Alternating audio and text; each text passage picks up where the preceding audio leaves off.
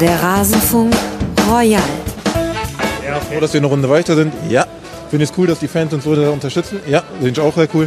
Geht jetzt der Fokus schon Sonntag? Ja, ebenso. Wir haben ein schweres Spiel mit Schalke. Es ist eine super Mannschaft, die jetzt gerade wieder in Fahrt gekommen ist. Deswegen dürfen wir da äh, nicht weniger machen als in den letzten Spielen, auch wenn wir gerade eine sehr erfolgreiche Phase durchleben.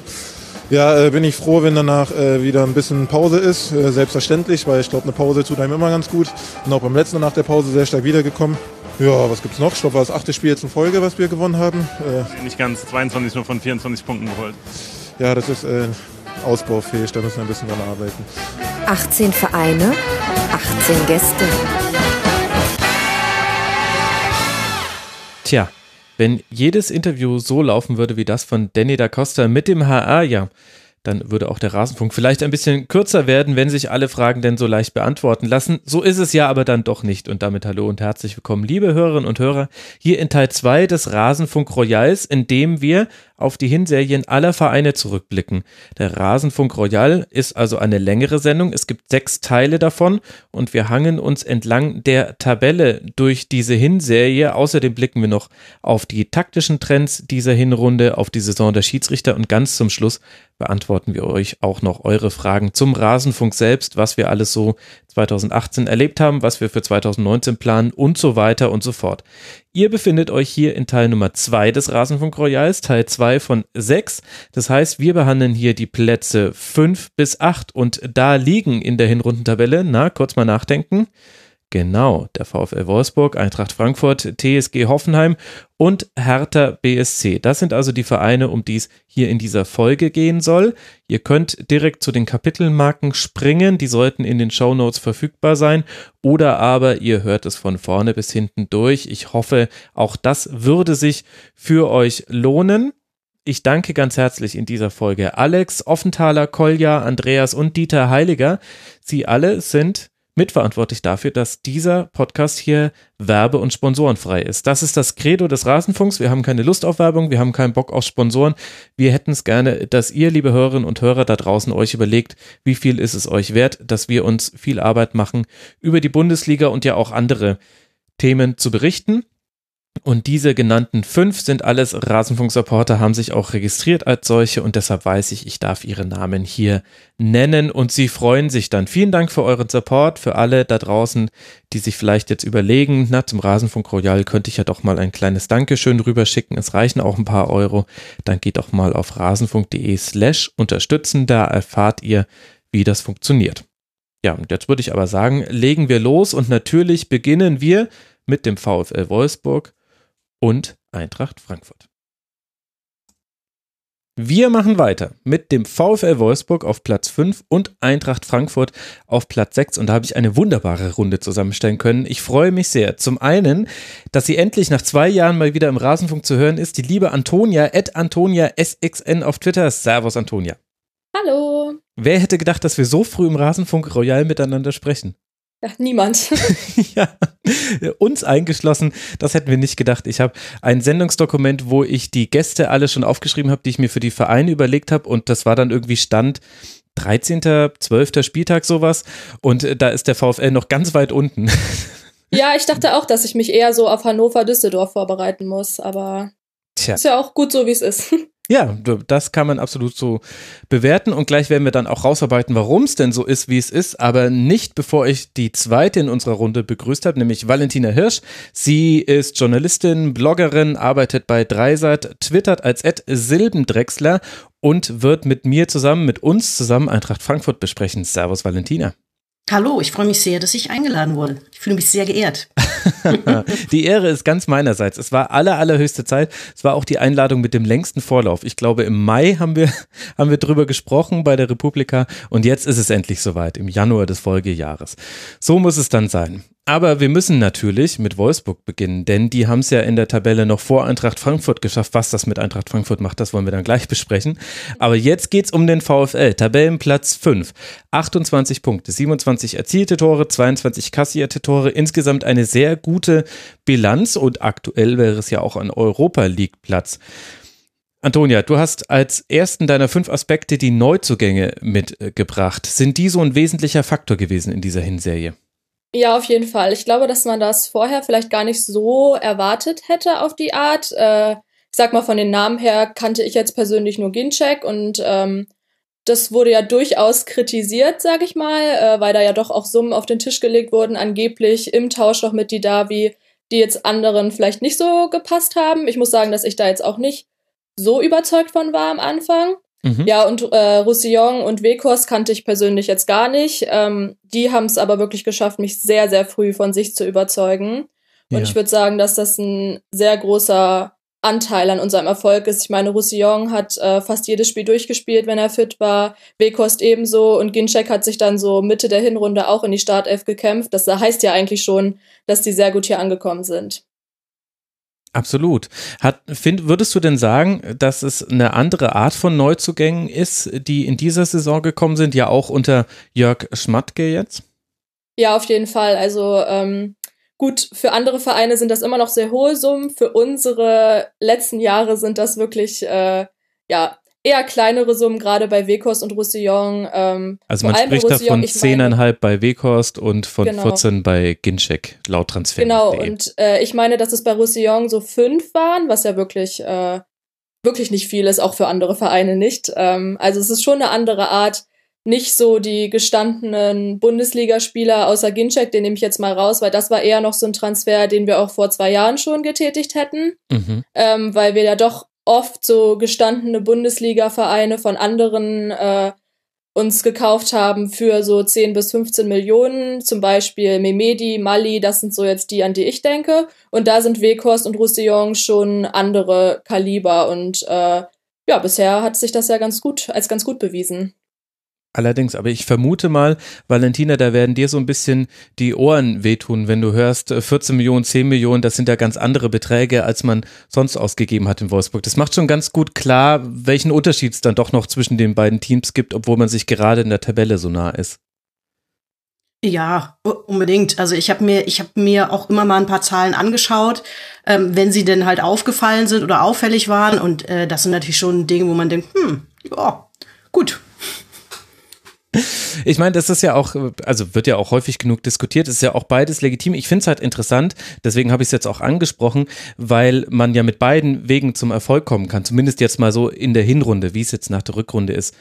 Wissen wir jetzt alle nicht, aber für beide Vereine war es jetzt erstmal sehr erfolgreiche 17 Spiele und halt auf unterschiedlichen Wegen erreicht. Und bei beiden haben aber die Neuzugänge so eine wichtige Rolle gespielt. Und auch bei beiden, Antonia, ja auch das, dass man die Neuzugänge gar nicht so wirklich einschätzen konnte. Und ich hatte das Gefühl, gerade bei Wout Weghorst zum Beispiel, ging das auch den gegnerischen Mannschaften so. Also die waren ein bisschen überrascht davon, dass Wolfsburg wieder so einen klaren Stoßstürmer hat, der aber auch am Ball einiges kann. Ja, genau. Also ich glaube, dass ihn sehr wenig äh, vorher kannten, beziehungsweise sich auch mit ihm beschäftigt haben. Also ich würde da jetzt niemandem irgendwie schlecht nachreden, aber ich glaube nicht, dass jeder Verein, der am Anfang der Saison gegen uns gespielt hat, sich irgendwie tausend Videos von ihm äh, bei seinem alten Verein angeschaut hat. Ist jetzt einfach mal so eine These, die ich in den Raum werfe. Mhm. Ich würde aber sagen, äh, dass es schnell aufgefallen ist, dass er eben nicht die Art von Stürmer ist, die sich vorne reinstellt und wartet, sondern dass er super viel arbeitet. Äh, ich meine, dass ihn Schmatke letztens auch eine Laufziege genannt hätte. Und das trifft ja ganz gut. Sind Ziegen so sehr bekannt äh, dafür, dass sie viel laufen? Das, das weiß ich ehrlich gesagt Ziegen nicht. eher vom Meckern her im Kopf, aber das wird er wohl kaum gemeint haben, wenn er es als Kompliment. Vielleicht meint er eine Laufente. Es gibt ja auch Laufenten. ja. Würde auch irgendwie ja zum, zum Vornamen ganz gut passen. Wow, wo, wow, wo wow. wir bei Kaderkosten waren, ähm, ich habe da noch überlegt, ich habe doch irgendwie noch eine Zahl gelesen. Und ich glaube, bei der Eintracht sind die Kaderkosten im Moment äh, irgendwie 55 Millionen Euro und Wolfsburg, da weiß ich eigentlich nicht, ob die Zahl stimmt, ähm, ist bei knapp 120 Millionen. Ähm, das ist schon halt eine unwesentliche kleine Diskrepanz. Wobei das ja nicht auch immer zwingend was sagt. Ähm. Mhm. Ja, das ist ja so das frühere Problem von Wolfsburg immer gewesen, Antonia, oder? Dass man gesagt hat, ja. von außen betrachtet sah immer alles ganz toll aus. Aber irgendwie hat dieser Mix an Spielern nie gestimmt und man hatte quasi viel Geld investiert für Spieler, die das dann nicht so wirklich auf den Platz zurückgezahlt haben. Ja, richtig. Also ich wundere mich jetzt gerade über die Summe. Ich wüsste jetzt nicht, woher die kommen soll, ehrlich gesagt. Also soll das jetzt von dieser Transferperiode sein oder von den letzten fünf Jahren oder Marktwert oder? Das ähm, das lief unter Kaderkosten und ich meine, ich hätte es bei der Rundschau gelesen.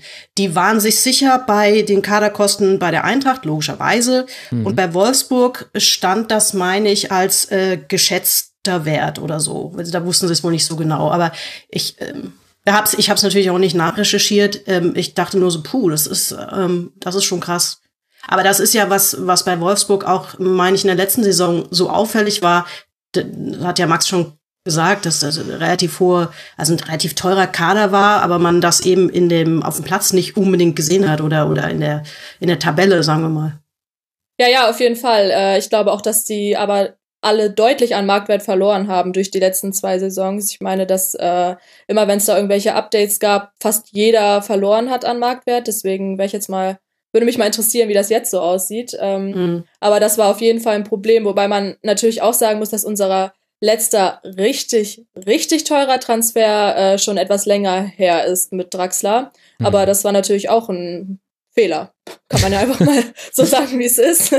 ähm, aber klar, das hat sich auf jeden Fall verändert. Äh, jetzt aber erst nach dieser Saison, würde ich sagen. Also vorher war das schon noch was anderes mit den Summen. Viele schieben das dann ja ganz gerne mal so auf den, auf den Abgasskandal. Ich glaube eher nicht, dass es was damit zu tun hat, sondern eher mit der neuen Führungsetage. Aber gut, ja, schwierig zu bewerten. Es ist auf jeden Fall auffällig, dass sich eben ein bisschen was geändert hat in der Transferpolitik, dass auch zum Beispiel gar nicht auffällt bei der aktuellen Phase, dass mit Marcel Tisserand und Felix Klaus zwei Neuzugänge noch gar nicht so wirklich zum Zuge gekommen sind, weil sie beide mit Verletzungen zu tun hatten. Felix Klaus sogar eigentlich die ganze Hinrunde ausgefallen. Das zeigt ja schon, wie gut die anderen dann ihre Leistung abgerufen haben müssen, dass, dass es gar nicht ein Thema ist. Hast du denn auch den Eindruck, dass sich da jetzt was Grundsätzliches unter Jörg Schmatke verändert hat und auch mit Marcel Schäfer?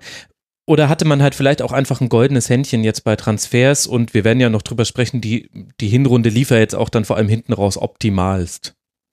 Ja, da hat sich auf jeden Fall was verändert. Also gerade im Sommer dachten, glaube ich, viele, dass jetzt hier mal so der richtige Umbruch kommt, wirklich alle Spieler weg und ganz viele neue und aus der Liga, aus anderen Ligen und so ein richtig neuer Kader. So war es ja letztendlich gar nicht. Klar sind auch neue Spieler dazugekommen, die jetzt auch viel in der Startelf stehen, aber richtig viel verkleinert wurde er nicht, was auch noch ein relativ großes Problem, glaube ich, werden kann, weil wir haben einen sehr großen Kader, wo auf jeden Fall noch sehr viele auf dem Abstellgeist stehen, die wir jetzt noch nicht, ich sag mal, fies ausgedrückt losgeworden sind im Sommer, die aber eigentlich wirklich weg sollten.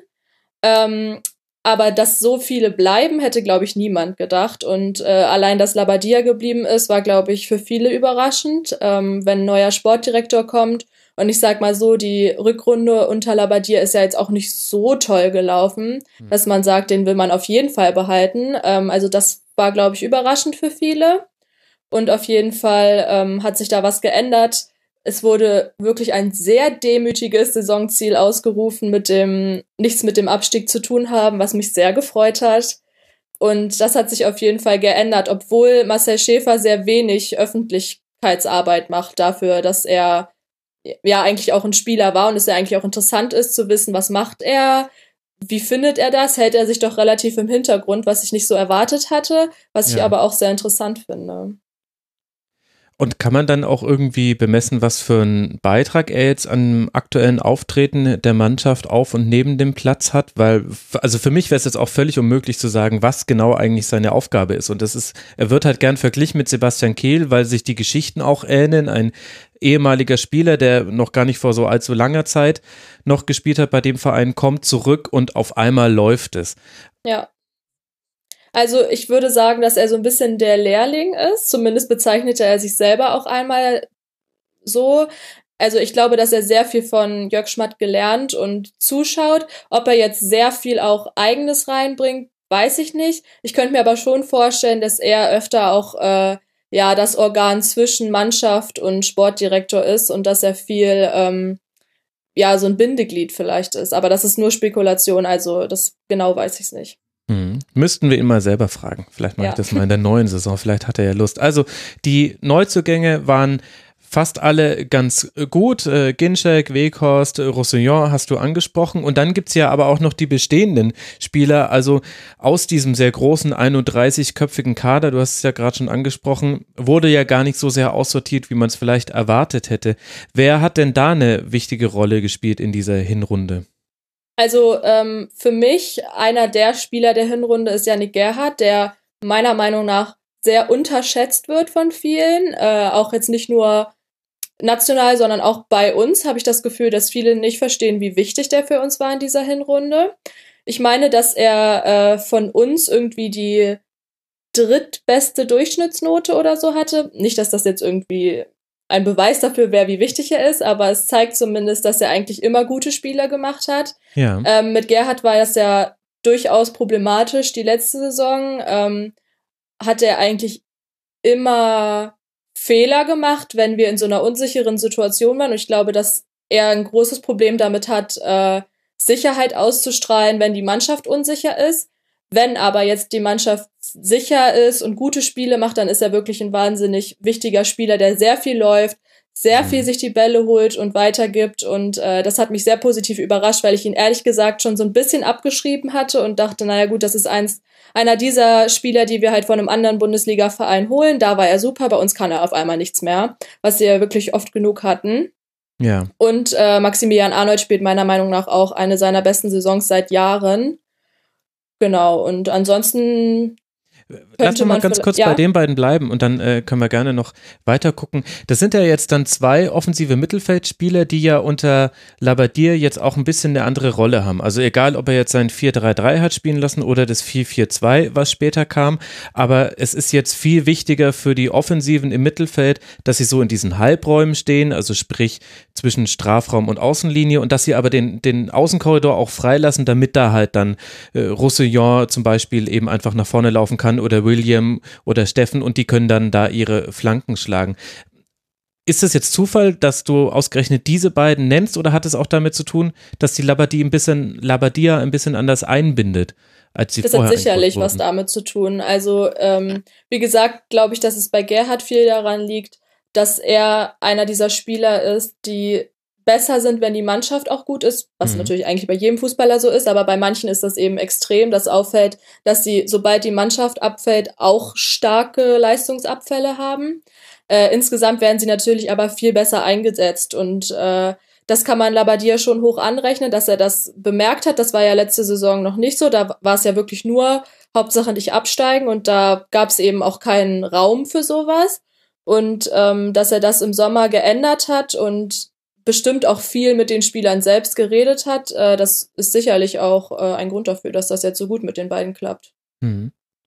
Und bei Arnold, der ist ja immer so ein bisschen umstrittener. Ich glaube, das liegt daran, weil es so einer der Spieler ist, bei dem man halt auch das Potenzial sieht und dann vergleicht man ihn halt immer mit dem, was maximal möglich wäre und da ist er halt dann lange nicht mehr nahe hingekommen. Der hatte jetzt vor allem am Ende der Hinrunde auch eine starke Phase. Was glaubst du denn, welche Rolle Arnold auch im Mannschaftsgefüge spielt? Also wir werden zum Beispiel bei Leverkusen noch drüber sprechen, wer da eigentlich so diejenigen auf dem Platz sind, die auch mal bei einem 0 zu 1 das Heft in die Hand nehmen. Und da habe ich den Eindruck, hat Arnold sich ziemlich, ziemlich krass nochmal weiterentwickelt im Vergleich zur vorherigen Saison. Ja, der ist sicherlich einer der wichtigsten Spieler, was so das Mentale angeht. Ich glaube, dass es manchmal auch ein bisschen schwierig mit ihm sein kann. Ich glaube, dass er nicht so die einfachste Persönlichkeit hat, was man so hört und von außen mitbekommt.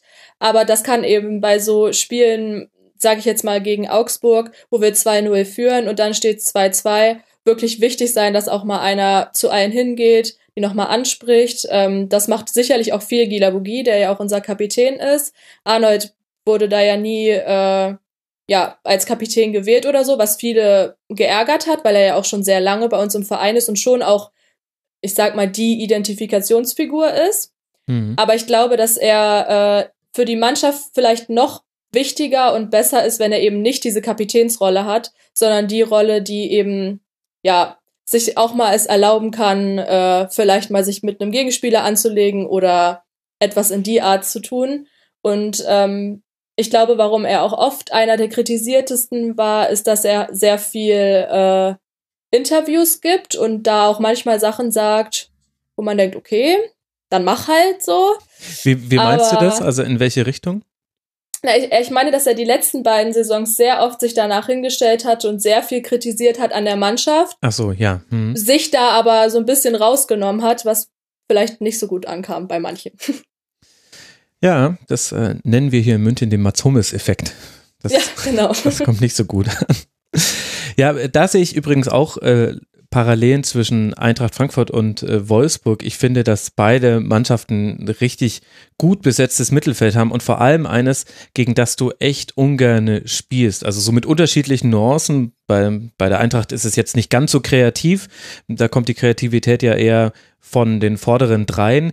Aber ich glaube, gegen beide war es wirklich unangenehm, in dieser Hinrunde anzutreten, weil halt auf beiden, bei beiden Mannschaften da im Zentrum Spieler stehen, die fackeln nicht lange. Die grätschen dich ab oder drängen dich ab, gewinnen die Kopfballduelle, sind giftig und das reicht, glaube ich, in der Bundesliga schon gegen ganz viele Gegner, vor allem aus der unteren Tabellenhälfte, dass dann übers Zentrum fast nichts zustande kommt. Ja, auf jeden Fall. Entschuldigung, ähm, ich wollte nur gerade sagen, ist es, äh, wo du das gerade sagtest, drei Stürmer bei, bei Eintracht Frankfurt, das ist ja schon, muss man ja mal sagen, wir, äh, als ein Verein, der lange irgendwie äh, gefühlt nur von ähm, Alex Meyer abhing, ist es ja schon schön, dass man einfach mal sagen kann, wir haben drei relevante Stürmer, die Stimmt, irgendwie einen Unterschied ist ja- machen und nicht nur einen.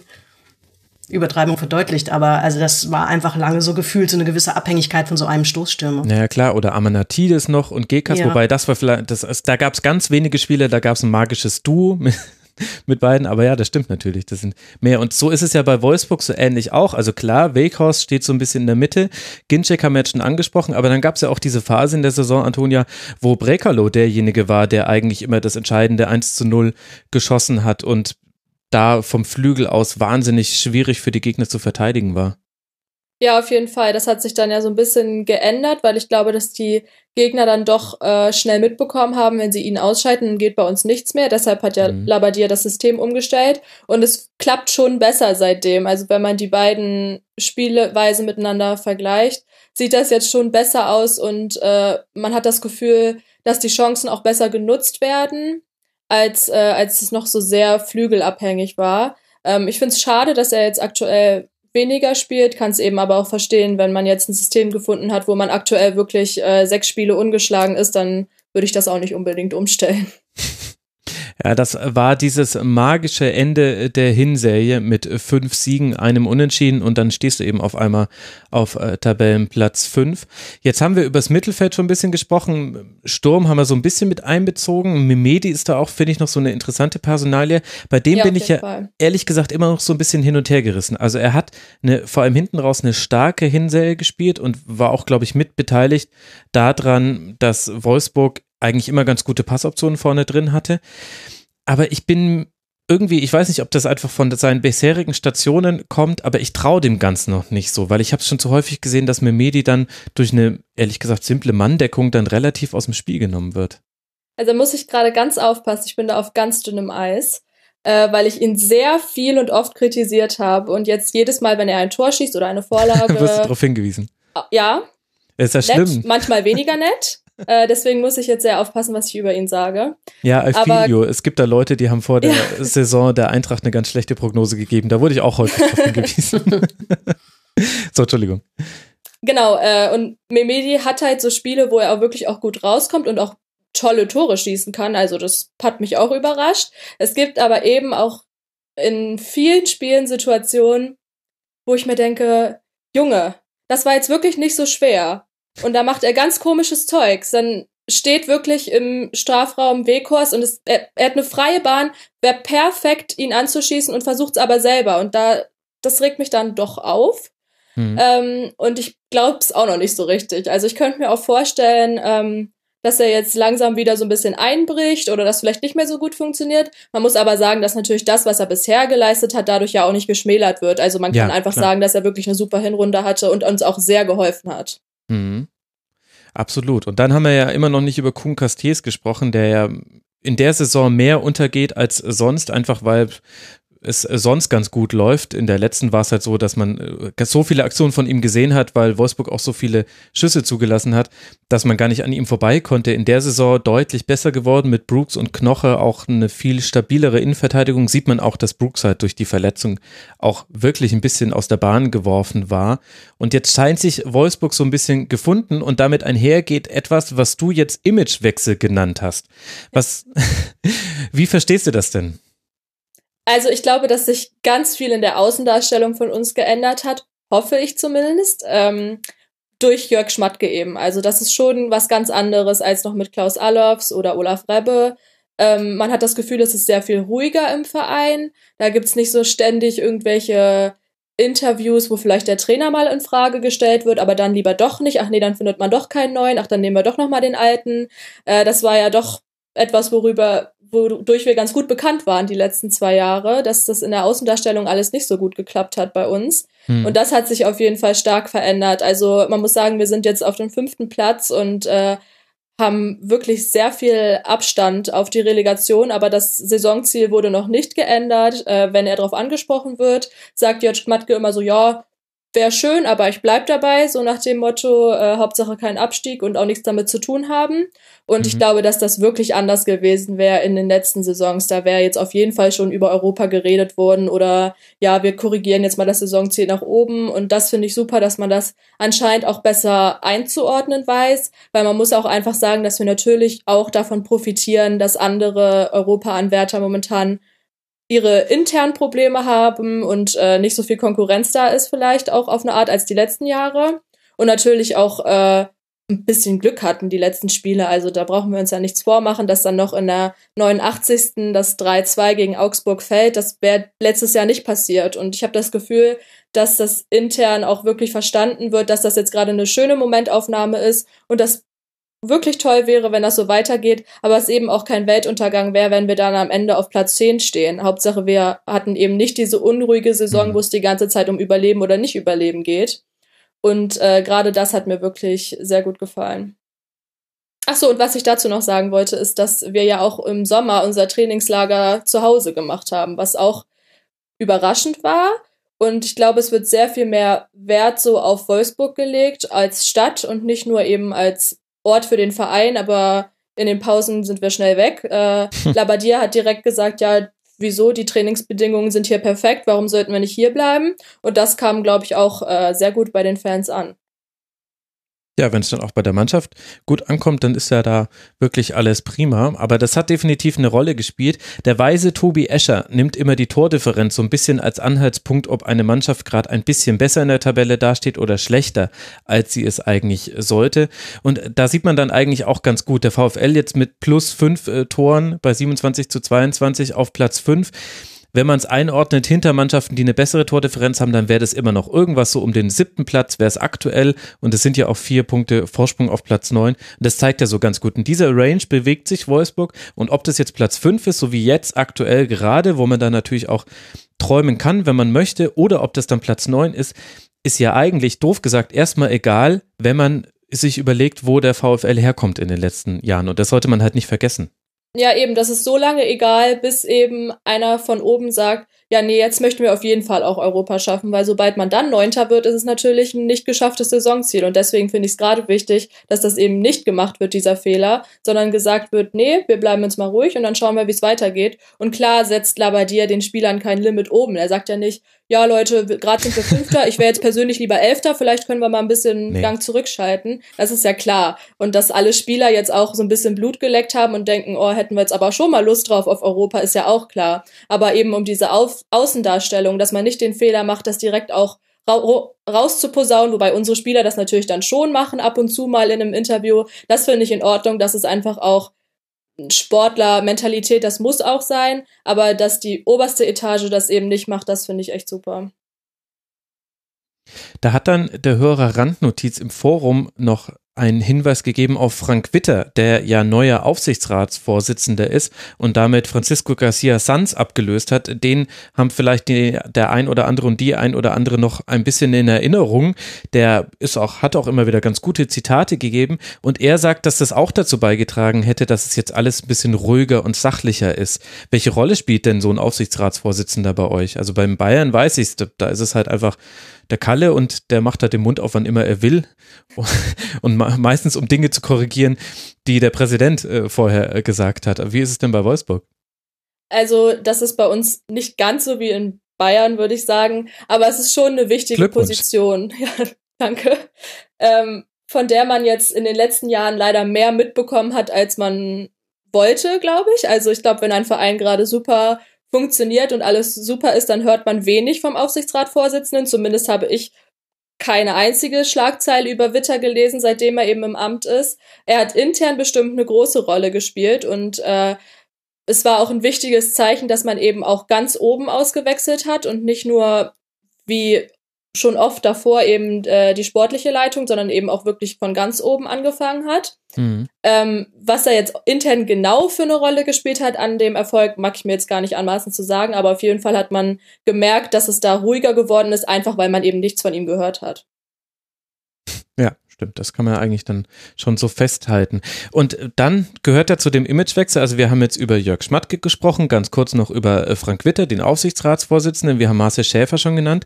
Und dann gibt es ja noch so die Symbolfigur für den Imagewechsel, nämlich Bruno Labbadia, der in der letzten Rückrunde sich äh, noch hämische Gesänge anhören musste und der jetzt zum Ende der Hinrunde gefeiert wurde von den Fans. Wie sich das Bild von Labadia verändert hat, das können wir an den Fangesängen ablesen. Hat er sich denn auch verändert? Ähm, ich denke schon. Also ich glaube, natürlich hatten wir hier keinen guten Start. Ich denke, das ist allen klar. Aber ich glaube, es war wichtig, dass er das richtig einordnet und es nicht als Angriff gegen ihn als Person sieht. Und da ist er sehr gut mit umgegangen, meiner Meinung nach. Es gab dann äh, Interview bei Eurosport, war das meiner Meinung nach, letzte Saison, wo er auch gesagt hat, ja, mir ist klar, wie das für Außenstehende auch rüberkam, aber er selber hatte, hätte das ganz anders eingeordnet, als es von außen gemacht wurde. Und mhm. er hatte, hätte mit Fans im direkten Kontakt immer nur gute Erfahrungen gemacht. Und ich glaube, dass er sich deshalb eben auch dafür entschieden hat, hier zu bleiben. Wenn das jetzt wirklich eine totale Katastrophe gewesen wäre und sich alle gegenseitig gehasst hätten, dann hätte er natürlich sich auch gar nicht, äh, gar nicht eine weitere Saison mit uns angetan. Aber ich glaube, dass er das ganz gut eingeordnet äh, hat, nämlich dass es eigentlich nicht um ihn als Person ging, sondern eher darum, dass bei uns wirklich sehr viele Trainer kamen und es zumindest zu dem Zeitpunkt keiner geschafft hatte, uns wirklich wieder auf den Pfad zu bringen. Auch Labadia nicht. Ich meine, wenn ich mich richtig erinnere, hatten wir genau einen Bundesligasieg unter ihm in der Rückrunde und das war eben am letzten Spieltag gegen Köln, die schon abgestiegen waren. Zwei waren sogar. Ihr habt noch einmal in Freiburg gewonnen am 29. Spieltag. Ach aber. echt, ganz so kannst du mich schon nicht mehr dran erinnern. ja, schon ähm, weit weg. Genau, aber es war eben auch nicht so, dass er kam und wir plötzlich gewonnen haben überall und alles war super und total gute Leistungen. Ähm, und da ist es einfach eine wahnsinnige Enttäuschung, glaube ich, bei den Fans gewesen, dass eben wieder der Trainer gewechselt wurde. Und äh, bei Martin Schmidt war es eben auch nicht so, dass man das wollte. Das war nichts, was von den Fans irgendwie gewollt wurde. Ich glaube, dass der hier einen sehr guten Ruf hatte und dann war er plötzlich weg. Und zwar von dem, was man so gehört hat, lag es ja auch viel daran, dass er schon mitbekommen hat, wie sie hinter seinem Rücken schon den nächsten gesucht haben und das hat ihm halt nicht so gepasst. Hm. Und das war dann einfach sehr enttäuschend für die Fans und da hat Labadia bestimmt viel abbekommen von dem, was eigentlich nicht an ihn gerichtet war. Und das hat er wirklich äh, ja sehr gut angenommen und äh, vielleicht auch so ein bisschen so eine jetzt erst Rechthaltung gezeigt. Ja. Und uns natürlich auch bewiesen, dass er ein deutlich besserer Trainer ist, als wir erwartet haben. Und da nehme ich mich selbst auch nicht raus. Also ich hatte das auch nicht erwartet, dass unsere Hinrunde so gut wird. Ja, ich finde es aber schon irgendwie interessant äh, zu sagen, er war gar nicht so sehr mit den Fangesängen gemeint, in denen es halt um seinen Namen ging. Also klar, das kann natürlich so gewesen sein, aber es hätte ja auch Möglichkeiten gegeben, dann Vorstand rauszurufen oder irgendwas Lustiges auf Rebbe und Ebbe zu dichten oder was weiß ich. Ich fand es schon interessant und den sozialen Netzwerken, die darf man nie als Maßstab nehmen, aber da hat man ja gesehen, was los war, als verkündet wurde, Labadia soll jetzt Wolfsburg retten. Und ich also so ganz glaube ich ihm das auch nicht, ehrlich gesagt, dass er das wirklich trennen konnte, weil ich, ich kon, könnte es nicht trennen. Also wenn Fans singen, wir gehen in die zweite Liga, wir haben Bruno Labbadia, Das, das ist schon relativ deutlich und das ist. Als Korrekt Korrektur, es war, wir steigen ab, wir kommen nie wieder. Ach so was, ja, okay, gut. Ja. Ist ja sogar noch schlimmer. Ja. Das ist, weißt du, das ist so ein bisschen, finde ich, schon auch so ganz leicht vergleichbar zu einer ähnlichen Sache, die wir ja dann bei Nico Kovac auch erlebt haben. Der auch wirklich, also will ihn da nicht in Schutz nehmen, sel selbst schuld, dass, dass er dann so einen schwierigen Stand bei den Fans hatte. Aber da war es noch vor dem Finale im DFB-Pokal so, dass man da sehr, sehr viele negative Dinge gespürt hat ihm gegenüber. Er wurde auch ausgepfiffen. Es gab Pfiffe bei der, bei der Mannschaftsausstellung und als er auf den Platz kam. Und wir spulen dann mal vor. 100 Minuten später steht er auf einmal vor der Kurve und alle singen Nico Kovac. Und das ist natürlich auch was Schönes, das auch Fans vergessen können. Aber das zeigt halt auch so, ja, wie schnell das gehen kann und ja, ich weiß nicht, ich weiß jetzt gar nicht, was da mein Punkt ist, aber ich finde, finde es schon interessant, dass er jetzt nach außen hin sagt, ne, ich habe das gar nicht auf mich bezogen und so weiter. Und wenn er es wirklich geschafft hat, ziehe ich alle Hüte, die ich habe. Aber ähm, sensibel war der Umgang mit ihm nicht, weil er, er war ja wirklich das arme Würstchen, was am wenigsten dafür konnte. Er, er nee, war halt auch das, Fall. über das, das ist natürlich auch super unreflektiert. Äh, ihn erst so runterzumachen, dann plötzlich zu feiern. Dann hatten wir sechs oder sieben Spiele, wo wir keinen Sieg geholt haben. Da war es dann wieder nicht so positiv ihm gegenüber und dann hieß es schon wieder, ach naja, und wer kommt jetzt? Äh, das ist natürlich überhaupt nicht was, was ich irgendwie unterstützen will. Ich meine nur, dass er, glaube ich, zu einem schwierigen Zeitpunkt kam, wo kein mhm. neuer Trainer gewollt wurde. Also ich glaube, dass unsere ganzen anderen Trainer, die wir ja so in den letzten Jahren hatten, äh, da einen deutlich besseren Einstand auch hatten, weil wir die alten loswerden wollten. Dann freut man sich immer ein bisschen mehr über den neuen. Ähm, und natürlich ist es eine sehr typische VfL-Aktion gewesen, äh, so einen gestandenen Bundesliga-Trainer zu holen, nichts Mutiges zu machen, der schon sehr oft Vereine gerettet hat, ihm dann direkt einen Vertrag für anderthalb Jahre zu geben. Ich glaube, das lag wirklich viel äh, an der Art und Weise, wie er gekommen ist und dass man eben auch nicht äh, ja eine sofortige Verbesserung der Spielweise gesehen hat, was natürlich normal ist, aber im Fanherz ist das natürlich dann was anderes. Liegt es auch ein bisschen daran, also ich, ähm, dass man das Gefühl hatte, dass Bruno Labbadia vielleicht nicht so passt bei einem Verein, der gefühlt irgendwie in, in den letzten Spielzeiten natürlich auch unendlich viel Geld in den Kader gesteckt hat und sowas, dass, dass, dass das irgendwie, da muss jetzt ja mindestens, weiß ich nicht, Pep Guardiola kommen oder so. Das war, hatte ich so manchmal das äh, unbestimmte Gefühl, als wäre das auch ein Punkt. Aber vielleicht ist das einfach auch nur von außen also ich weiß es nicht. Ich glaube, dass Labadier vom Image her sehr gut zu uns gepasst hat. So, ich meine, äh, der da HSV weiß man jetzt nicht, wie du das gemeint hast, ehrlich gesagt. nicht positiv, aber der HSV und Leverkusen sind jetzt auch keine armen Kirchenschlucker, also so ist es ja nicht. Mhm. Ähm, nee, das stimmt ich glaube natürlich. aber, klar sind die Ansprüche bei uns immer so ein bisschen ein Problem und ich muss auch zugeben, dass ich immer, wenn wir den Trainer rausgeworfen haben, so ganz kurze Fantasien von ganz tollen Trainern hatte, die vielleicht Lust haben, so einen Verein aus der Asche auferstehen zu lassen. Das ist und menschlich, glaube, Antonia. Ja, ich glaube, dass das bei vielen so war. Ähm, es ging aber, glaube ich, eher um die Art und Weise, wie er eben gekommen ist. Und dass er ja auch schon, ich meine, zweimal kurz davor war, den Trainerjob bei uns zu übernehmen. Und dann wurde aber ganz schnell wieder wer anders genommen, weil dann doch jemand anders zugesagt hat. Und es kam halt wirklich rüber wie Option Z vom Vorstand und wirklich der letzte Strohhalm. Mhm. Naja, es ist ja jetzt in der Zwischenbilanz alles sehr positiv verlaufen, auch für Bruno Labbadia und auch die Mannschaft hat sich in ihrem Auftreten verändert. Das hast du noch als vierten Aspekt mitgebracht. Wie meinst du das? Denn ist, bezieht sich das auf das, was man neben dem Platz sieht oder das, was man auf dem Platz sieht? Beides. Also das hat damit angefangen, äh, das war ein super lustiges Interview von Yannick Gerhardt, wo er erzählt, dass in dem Trainingslager bei uns mussten die teilweise, ich glaube, drei oder viermal am Tag trainieren und es ging um sieben los. Also um sieben war das erste Training morgens. Und äh, er hat dann so erzählt, so dass man dann mit der Mannschaft eben gemeinsam gelernt hat, den Trainer zu hassen. Und das war eine sehr neue Erfahrung für alle, dass sie so ein sehr geschlossen Bisher Scheiße fanden, um sieben da zu sein. Okay. Und das fand ich super lustig, weil das natürlich extrem menschlich ist, dass sich eine Gruppe von Männern denkt, oh nee, um sieben habe ich ja keinen Bock hier zu stehen. Ähm, und das fand ich sehr lustig. Und ich glaube, dass es dadurch hat er es wirklich geschafft, auch einen Teamgeist aufzubauen, indem er gesagt hat, so und jetzt ist hier vorbei mit Faulenzen und es geht los. Ähm, und klar macht er sich damit selber unsympathisch, das war ihm sicherlich auch bewusst. Aber wenn dann die Mannschaft sieht, dass das was bringt und dass dadurch die Spiele besser werden und man öfter gewinnt, haben sie es ihm, glaube ich, mittlerweile auch verziehen, dass sie dann mal um fünf aufstehen mussten. Ja, mal gucken, äh, wann sie jetzt in der Winterpause aufstehen müssen, wer weiß. Ja, ich bin auch äh, gespannt, aber dieses Mal fahren sie weg, also vielleicht dürfen sie dann ein bisschen später anfangen. Ähm, und man sieht natürlich auch auf dem Platz, dass alle füreinander rennen. Also ich hatte es wirklich die letzten beiden Saisons und ich habe das Gefühl, dass es letzte Saison noch schlimmer war. So oft Szenen im Auge, wo ich weiß, dass der Ball einfach nur ins Ausgerollt ist, weil alle sich so dachten, boah, nee, hab ich jetzt keinen Bock hinzulaufen. Ähm, oder auch Spieler total alleine gelassen wurden. Dann sind vier Gegenspieler waren um ihn rum und haben versucht, den Ball wegzunehmen, aber es kommt natürlich keiner von uns zu Hilfe und sagt mal, hey, kannst auch mir den Ball geben. Und das war wirklich die beiden letzten Jahre extrem. Ja. Und das ist jetzt gar nicht mehr so. Also man hat wirklich das Gefühl, dass die alle füreinander laufen, dass keiner irgendwie angepisst ist, wenn er mal nicht spielen kann oder wenn er ausgewechselt wird. Außer natürlich das eine Fauxpas mit Renato Steffen, wo er Labadia so angeschrien hat, aber das war sicherlich im Eifer des Gefechts ähm, und war auch nicht gegen die Mannschaft äh, gerichtet, was natürlich dann auch nochmal was anderes ist. Und ähm, natürlich soll man auch Social Media jetzt nicht irgendwie als Maß der Dinge sehen, aber es fällt schon auf, dass die alle deutlich mehr miteinander zu tun haben als die letzten Jahre.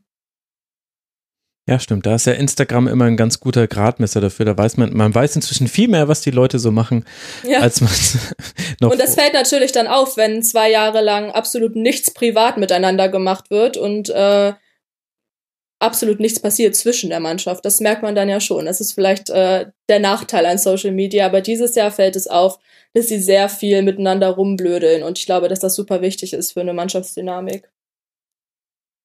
Was mich ja mit am meisten überrascht hat bei Wolfsburg war, und das gehört nämlich auch so ein bisschen, finde ich, zu diesem Punkt Mannschaftsauftreten dazu, ist die Art und Weise, wie Wolfsburg Fußball spielt. Also es gibt nur zwei Teams, die länger den Ball haben pro Spiel. Das sind Bayern und Dortmund. Und dann kommt schon Wolfsburg. Und und zwar nicht aus Verzweiflung, weil die Gegner ihnen den Ball lassen, sondern man kann auch damit ganz gut arbeiten. Und das finde ich ist somit das Erstaunlichste dieser Hinrunde. Und da bin ich halt auch gespannt, ob das so bleibt in der Rückrunde. Ja, ich auch. Also ich äh, bin auch gespannt, wie es weitergeht, ob es vielleicht noch mal eine Systemumstellung gibt, ob man dann doch eher auf Konter geht. Äh, bin ich wirklich sehr gespannt, weil natürlich jetzt auch alle Vereine Zeit haben, sich so ein bisschen auf uns einzustellen. Ich glaube, dass wir auch sehr viel noch vom Überraschungseffekt gezehrt haben. Natürlich mhm. gerade am Anfang der Saison, irgendwann haben es dann ja auch die letzten gerafft so, aber trotzdem ist das noch mal was anderes, wenn es die erste Hinrunde ist. Und äh, Labadia ist ja auch durchaus bekannt dafür, dass die Rückrunde dann nicht so gut aussieht, wenn die Hinrunde gut war. Da ja. mache ich mir jetzt persönlich noch nicht so viele Sorgen. Das bekomme ich aber sehr oft mitgeteilt von äh, Leverkusener oder anderen Fans. Mhm. Allerdings äh, bin ich auch mal gespannt. Es hat mich jetzt sehr überrascht, dass wir da auf dem dritten Platz sind. Das hätte ich jetzt so auch nicht erwartet. Mhm. Ähm, wir sind aber, kleiner Fun Fact, dass der Verein, der am meisten gefault wird. Das fand ich auch interessant. Ja. Das ist ja auch eher ein Zeichen dafür, dass man sich nicht anders zu helfen weiß. Und das mhm. ist natürlich äh, super. Ja, und vor allem, dass man relativ robust in den Zweikämpfen ist. Dann wirst du nämlich nur durch einen Foul getrennt und nicht, weil dir einfach der Ball abgenommen werden kann. Also ich weiß genau, es jetzt ja. gerade nicht auswendig, aber aus dem Kopf würde ich sagen, dass zum Beispiel Leverkusen in dieser Tabelle nicht so arg weit vorne sein kann, weil da kann man den Ball auch ohne Foul relativ ja häufig wegschnappen, zumindest in dieser Hinrunde. Jetzt habe ich aber noch ein Problem, Antonia. Also ich will gar nicht immer den Miesepeter spielen.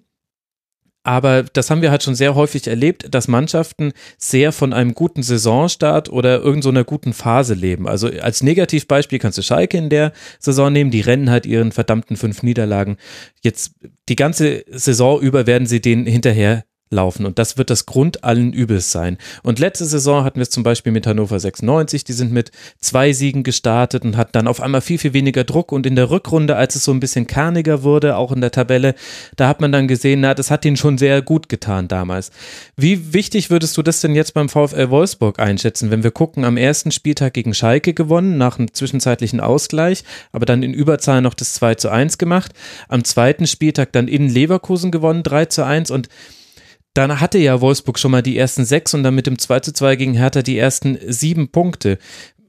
Welchen Einfluss hatte dieser gute Saisonstart? Natürlich war das wahnsinnig euphorisierend und äh, eine super Sache für den VfL.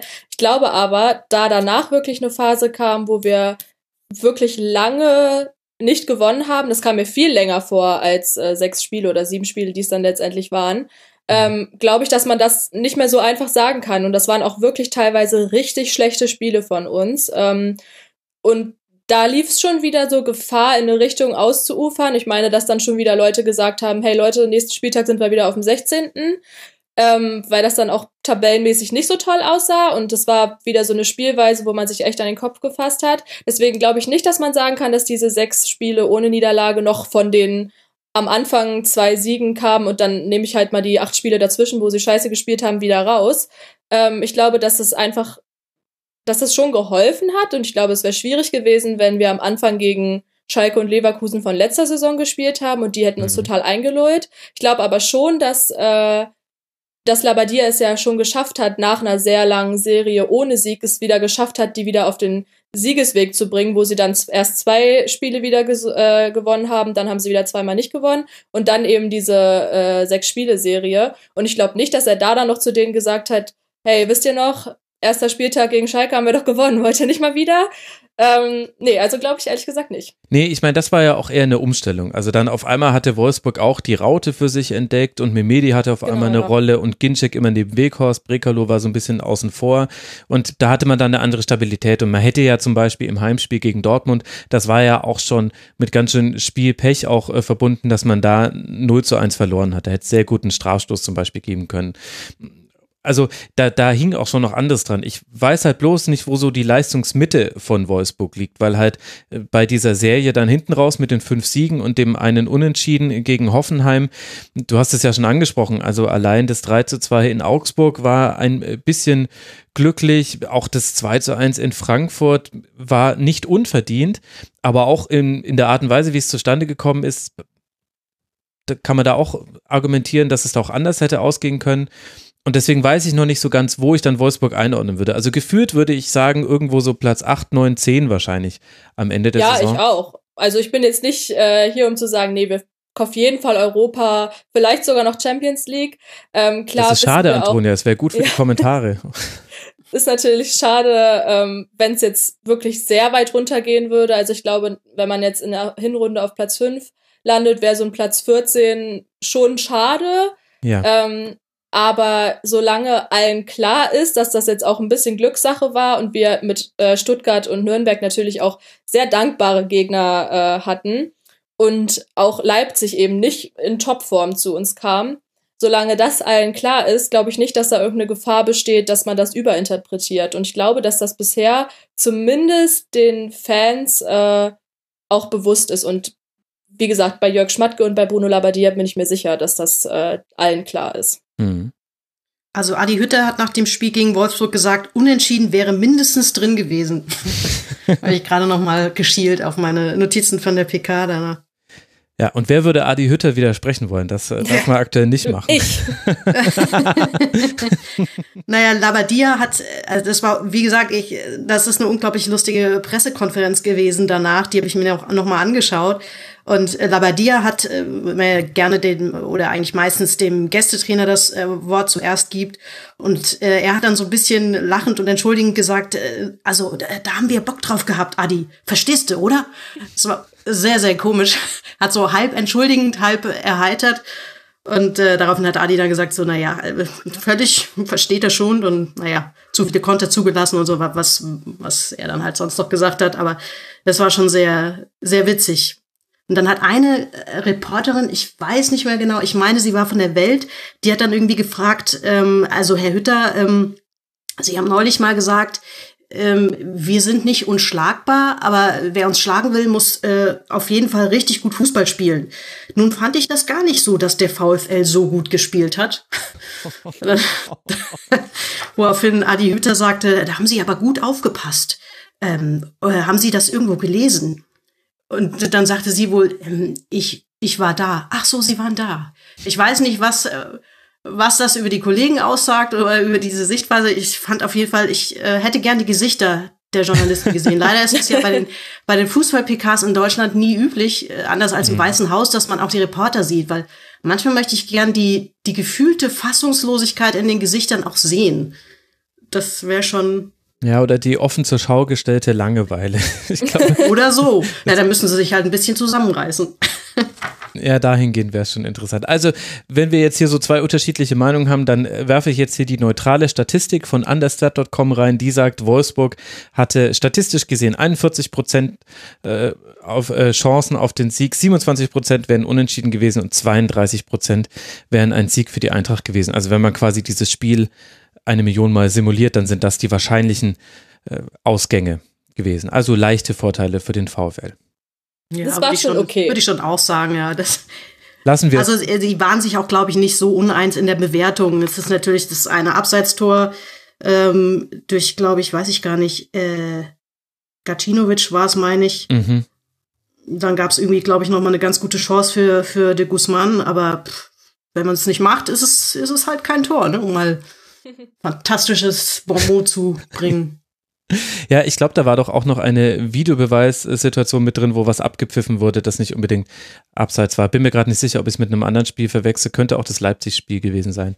Aber gut, wollen wir jetzt nicht die ollen Kamellen rauspacken, sondern lieber noch den letzten Punkt von Antonia besprechen, nämlich die Ruhe. Ich finde, es ist schon immer wieder so eingewoben gewesen in alles, was du gesagt hast, dass halt einfach das ganze Umfeld ein bisschen ruhiger ist und das Auftreten von Mannschaft und Offiziellen. Was glaubst du denn, wie nachhaltig das sein kann? Ich hoffe, dass das äh, sich ein bisschen so hält. Ich könnte mir vorstellen, wenn es jetzt wirklich richtig schlecht läuft, dass das schnell wieder Schnee von gestern ist und wieder alle ihre drei Interviews am Tag geben. Mittlerweile, ja, ich versuche immer nicht zu pessimistisch, pessimistisch zu werden. Ich bin ja gerne mal so der miese Peter und sage, ja, das ist doch aber nur, weil wir jetzt gerade gewinnen. Ähm, aber allein diese Serie, wo wir wirklich lange nicht gewonnen haben und auch auf eine Art und Weise, wo man wieder so ein bisschen Angst bekommen hat. Also zum Beispiel das 0 zu 2 gegen Werder Bremen, das war wirklich ein fürchterliches Spiel von uns. Hm. Und äh, 1 zu 3 gegen angeschlagene 10 Münchner zu verlieren, war jetzt auch nicht unbedingt nötig. Ähm, aber da hat man wirklich das Gefühl gehabt, dass das intern überhaupt keine Krise war und überhaupt nicht äh, so überinterpretiert wurde, wie ich es vielleicht gemacht habe. Also ich hatte teilweise schon ein bisschen Angst, dass die das einfach nicht ernst genug nehmen und nicht gar nicht verstehen, dass das gerade nicht so toll aussieht. Ähm, aber letztendlich haben sie mir ja gezeigt, dass sie recht haben und ich nur wieder viel zu schnell Angst bekommen habe, dass das wieder in den Abstiegskampf ab, absinkt.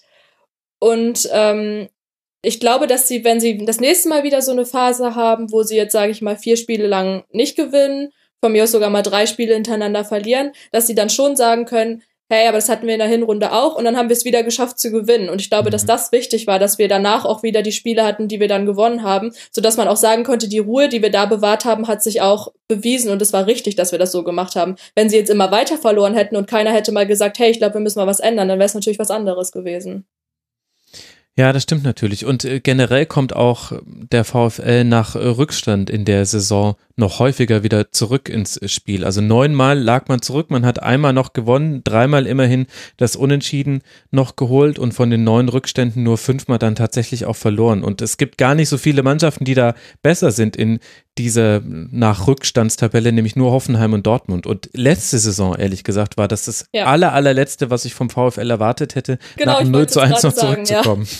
Also das war ja wirklich vorletzte Saison auch schon, dass man wusste, oh, Tor für den Gegner, naja gut, kannst ausmachen und stattdessen irgendwie mit dem Hund spazieren gehen, weil da sind sie ja sowas von zusammengebrochen, da konntest du ja froh sein, wenn sie noch unter drei Gegentoren geblieben sind. Hm. Und das ist, glaube ich, wirklich die aller, aller größte Veränderung von letzter Saison zu dieser Saison, dass sie die Mentalität haben und natürlich auch die Skills, das dann noch umzudrehen. Und äh, der Gegner ist eigentlich seltenst schafft gegen den VfL ein Tor zu schießen und das dann auch zu sichern und sich nicht mehr in Gefahr zu bringen. Das hat, meine ich, diese Saison wirklich nur äh, Bremen und Freiburg, äh, bei Bremen und Freiburg geklappt, dass wirklich gar nichts ja. mehr ging bei uns. Das stimmt.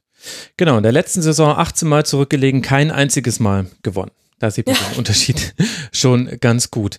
Bringt uns zur abschließenden Frage, Antonia, welches Küchenutensil beschreibt denn die Hinserie des VfL Wolfsburgs? Genau, äh, der VfL Wolfsburg ist für mich äh, eine Küchenmaschine. Die kann eigentlich alles und es macht auch Spaß, mit der zu arbeiten. Aber die braucht so viel Reinigung und Säuberung und da muss man es wieder ein- und auspacken. Und Gott war die teuer. Doch sehr anstrengend auf Dauer ist. Sehr schön. Ja, finde ich super und ich finde es auch gut, dass du da keine Markennamen genannt hast. Wir sind ja hier werbefrei. Perfekt. Genau. Eine kleine Sache wollte ich noch sagen. Natürlich. Und zwar wollte ich eine kleine Lanze brechen für den VfL und einfach mal in die Runde sagen, schaut doch mal Spiele von uns. Ich habe mir nämlich die ganzen Kommentare durchgelesen zum VfL und Fragen an mich. Und eigentlich war der Konsensus nur, ich habe ja noch kein einziges VfL-Spiel äh, in der Hinrunde gesehen. Wie kam das denn, dass die auf Platz 5 liegen? Und jetzt würde ich einfach mal gern sagen, schaut euch doch mal ein Spiel von uns an. So schlimm ist es nämlich gar nicht. Das stimmt. Das, das kann ich voll unterstreichen. In der letzten Saison war es zum Teil wirklich äh, schwer, Spiele von Ja. VfL über 90 Minuten. Für mich auch. Ja, ja, für dich ja noch viel, viel mehr, weil du hängst ja mit, mit deinem Herzen auch noch dran. Für mich war es ja einfach nur verschwendete Lebenszeit. Aber, aber in der Saison ist es wirklich so. Man kann sich, also das betrifft aber jetzt sowieso beide Vereine, über die wir jetzt länger sprechen. Sowohl Wolfsburg-Spiele als auch Frankfurt-Spiele kann man ohne jedes Zögern angucken. Dann dazu kannst du noch Dortmund nehmen und Werder Bremen. Wenn die Mannschaften beteiligt sind, Hoffenheim natürlich sowieso auch. Ja, auf jeden Fall gucken. Also das ist tatsächlich so. In der Saison und das hat eben halt auch damit zu tun, dass ihr auch mit dem Ball am Fuß auf einmal was könnt. Das ist, Ja, genau. Ja, das ist echt erstaunlich. Mal gucken. Ich bin echt total gespannt auf die Rückrunde beim VfL und was dann vor allem Jörg Schmatke so langfristig aus dem Verein macht, weil dem traue ich auch viel zu. Da gibt es eigentlich wenig Gründe, dass man Jörg Schmatke Misstrauen gegenüberbringen müsste. Deswegen, da kann noch einiges gehen. Naja, apropos, da kann noch einiges gehen. Damit sind wir ja dann automatisch bei Eintracht Frankfurt gelandet, die ja nur knapp hinter dem VfL eingelaufen sind jetzt in dieser Winterpause, so wie wir es alle natürlich auch vorhergesehen haben. Es gab 27 Punkte, das heißt ein Pünktchen hinter dem VfL, Platz 6, 34 erzielte Tore, das heißt eine der besten Offensiven der Liga und wie das jetzt alles kam, das wird uns jetzt Valentina erklären, die als ersten Aspekt auch genau diese Skepsis von einigen Verblendeten mitgebracht hat, die tatsächlich eine schlechte Hinrundenprognose der Eintracht ausgestellt haben. Wer war denn das? Ja, ähm, einer ist, glaube ich, anwesend, äh, mindestens. Ja, das Ja. Ich weiß nicht. Sagt einer. Ja, Ähm, naja, ich will da natürlich, ähm, das ist jetzt so ein bisschen, ähm, bisschen gemein, vielleicht darauf rumzureiten, Na, weil schon eine Prognose okay. abzugeben ist natürlich, finde ich, grundsätzlich gewagt, weil es einfach so viele Faktoren ähm, gibt, die man nicht, die man eben nicht vorhersagen kann. Ähm, ich hätte mir wahrscheinlich auch keine spektakuläre zugetraut, weil da einfach zu viel ähm, Unwägbarkeiten äh, da waren. Also zum einen Trainer, der ich, muss ich gestehen, der mir überhaupt nichts gesagt hat, der natürlich auch noch nicht in Deutschland äh, trainiert, aber äh, Fachleute kennen den mit Sicherheit trotzdem. Also für mich war es so Adi Hu. Ähm, und dann natürlich auch der eine oder andere Abgang, wo ich dachte, so Boateng hat dieser Mannschaft so unglaublich gut getan. Ähm, Ja. Und ich bin als Frankfurter irgendwie auch leidgeprüft, weil wir so oft, zumindest ist das so mein Eindruck in der Vergangenheit, an so wenigen starken Spielern gehangen haben, die dann so wichtig, so unendlich wichtig waren. Und das ist natürlich vielleicht auch das, was sich am massivsten ähm, geändert hat. Ich weiß allerdings nicht, ob jetzt die, die Hinrundenprognose von dir ähm, eine Ausnahme war. Das war sie, glaube ich, nicht. Ich glaube, das war generell, also ich hatte sie auf Platz 16 getippt in der Endtabelle. Es kann ja immer noch kommen. Also sagen wir mal, was ja. wer weiß. Äh, Nele hatte sie auf Platz 14. Christopher, also Chris Ramm hatte sie auf Platz 17. Das ist interessant, dass ich den ganzen Naja, gut, aber es ist okay, ich bin der Moderator, ich muss das schon aushalten. Und die Hörerinnen und Hörer hatten sie auf Platz 13. Also alle haben quasi eine, eine schwierige Saison vorhergesagt. Und ich war da vielleicht auch noch zu sehr beeinflusst von diesem Supercup-Spiel, weil ich einfach fand, bei diesem 0 zu 5 gegen Bayern mit Renault auch noch im Tor und, und Fünferkette habt ihr da versucht noch zu spielen und das hat aber so gar nicht funktioniert. Da hat so viel nicht geklappt und dann noch in der ersten Runde DFB-Pokal ausgeschieden. Da habe ich mich einfach im Negativen beeinflussen lassen von diesem Ja, Saisonstart. Da sah es ja aber auch tatsächlich ähm, katastrophal aus. Das war so eine Phase, wo ich eigentlich als, als Fan dachte, so, ich lege mich jetzt ins Bett, ziehe die Decke über den Kopf und ich stehe bis April nicht mehr auf. Das, ähm, das sah einfach wirklich katastrophal aus. Das kann man auch nicht schöner reden, als es war, äh, Umbruch hin oder her. Ähm, da war ich auch ein bisschen ratlos. Also das war fast eigentlich, ich, so, so schlimm hatte ich es nicht mal befürchtet, aber allein, dass die Eintracht schon wieder schafft, einen Rekord aufzustellen als äh, äh, Pokalfinalist und äh, gleich in der ersten Runde gegen Ulm rauszufliegen, das hat mich echt äh, nachhaltig erschüttert. Es ist die Eintracht auf Rekordjagd einfach, weißt du. Ja. Und dann hat man jeden, man hat fast jeden Rekord mitgenommen, der sich einem geboten hat. Da war halt dann auch irgendwie der mit dabei. Und es ging ja auch gar nicht so wahnsinnig gut los. Also man hat noch in Freiburg 2 zu 0 gewonnen und dann aber schon zu Hause gegen Werder in Unterzahl verloren durch so einen Freistoß, dann in Dortmund relativ deutlich verloren. Und dann fand ich, war dieses Schlüsselspiel so ein bisschen das erste Europa League-Spiel in Marseille. Und überhaupt hat dir die Europa League, die hast du auch als eigenen Punkt mitgebracht, eine ganz andere Rolle gespielt, als man gedacht hätte. Also normalerweise sagt man, oi, oi, oi, jetzt müssen sie auch noch Europa League spielen. Das wird ja hier erster FC Köln reloaded aus der letzten Saison. Und ich hatte den, das Gefühl, dass es bei Eintracht Frankfurt genau umgedreht war. Das war quasi so das, wo man sich nochmal so richtig Bock für die Liga auch geholt hat. Ja, das ist, äh, das ist wirklich skurril, finde ich auch, weil da dachte ich, das ist ja noch das, das größte Abenteuer und, und so, so ganz unabwegbar. Da hat man ja gar kein Gefühl für, für diese Vereine, gegen die man da spielen muss. Ähm, und äh, das war, das war völlig faszinierend. Bei dem ersten Spiel dachte ich noch, na ja, ist das vielleicht auch einfach so ein bisschen so ein, so ein Glückstreffer, keine Ahnung.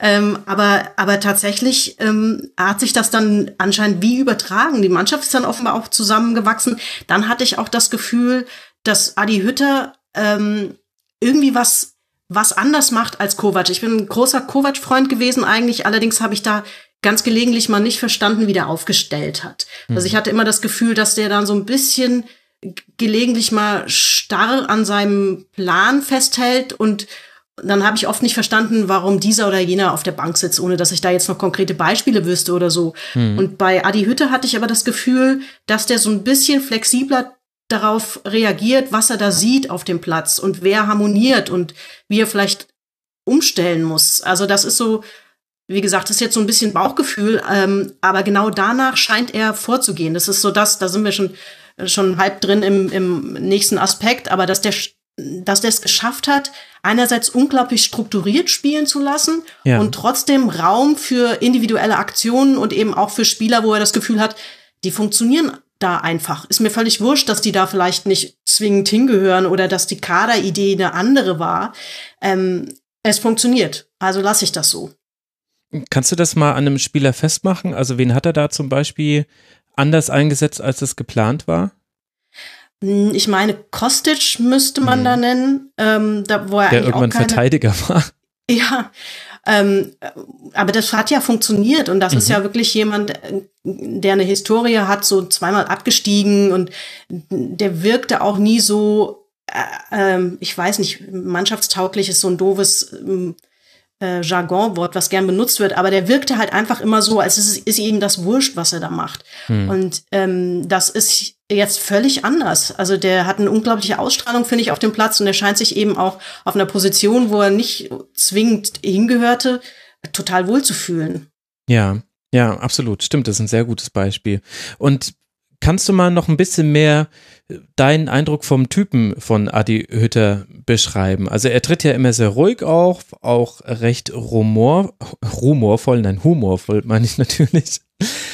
Aber äh, was glaubst du, wie ist er so in der Ansprache der Mannschaft? Kann man da, ich weiß ja, dass du zur Vorbereitung auf diesen Rasenfunk Royal unglaublich viel gemacht hast, Valentina, unter anderem ja ganz viele Pressekonferenzen anzugucken. Das heißt, du hast bestimmt sehr, sehr viel mehr Pressekonferenzen von ihm gesehen als ich. Was glaubst du, wie, wie tickt er so? Naja, der wirkt ähm, wie du auch schon gesagt hast, der ist äh, unglaublich höflich, ähm, vielleicht manchmal fast ein bisschen distanziert und dann blitzt aber wieder so ein bisschen humorvoller Typ auf. Also ähm, der, der wirkt so, als hätte er so eine, so eine Mischung aus, ähm, ja, also ich meine, er ist wie so ein Fußballlehrer im, im, im positiven Sinne. Du, du brauchst einfach, das ist, glaube ich, ganz klassisch wie ein Lehrer auch. Du musst einerseits einen guten Draht haben zu den, zu den Leuten, die du dir vor dir hast, die ja dann oft auch ein unterschiedlichen, komplett unterschiedliches Alter haben, teilweise sehr jung sind, ähm, dann teilweise schon Anfang Mitte 30 sind. Du musst zu denen irgendwie ein gutes Verhältnis finden und gleichzeitig aber immer klar machen, ähm, so, ab hier hört der Spaß auf. Ich sage euch jetzt, wie wir das machen, wie meine Idee ist, wie ich mir das vorstelle. Und das scheint er irgendwie eine gute, super Linie zu finden. Ne? Ist immer sehr vorsichtig. Also der sagt über, ich habe nie erlebt, dass der über irgendjemand was Schlechtes sagt oder oder irgendwie ähm, unhöflich wird. Es gab zum Beispiel jetzt bei dem letzten Spiel gegen die Bayern, ähm, wo die Herren äh, durch Abwesenheit geglänzt haben bei der Pressekonferenz. Das war die einzige Pressekonferenz, wo niemand der Gäste da war. Ach, auch Nico Kovac ist nicht gekommen. Nee, der war nicht da. Und Marc Hindelang, nicht der, gefunden. der, ja genau, das ist sehr verwirrend da im, im Waldstadion. Nein, da hat zum Beispiel der Pressesprecher von Eintracht Frankfurt so ein klein bisschen suffisant gesagt, war wohl ein früher Flieger. Ähm, wohingegen Adi Hütter dann noch mal gesagt hat, so, ähm, ähm, ja, tut mir sehr leid, dass äh, Nico Kovac nicht hier sein kann. Also er hat das so, hat da so ein bisschen diese diese Spitze Die gleich rausgenommen. rausgenommen. Ähm, so, ja, weil das hätte man schon so werten können. Und ich als, ähm, sorry, da bin ich einfach Ultra und Frankfurt-Fan mit einer tiefen Abneigung äh, gegen den FC Bayern und seine Vereinsführung. Ähm, ich finde, das hat halt einfach so mein Bild bestätigt. Von, Respektlos. ja, ja, also der angenehmste Mensch und bei, mit dem haben wir auch keine guten Erfahrungen gemacht, war ja, bei, war ja beim Pokalfinale Jupp Heynckes, der, der sich auch entschuldigt hat dafür, dass die äh, Bayern-Spieler dann einfach in die Kabine verschwunden sind. Ähm, aber zurück zu, zu Adi Hüt- Hütter. Ich finde, das versinnbildlich ganz gut, was das für ein Typ ist. Ja, das ist so, ohne dass er, dass er relativieren will, der sagt schon deutlich, was er denkt, aber er bleibt dabei immer unglaublich höflich. Ja. Ja, den Eindruck habe ich auch. Und dann lief es aber ja auch irgendwie alles so ein bisschen zu seinen Gunsten, womit ich das jetzt nicht äh, schmälern will, aber ich hatte den Eindruck, um dann auf die Europa League nochmal zurückzukommen, also dieses 2 zu 1 da in Marseille, das war ja auch äh, vor Geisterkulisse ganz, ganz merkwürdiges Spiel. Und dann war aber, glaube ich, im, denn im Nachhinein war der Spielplan der Europa League perfekt. Das war wie gemalt für die Eintracht. Dann kriegst du als nächstes Spiel im allerersten Heimspiel in der Europa League, wo du weißt, das ganze Stadion wird brennen im metaphorischen und manchmal auch gar nicht so metaphorischen Sinne. Und dann kriegst du Lazio, die du halt direkt mit 4 zu 1 wegmachst, auch mit einer herausragenden ersten Halbzeit. Und da war ja dann mit den nächsten beiden Spielen dann gegen Limassol, wo man das erste auch noch zu Hause hat. Also so im Nachhinein war quasi der Spielplan der Europa League wie gemalt für Eintracht Frankfurt mit dem kleinen, mit dem Wehwehchen, dass es einem schon sehr leid tat, dass man ausgerechnet nach Marseille keine Auswärtsfans mitnehmen konnte. Aber davon abgesehen, sportlich war das perfekt. Ja, das ist einfach unglaublich fluffig durchgelaufen. Also äh, ich, das ist mir immer noch, äh, also fast ein bisschen, ein bisschen nur mit Magie zu erklären, wo es ja wahrscheinlich äh, sinnvollere Erklärungen dafür gibt. Aber ähm, auch das letzte Spiel, was ja dann so ein bisschen, zumindest die erste Halbzeit, Ja. das war ja kein Traumspiel. Ja. Nee. Da dachte man schon so, oh, gut, selbst wenn man das jetzt verliert, geht ja um nichts mehr. Aber äh, am Ende äh, ist das eben doch noch gewonnen worden. Und das ist natürlich äh, immer auch immens wichtig, nicht nur für eine Statistik oder das ist, das ist das ist einfach super, dass das doch noch so ausging. Und da war ich noch unterwegs und habe das ähm, Spiel tatsächlich live im Radio gehört, was ich auch schon lange nicht mehr getan habe. Und habe dann so ähm, allein im Dunkeln die Arme hochgerissen. Ich bin sehr froh, dass mich niemand gesehen hat und gedacht hat, die ist nicht mehr ganz dicht, ähm, als die Tore dann fielen. Das war natürlich einfach traumhaft, dass das so, dass das so durchlief und dann auch so geendet hat noch. Mhm. Absolut. Und dann eben alle Spiele gewonnen. In Rom war ich ja selbst auch im Stadion. Deswegen habe ich da noch ganz gute Eindrücke vom Spiel gehabt. Da hat man auch so wirklich gesehen, also zum einen bei Lazio, also da waren die Ordner und Sicherheitskräfte, die waren die motiviertesten. Das muss man schon sagen, auch wenn jetzt Lazio kein total einfacher Gegner deshalb war, aber hat man schon gemerkt, bei dem war ein bisschen die Luft raus. Aber die Art und Weise, wie Frankfurt da die Tore gemacht hat, das war halt so sinnbildlich für die Saison. Das eine war ein absoluter Traumschuss in den Winkel, wo du das Gefühl hast, ja gut, der fällt halt in dieser Saison auch wirklich einfach rein. Der geht halt, der geht halt auch ins Tor. Das, das ist das eine Sinnbild für die, für diese Hinserie auch von Eintracht Frankfurt. Und das andere war, hat, war vielleicht der beste Pass, den ich in dieser Saison gesehen habe. Auf Haller, glaube ich, war es dann. Also blind gespielt und trotzdem wusste er genau, dass er da stehen muss, völlig gegen die Laufrichtung aller anderen Verteidiger. Also wirklich wie mit dem Skalpell durch die Abwehr durchgezogen. Und dann wird es natürlich auch verwertet. Und das und das finde ich gibt diese Saison auch ganz gut wieder. Das eine ist, dass man in den entscheidenden Momenten die Wucht hatte, die man braucht und auch das Glück, dass der Ball dann reingeht. Und das andere aber auch, dass man vorne in der Offensive gerade eine feine Klinge spielen kann. Die haben halt auch echt ganz wenige andere Bundesligisten. Ja, also Aller muss man mit Sicherheit, kann man nicht in, in den höchsten, also allerhöchsten Tönen äh, äh, nur loben. Ähm, vor allen Dingen, weil du sagst, so der, der beste Pass, das ist ja dann noch, ähm, das war, glaube ich, war das das gleiche Spiel? Nee, das war das gegen Marseille, wo Gustavo diesen unfassbar verunglückten Rückpass gespielt hat. Das ist so das Gegenteil. Ja, wo ich dachte so, das habe ich ja noch nie gesehen. Das habe ich mir mehrfach Ich noch schon. angeguckt. Aber ja, gut. Ähm, also ich kann, konnte mich an nichts erinnern, was so faszinierend also sorry, das klingt immer so schnöselig, aber es sah so unfassbar dämlich aus, dass es mir schon fast wieder leid getan hat.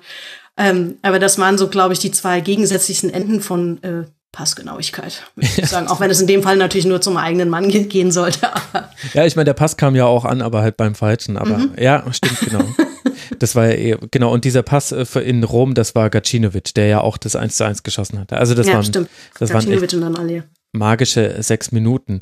Und jetzt frage ich mich, wenn wir jetzt sagen, also die Europa League war wichtig für Eintracht Frankfurt und zwar im positiven Sinne und das ist das, was so ein bisschen überrascht im Vergleich zu anderen Europa League Teilnehmern der letzten Jahre, dann frage ich mich, was haben wir jetzt dann von der Rückrunde zu erwarten, wo man dann jetzt gegen Schachtyor Donetsk einen Champions League Teilnehmer bekommen hat, der ja unter anderem gegen Hoffenheim sehr, sehr gute Spiele gezeigt hat. Glaubst du, das wird nochmal so einen ä- ähnlichen Effekt haben können da Mitte Februar oder ist es jetzt dann vielleicht auch schnell vorbei und dann fehlt so ein bisschen das, woran man sich auch jetzt ja fast schon gewöhnt hat, dass man sich so ein bisschen durch die Saison hangelt, nämlich von Europa League Heimspiel zu Europa League Heimspiel. Das waren immer so die Glanzpunkte. Ja, puh, da habe ich mir auch lange Gedanken drüber gemacht. Ist ich, das, jetzt sind wir wieder bei, ich habe eine Prognosenschwäche, eine schwere Prognosenschwäche. Ähm, ich finde das unheimlich schwer zu sagen. Also ich kann mir tatsächlich nicht vorstellen, dass das genauso weitergeht, weil das eine oder andere, der eine oder andere glückliche Moment war bei der Hinrunde schon auch dabei. Das muss man vielleicht auch sagen. Ähm, und je weiter man kommt, desto schwerer wird das schlicht und ergreifend. Da sind ja nicht, da sind ja keine Gurkentruppen, die da antreten. Ähm, also ich, ich würde es mir natürlich wünschen, dass wir da noch ein bisschen dabei sind. Ähm, aber ähm, ich glaube, das wird jetzt auf jeden Fall, das ist jetzt mit einem größeren, größeren Fragezeichen versehen für mich. Mhm. Und was glaubst du, macht das jetzt dann mit der Mannschaft, wie diese Hinrunde gelaufen ist? Also da können wir auch mal so ein bisschen durchgehen, wenn du magst. Ich habe vorhin ja schon damit angefangen. Der Auftakt war denkbar fürchterlich mit DFB-Pokal und dann und vorher noch im äh, Supercup, egal wie wichtig man den Pokal nimmt, aber du willst nicht 0 zu 5 zu Hause verlieren. Das Nein. ist halt einfach mega ätzend und dann halt auch noch gegen deinen ehemaligen Trainer. Das müssen wir jetzt nicht extra nochmal thematisieren, das ist dann allen schon äh, genügend klar. Und dann in Freiburg gewonnen und dann gab es eben diese beiden Niederlagen gegen Werder, Dortmund und es ging ja, obwohl man in Marseille dann gewonnen hat, war, war ja nicht alles dann auf einmal wieder super. Gegen Leipzig 1 zu 1 gespielt, in Gladbach verloren und der erste Sieg kam dann erst gegen Hannover 96. Kannst du mir denn erklären, was sich da verändert hat, dass dann die Eintracht da dann doch irgendwie anders aufgetreten ist als vorher? Oder wie würdest du das erklären jetzt im Nachhinein, dass man dann wieder rausgefunden hat aus diesem schlechten Start? Naja, zum einen hat, hat Adi Hütter ja dann taktisch doch umgestellt ein bisschen. Ähm, dann hatte ich das Gefühl, also ich glaube, als, als Schlüsselspiel gehen die meisten davon aus, dass das eher ein bisschen später war. Aber für mich war zum Beispiel das Spiel gegen Leipzig gar nicht so schlecht. Das war ein 1 zu 1. Das war für mich dann aber schon mal so ein bisschen äh, ein Zeichen, dass äh, ich meine, das Leipzig ist jetzt auch kein schlechtes Team gewesen in der Hinrunde, das kann man sicherlich nicht Absolut. sagen. Ähm, das war nicht so verkehrt. Gut, dann gab's gegen, gegen Gladbach auswärts und nicht schön, auch klar. Aber äh, auch das finde ich bei so einer Mannschaft, gegen so eine Mannschaft, das ähm, hätte jetzt auch keiner erwartet. Und dann, ja, eigentlich fand ich, ging's für mich ab Leipzig aufwärts. So. Und ähm, ich kann jetzt nicht mehr genau sagen, dass das wiederum, habe ich mir so genau nicht angeschaut, wann Adi Hütter da taktisch ein bisschen umgestellt hat. Ähm, ähm, aber das war für mich der Punkt, wo es einfach irgendwie aufwärts ging, wo ich auch das Gefühl hatte, Ja. so jetzt, ich, ich glaube, diese Mannschaft ist da ein bisschen zusammengewachsen. Ähm, die, die ersten Spieler sind auch wieder ein bisschen fitter, weil ich, da, da kamen ja einige natürlich auch aus der ähm, aus den internationalen Ligen zurück und sowas, äh, aus den internationalen Wettbewerben zurück. Ähm, ja, das, das ging, das war einfach so, ähm, so langsam läuft das. Also präziser kann ich das gar nicht beschreiben. Ja, also ich als natürlich äh, totaler Makoto Hasebe-Fanboy würde sagen, damit Ja. hing alles zusammen Ja. bei Eintracht Frankfurt. Und Den das, muss man auch auf jeden Fall herausnehmen. Genau, und der kam nämlich dann äh, zurück. Gegen Leipzig hat er in der Innenverteidigung gespielt. Gladbach dann auf der Sechs. Es ist natürlich schief gegangen, musste ja, und dann wieder zurück in die Innenverteidigung und ab dann beginnt die magische Makoto-Serie, wie ich sie gerne intern hier im Hause Rasenfunk nenne.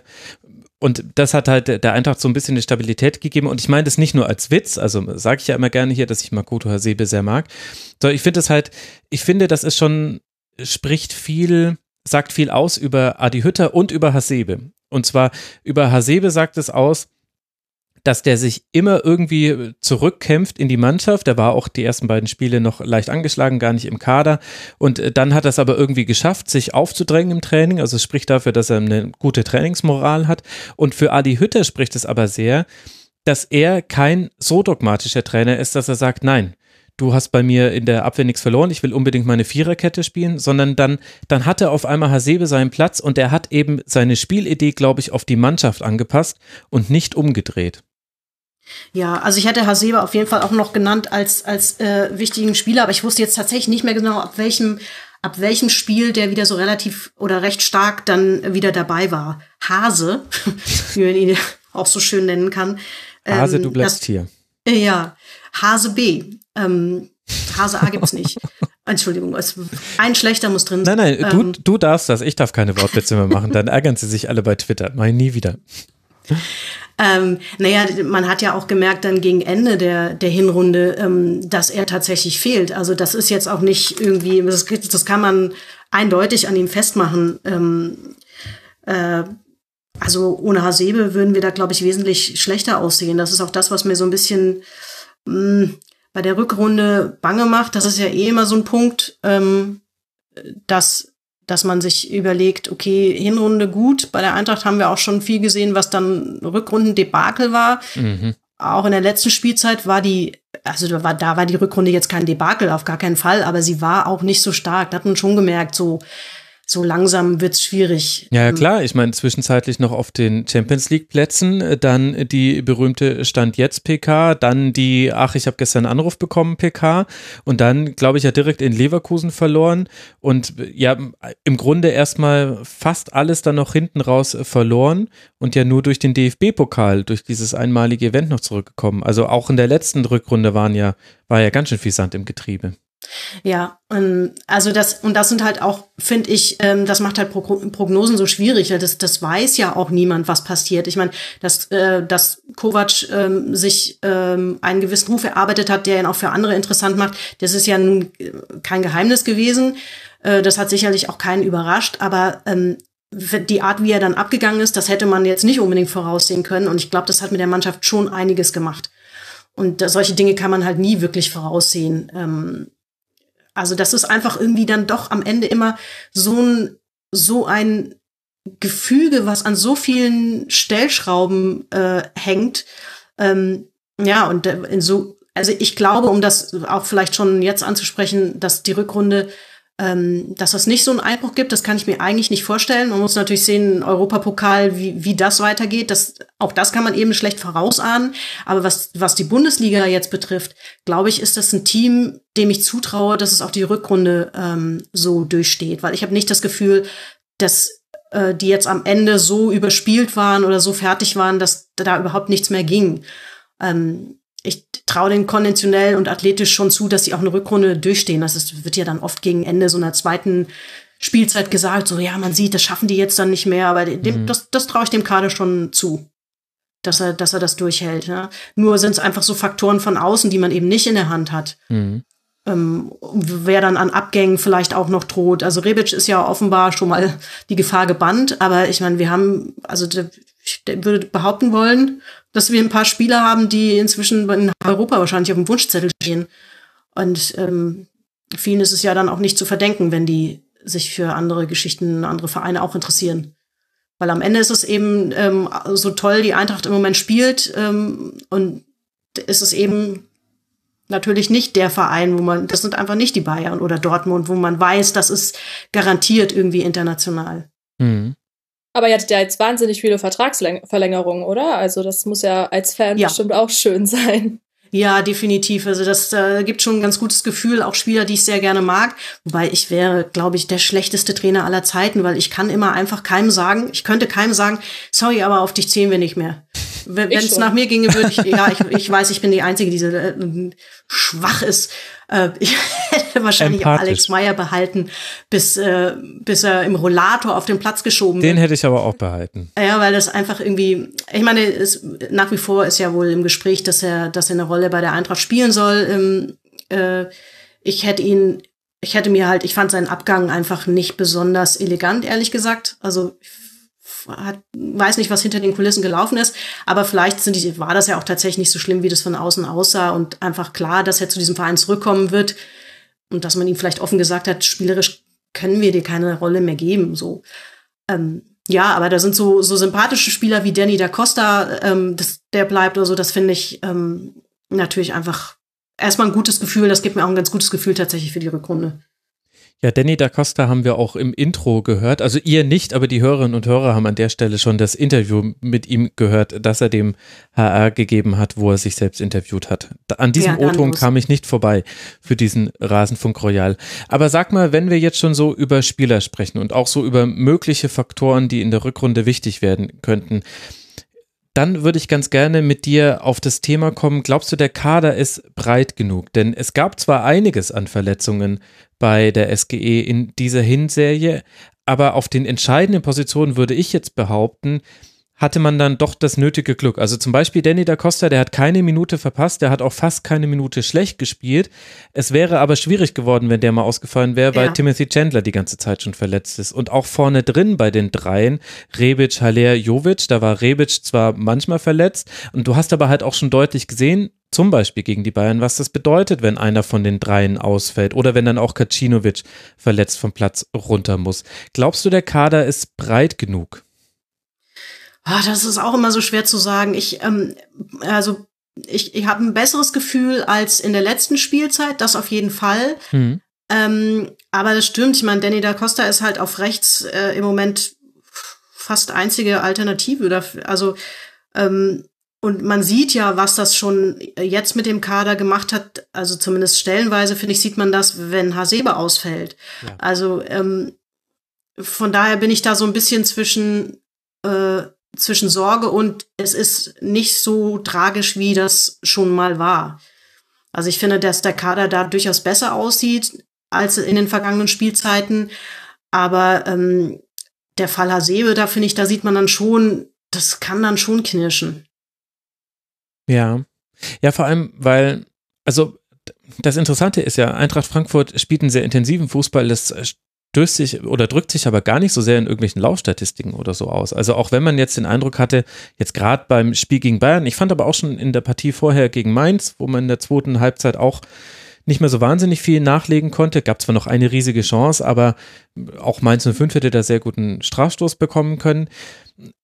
Man hatte den Eindruck, die waren schon so ein bisschen, überspielt oder physisch nicht mehr ganz da und das hat erst so im Kopf angefangen, irgendwann war es dann auch in den Beinen zu sehen und es liegt aber jetzt gar nicht so sehr daran, dass sich Eintracht Frankfurt die Lunge aus dem Leib läuft, so wie es noch unter Kovac war. In der letzten Saison war ja Frankfurt eins der laufstärksten Teams, sondern ich glaube, es hängt eher damit zusammen, dass man eben einen sehr intensiven Fußball spielt, wenn der Gegner den Ball hat. Dann laufen sehr viele hinterher und wenn du dann den Ball gewinnst, dann machst du sehr schnell Tore da draus. Und wenn du den Ball aber nicht gewinnst, dann hat es halt quasi auch so einen Ermüdungseffekt während des Spiels selbst. Und ich hatte so den Eindruck gegen Ende der Hinrunde, das war tatsächlich eher eine Müdigkeit dieser Art, als halt eher das klassische, ey, wir können einfach nicht mehr laufen, weil der Muskel macht halt zu. Ja, ich meine, die haben natürlich eine, also ich habe schon lange keinen Kader mehr gesehen, der so, also bei uns, der so eine Körperlichkeit halt auch hat. Ich meine, es hätte sogar Bruno Labbadia auf der Pressekonferenz äh, gesagt, dass, dass ihm das auch aufgefallen ist. Ähm, das hat er natürlich an, an Rebic, äh, Aller und ähm, Jovic. Ähm, äh, Jovic festgemacht, ja. genau. Ich will immer Jovic und Kostic verwechseln, was völlig unsinnig ist, aber die sind halt beide so kurze Namen mit O und Itch hinten, das ist bei Eintracht gerade schwierig.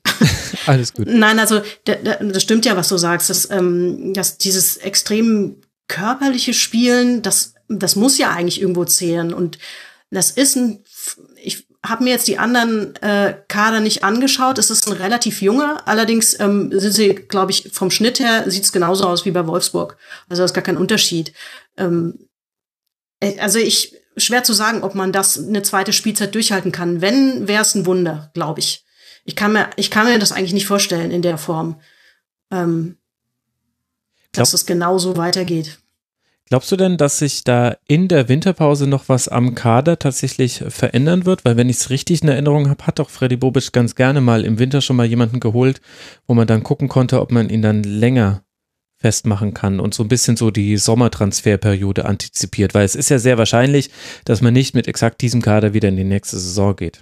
Nee, da sind ja noch ein paar Spieler auf dem Zettel, die wechselwillig sind oder wo, wo die Eintracht sagt, äh, wäre ganz gut, wenn du wechselwillig wärst. Ähm, und von daher würde ich, so wie ich die Arbeit von Bobic jetzt erlebt habe, würde ich fast vermuten, dass sich da noch ein bisschen was bewegt. Rode ist ja schon klar. Ich glaube, Fabian ist auch jemand, den man gerne los wäre. Mhm. Ähm, der, der will ja auch, der will nur nicht zurück nach Mexiko, was ich auch durchaus verstehen kann. Ich glaube, das ist einfach keine Option. Ja. Ähm, ähm, aber ich, ich habe keine Ahnung, ich habe jetzt keine Gerüchte mehr gehört oder gelesen, wer da noch auf dem Zettel sein könnte. Aber so äh, bei den Leuten, die da wiederum ähm, stehen, die eher Abgänge sein werden, wäre es irgendwie, äh, ist es einfach zu vermuten, dass da, dass da noch was passieren wird. Mhm. Ich habe gehört, der VfL Wolfsburg soll einen sehr großen Kader haben. Vielleicht gibt es da ja noch niemanden, den man irgendwie ab. Der von der Eintracht ist, glaube ich, im Vergleich gar nicht so klein. Ich meine, ich hätte vorhin noch mal kurz mit halbem Auge geschaut, wie groß ist eigentlich der Kader der Bayern? Weil es ist natürlich irgendwie immer so, wo man immer denkt, die, die machen ja alles aus der Portokasse. Ähm, der ist aber sehr aber klein. Ist, ist klein, ja, oder? Das, der ist das klein. ist der kleinste zusammen mit äh, Leipzig und Leverkusen mit nur 26 Spielern. Tatsächlich hat die Eintracht den größten Kader, 34 Spieler. Das habe ich dann auch gesehen. So, scheiße, das kann ich nur Klischee nicht erfüllt. Sauerei.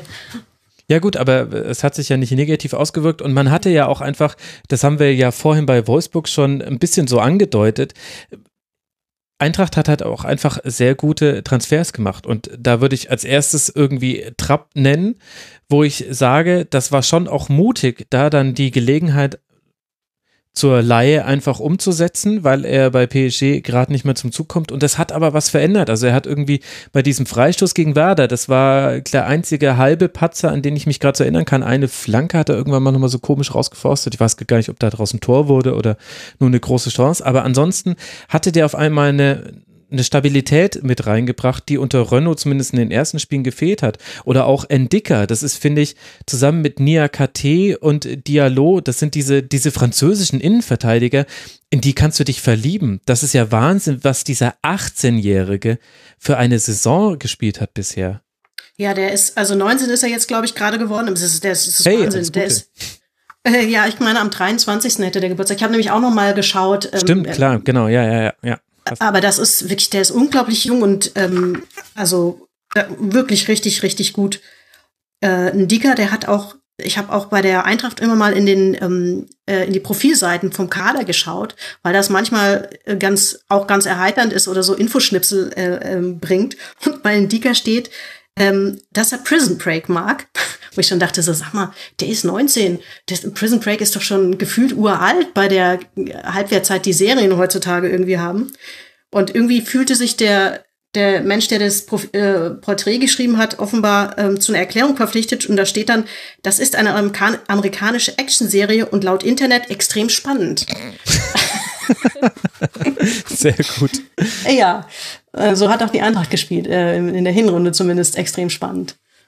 Ja, also ähm, wo waren wir? Wir waren eigentlich Wir waren bei, der, den Transfers, wie gut die bei eingeschlagen haben. Und Trapp Ja. und Endika sind so da die ersten, die einem einfallen, finde ich. Ja, Trapp war natürlich super. Ähm, da werden sie wahrscheinlich auch verzweifelt im Hintergrund dran arbeiten, oder was heißt verzweifelt, aber mit Sicherheit intensiv dran arbeiten, dass der, dass der bleiben kann. Was glaube ich nicht so einfach ist, ähm, weil der Vertrag, ich, ähm, da stecke ich nicht so drin, aber ich meine, der Vertrag müsste erst, für die Laie müsste der Vertrag erst verlängert werden, den er bei äh, Paris hat. Und ähm, kaufen, der verzichtet wohl jetzt schon auf ein ähm, Stück Gehalt, Mhm. um spielen zu können.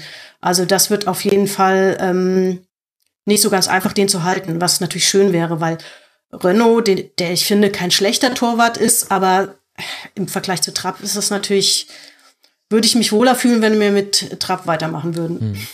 Ich meine, wir haben halt Renault eigentlich auch kaum gesehen, das muss man noch ja. mit dazu sagen. Also welchen Torhüter bewertet man eigentlich nur anhand von drei Spielen, die man gesehen hat. Man hatte halt nur das Gefühl, dass im Gesamtgefüge Eintracht Frankfurt Kevin Trapp auch bessere Kommunikation mit den Mann vor sich hatte. Das kann jetzt aber auch damit zusammenhängen, dass dann Hütter ja umgestellt hat und der heilige Makoto auf einmal gespielt hat und dann würde jeder Torhüter brillieren, wenn ihr mich fragt. Aber, ja, Trapp ist aber auch einer, der mitspielt, anders als Radetzky, mhm. der, wo man bei den langen Bällen immer dachte, so, puh, so.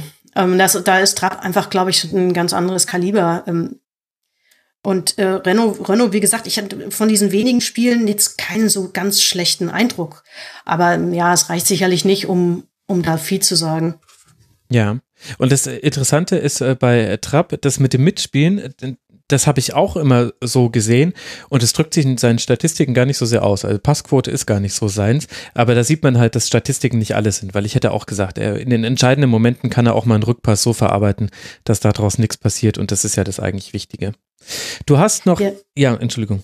Entschuldigung, ich wollte nur, weil ich das gerade auch mit halbem Auge in meinen Notizen gesehen hat, habe. Also ich, wie gesagt, ich finde sonst eigentlich so Zahlenspiele immer oft sehr müßig, aber wo es mir aufgefallen ist, war bei Jovic, ähm, der hat die krasseste Marktwertsteigerung hingelegt, äh, überhaupt im ganzen Kader. Der kam zur Eintracht mit einem Marktwert von zwei Millionen und steht jetzt bei 40. Mhm. Wahrscheinlich transfermarkt.de.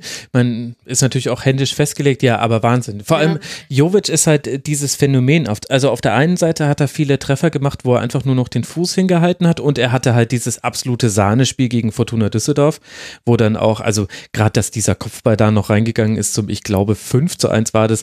Das war auch so, dass du dir gedacht hast, ja gut, also heute fällt dir aber auch wirklich jeder rein. Das ist ja der Wahnsinn. Aber darüber hinaus hat er halt trotzdem auch wahnsinnig gute sonstige Statistiken. Also er ist zum Beispiel auf Platz eins aller Spieler, was äh, den Erfolg von Dribblings angeht. Ligaweit ist er der beste Dribbler tatsächlich, was ich jetzt so auch nicht gedacht hätte. Er hat die sechstmeisten Schüsse aufs Tor. Er äh, kreiert noch viele Großchancen. Also das ist tatsächlich erstaunlich, was für einen Sprung der gemacht hat. Vor allem, wenn man sich erinnert, in der letzten Saison war es noch so im Eintracht Frankfurt Podcast in der Saisonvorschau haben die damals noch gesagt, ja, also Haller sollte eigentlich die Nummer eins sein, kennen wir alle noch nicht, sind gespannt, wie der drauf ist. Aber interessanterweise hat Jovic eigentlich die bessere Vorbereitung gespielt und es gab damals quasi schon so einige, die geschrieben haben, na, vielleicht könnte sogar Jovic die Nummer eins im Sturm sein oder zumindest die Nummer 1b und knapp hinter Haller. Und in der letzten Saison war das vor allem in der Hinrunde noch eine eindeutige Nummer. Haller und sonst nichts. Und dann halt hinter noch der, der Prinz natürlich noch, der war natürlich noch wichtig. Aber jetzt hat er quasi so den Schritt genommen, den man damals schon so ein bisschen antizipiert hat. Das finde ich auch ja. echt erstaunlich. Es sind, es sind einige Spieler ähm, besser geworden ähm, jetzt mit Hütter, wobei das natürlich einfach immer auch schwer zu sagen ist, so er hat sie besser gemacht. Ja. Es gab ja bei einigen oder bei den meisten eine, eine klare Tendenz. Also ich glaube, die hättest du schon verhauen müssen, damit das irgendwie in die andere Richtung geht. Aber nichtsdestotrotz äh, kommt da, glaube ich, beides zusammen. Eine positive Tendenz und ein, und ein Trainer, der mit einem unglaublich guten Gefühl für die einzelnen Spieler äh, und das Gesamtgefüge äh, offenbar vorgehen kann. Ja, so ein bisschen das Henne-Ei-Problem, so ein bisschen. Hat Hütter sie besser gemacht oder lassen sie Hütter so gut dastehen, weil sie auf einmal alle so gut sind? Also ich würde es fast auf äh, Philipp Kostic runterbrechen wollen, wo HSV-Fans sich jetzt noch die Augen reiben, was mit diesem Spieler eigentlich passiert ist. Ja, Wahnsinn. Dann kannst du natürlich sagen, Hütter, kannst du aber auch sagen, vielleicht hat ja auch Kostic nochmal einen entscheidenden äh, Sprung gemacht. Vielleicht hängt es aber auch tatsächlich mit dem Mannschaftsgefüge zusammen. Das ist ja auch so eine Parallele zu Wolfsburg. Bei Eintracht wird das nur noch mehr transportiert. Also Antonia hat vorhin gesagt, man sieht auf Instagram, dass die viel miteinander rumhängen. Also ich bin mal eine Zeit lang der halben Mannschaft von Eintracht Frankfurt auch gefolgt mit dem Rasenfunk-Account, habe ich dann irgendwann aufgehört, weil ich in jeder Story immer dasselbe gesehen habe, weil sie immer zu fünf unterwegs waren und nur aus einer anderen Perspektive. Ja, genau. Und die Kameraperspektiven. ja, und das war mir dann irgendwie auch zu doof. Mal umschalten Aber, auf die Aller-Cam. ja, ja, so ungefähr, genau. Oder die, die ganze Balkan Connection war da halt unterwegs, auch in, in sehr lustigen Etablissements nach der Musik, die da lief. Aber mhm. das, also ich meine, und der Mannschaft Mannschaftsgeist bei Frankfurt, der wird ja noch viel mehr auch nach außen getragen. Also bei Wolfsburg ist es eher sowas, was man erkennen kann, wenn man näher hinguckt. Und bei Eintracht Frankfurt gehört es ja fast schon zum Markenkern, dass sich jetzt ein Danny da Costa im Interview, ich glaube, mit dem Kicker hinsetzt und sagt, ja, also bei uns in der Kabine, da geht's zu wie sonst wo. Also da werden, wird äh, einer spricht auf äh, Kroatisch, der andere auf Serbisch, dann ruft irgendjemand was auf Spanisch rein und hin und wieder hörst du auch Deutsch und dann lachen alle. Also das wird ja auch richtig kultiviert bei Eintracht Frankfurt. Ja, das, das macht einfach einen richtig guten Eindruck. Und äh, Social Media ist da halt durchaus, äh, auch wenn, wenn man natürlich sich immer davor hüten muss, das als irgendwie ähm, extrem relevant anzusehen. Aber es gibt zumindest einen gewissen Eindruck, so dass da was irgendwie zusammenpasst. Ja, du kannst es schwieriger faken auf Social Media. Ja. Beziehungsweise es fällt einfach auf, wenn Dinge fehlen. Also kann man so sagen, die Bayern-Spieler, die hängen eigentlich nur zusammen rum, wenn sie irgendwo hinfliegen. Dann vertecken sie sich aber auch alle ganz brav. Das so viel kann man dazu sagen. Du hast noch einen Punkt mitgebracht, den fand ich interessant, äh, Valentino, weil mit dem hätte ich nicht gerechnet, nämlich die PKs. Was ist denn an den PKs so besonders? Naja, ich ja, habe ja schon gesagt, dass ich aus irgendeinem Grund in der Vorbereitung, ich habe mir natürlich, weil ich ja äh, auch selbst nicht alle Spiele gesehen habe und, äh, und dann mich auch nicht immer an alles sauber erinnern kann, habe ich die gesamte Hinrunde nochmal geschaut. Also natürlich nicht komplett, sondern die Highlights. Und dann habe ich angefangen, diese PKs nach dem Spiel zu gucken. Am Anfang aus äh, schierer Panik, dass ich irgendwas verpasse, was irgendwie wichtig ist. Oder dass es vielleicht ein interessantes Zitat gibt oder so, was sich lohnt, nochmal rauszukramen. Und habe dann irgendwann Spaß dran gefunden und festgestellt, dass das unglaublich komisch. Und es sagt eine Menge aus über, über die Vereine, ähm, natürlich auch ein bisschen über den Fußballjournalismus. Das ist irgendwie einfach immer ganz interessant. Ich gucke einfach da gerne hinter die Kulissen. Und ähm, dann gab es halt einige, wo ich hängen geblieben bin. Und das ist einmal tatsächlich eben die PK nach dem Wolfsburg-Spiel ähm, mit einem unglaublich komischen Bruno Labbadia. Also, also komisch im Sinne von lustig. Ja, Oder? lustig. Ja. Mhm. Nicht merkwürdig. Mhm. Nicht merkwürdig, sondern lustig. Also es ist einfach auch ist ein sympathischer Typ. Ich mag den ja auch gerne. Also äh, finde es einfach ein angenehmer Trainer. Da gibt's andere. Ähm, aber selbst Friedhelm, Friedhelm Funkel fand ich witzig in, der, in den PKs. Der, der sieht ja immer so ein bisschen aus, als hätte er gerade die Belagerung von Stalingrad überstanden und bräuchte dringend Kaffee. ähm, und der hatte natürlich auch keine schöne Aufgabe. Und der saß dann mhm, auch so ein bisschen mit der. 7 mit dem äh, Kopf ähm, auf der Hand gestützt, musste aber trotzdem irgendwie lachen, weil er irgendwie auch wahrscheinlich dachte so, was soll ich sagen, das war scheiße. das war halt Mist. Also ähm, und, und deswegen habe ich mir irgendwie diesen Aspekt PKs aufgeschrieben, weil, weil ich irgendwie daran hängen geblieben habe und gedacht, also es sagt einfach so viel auch ähm, aus, wie, wie, wie Trainer da auftreten, wie auch Pressesprecher auftreten. Mhm. Ähm, wie gesagt, Bayern nicht mal anwesend, da hatte ich auch das Gefühl, also Leute, ihr müsst euch doch klar sein, wie das aussieht. Das macht man einfach nicht. Mhm. Es gab, glaube ich, einen einzigen Verein, da weiß ich jetzt nicht mehr auswendig, wer das war, die haben irgendwie den Co-Trainer geschickt, weil offenbar, ähm, weil da jemand verhindert war. Das war aber ganz offensichtlich so, sagen, wir müssen da jemand hinschicken, da muss jemand hin, Leute. So. Und äh, deswegen habe ich irgendwie die PKs aufgeschrieben als Aspekt. Und, und Danny da Costa haben wir ja schon gehört. Ähm, ja. Es ist einfach so, ich finde ich auch so angenehm, wenn Spieler, äh, wenn man das Gefühl hat, die sind jetzt nicht nur einfach, ähm, die kriegen ja heutzutage alle auch Medienschulungen und das ist sicherlich auch sinnvoll. Und man sollte auch nicht immer erwarten, dass Fußball, Fußballspieler, äh, nur weil sie wie Popstars gefeiert werden, dann auch druckreif sprechen können. Das muss ja niemand um Himmels Willen. Aber umso auffälliger ist es, finde ich, wenn so jemand wie Danny da Costa äh, kommt, der unglaublich smart ist, der ganz offenbar selber denkt und selber sprechen kann. Mhm. Ähm, obwohl er weiß, was er da tut, der würde sich, glaube ich, jetzt auch nicht aus dem Fenster lehnen, aber so eine, so eine PK, wie er sie da gegeben hat, äh, die hatte ja schon an Zeigler Jürgen Klopp Niveau. Also aber ist da nicht auch das Interessante, grandios. dass das tatsächlich alles Fragen hätten sein können, die ihm gestellt worden wären? Also er hat sich ja selbst die Fragen gestellt und dann die Antworten auch gegeben. In alter ja. Klaus Augenthaler bei Wolfsburg-Manier. Nur mit ein bisschen besserer Laune. Und, äh, mit einem grandios mitspielenden Reporter natürlich, der mit Sicherheit darauf auch nicht vorbereitet war. Hm. Äh, Glaube ich zumindest nicht. Und äh, der ja dann auch gesagt hat, na ja, sie haben äh, nur 22 statt 24 Punkte geholt. Und ja, hat man ja auch gleich gesehen, dass das Nürnberg-Spiel direkt wieder in den Köpfen war. Es war so grandios, wirklich die Geschwindigkeit, mit der es hin und her ging und wie schnell der dann auch gedacht hat an, an, an einigen Stellen. Das fand ich echt sehenswert. Also wer sich das noch nicht gänze angeschaut hat, das ist ja nicht lang, kann das gerne mal googeln. Das findet sich verschiedentlich. Ja, ich finde es halt nur interessant, dass tatsächlich die Fragen so kalkulierbar gewesen wären. Und das finde ja. fällt mir auch immer auf, wenn ich Pressekonferenzen gucke. Also gerade die nach dem Spiel Pressekonferenzen gucke ich mir relativ häufig an, vor allem von den Partien, die ich nicht über 90 Minuten gesehen habe, weil ich immer hoffe, dass einer von den Journalisten fragt, sie haben in der zweiten Halbzeit umgestellt, können Sie noch mal kurz erklären, warum Sie das wichtig fanden oder meinem Eindruck nach, das ist jetzt ehrlich gesagt dann immer mein Eindruck, äh, wollten Sie irgendwie eine Unterzahl im Mittelfeld aufheben und dann hat es aber nicht gefruchtet. Woran glauben Sie, hat es gelegen? Also ich hoffe immer so ein bisschen da Erklärung zu bekommen auf Dinge, die für Dinge, die ich in den Spielzusammenfassungen nicht erklärt bekomme, was sich da halt auf Highlights beschränkt. Und ich weiß nicht, ob es daran liegt, dass halt die meisten Spielberichte ja sowieso schon geschrieben sind und das dann auch vielleicht nicht die wichtigste PK ist für die Journalisten. Aber wie oft da die Trainer ihr Eingangsstatement machen, gerade die Gästetrainer, dann kommt der Heimtrainer und dann heißt es, so hat noch jemand Fragen. Dann gibt es zwei Fragen in den Heimtrainer. Für den Gästetrainer interessiert sich keiner, der kann im Grunde gleich wieder nach Hause gehen und das war's dann. Das finde ich. Ja, also mich verwundert es immer jedes Mal, weil. Ja, aber Max, ich meine, das ist doch der Grund, warum der Rasenfunk erfolgreich ist. Ja, weiß Weil ich nicht. du es anders Ahnung. machst. Ja, we weiß ich nicht. Vielleicht wäre es auch so, wenn ich da sitzen würde, dass die Trainer sagen würden, ey, bitte, Junge, ey, jetzt fünf Minuten nach dem Abpfiff, nee, lass mich jetzt nicht über irgendwelche verschiebende Halbräume hier sprechen. Ja, ich meine, man muss da vielleicht auch äh, differenzieren, ist natürlich immer leicht. Also jetzt gerade für mich, ich habe ähm, als Volontärin das eine oder andere ähm, Interview mit Eintracht geführt, weil, weil ich da alles machen musste und da war eben auch oft Sport dabei.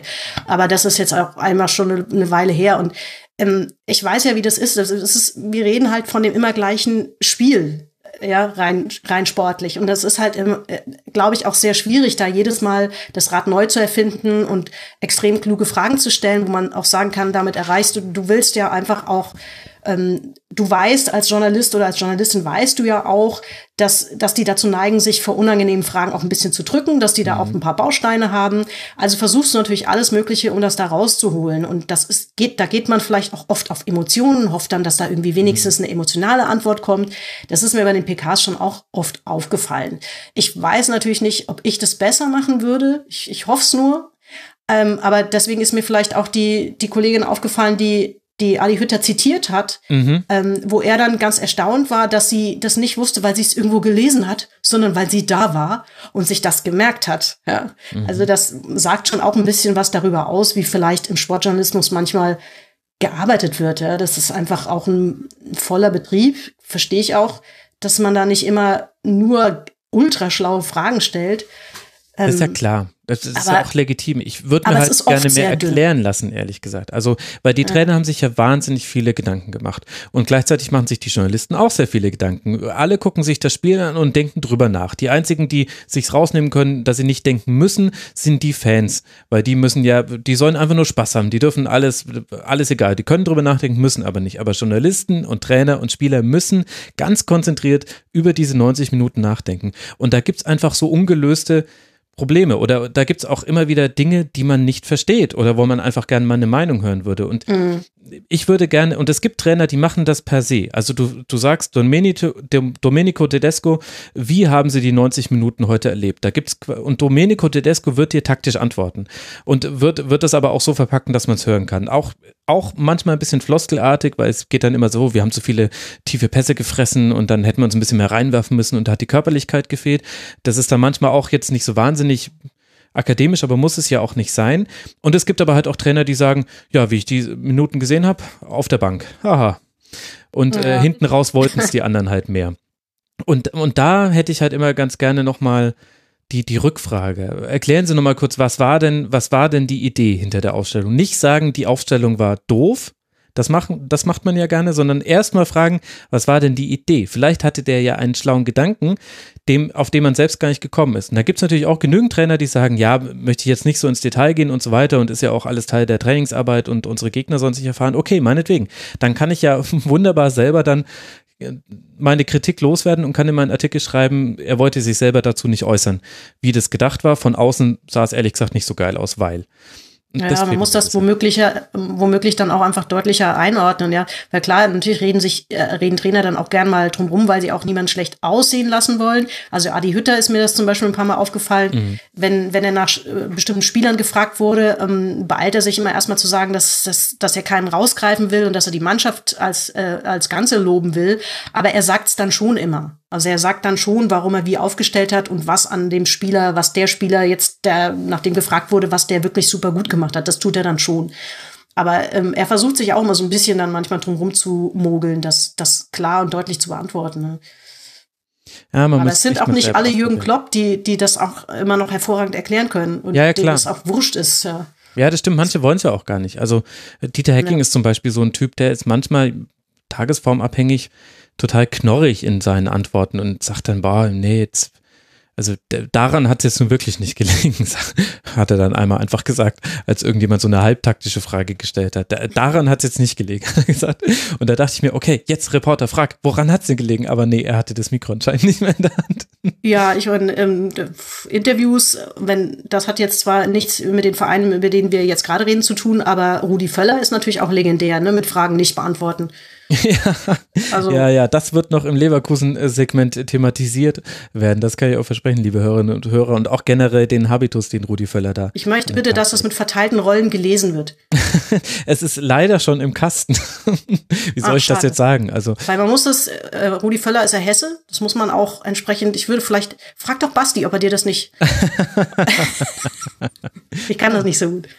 ja, es wäre tatsächlich, aber es würde mir fast äh, Rudi Völler noch ein bisschen auf eine zu hohe Ebene heben, weil gerade im Umgang mit weiblichen äh, Moderatorinnen, und das wurde aber in dem Segment dann auch thematisiert, hat er auch schon Züge an den Tag gelegt, wo man sich so denkt, ja, das haben wir vielleicht in den 80ern so gemacht, Rudi, aber so ganz zeitgemäß ist das nicht mehr. So, Geh raus, pinkel an den nächsten Laternenmast, bei Hunden hilft das.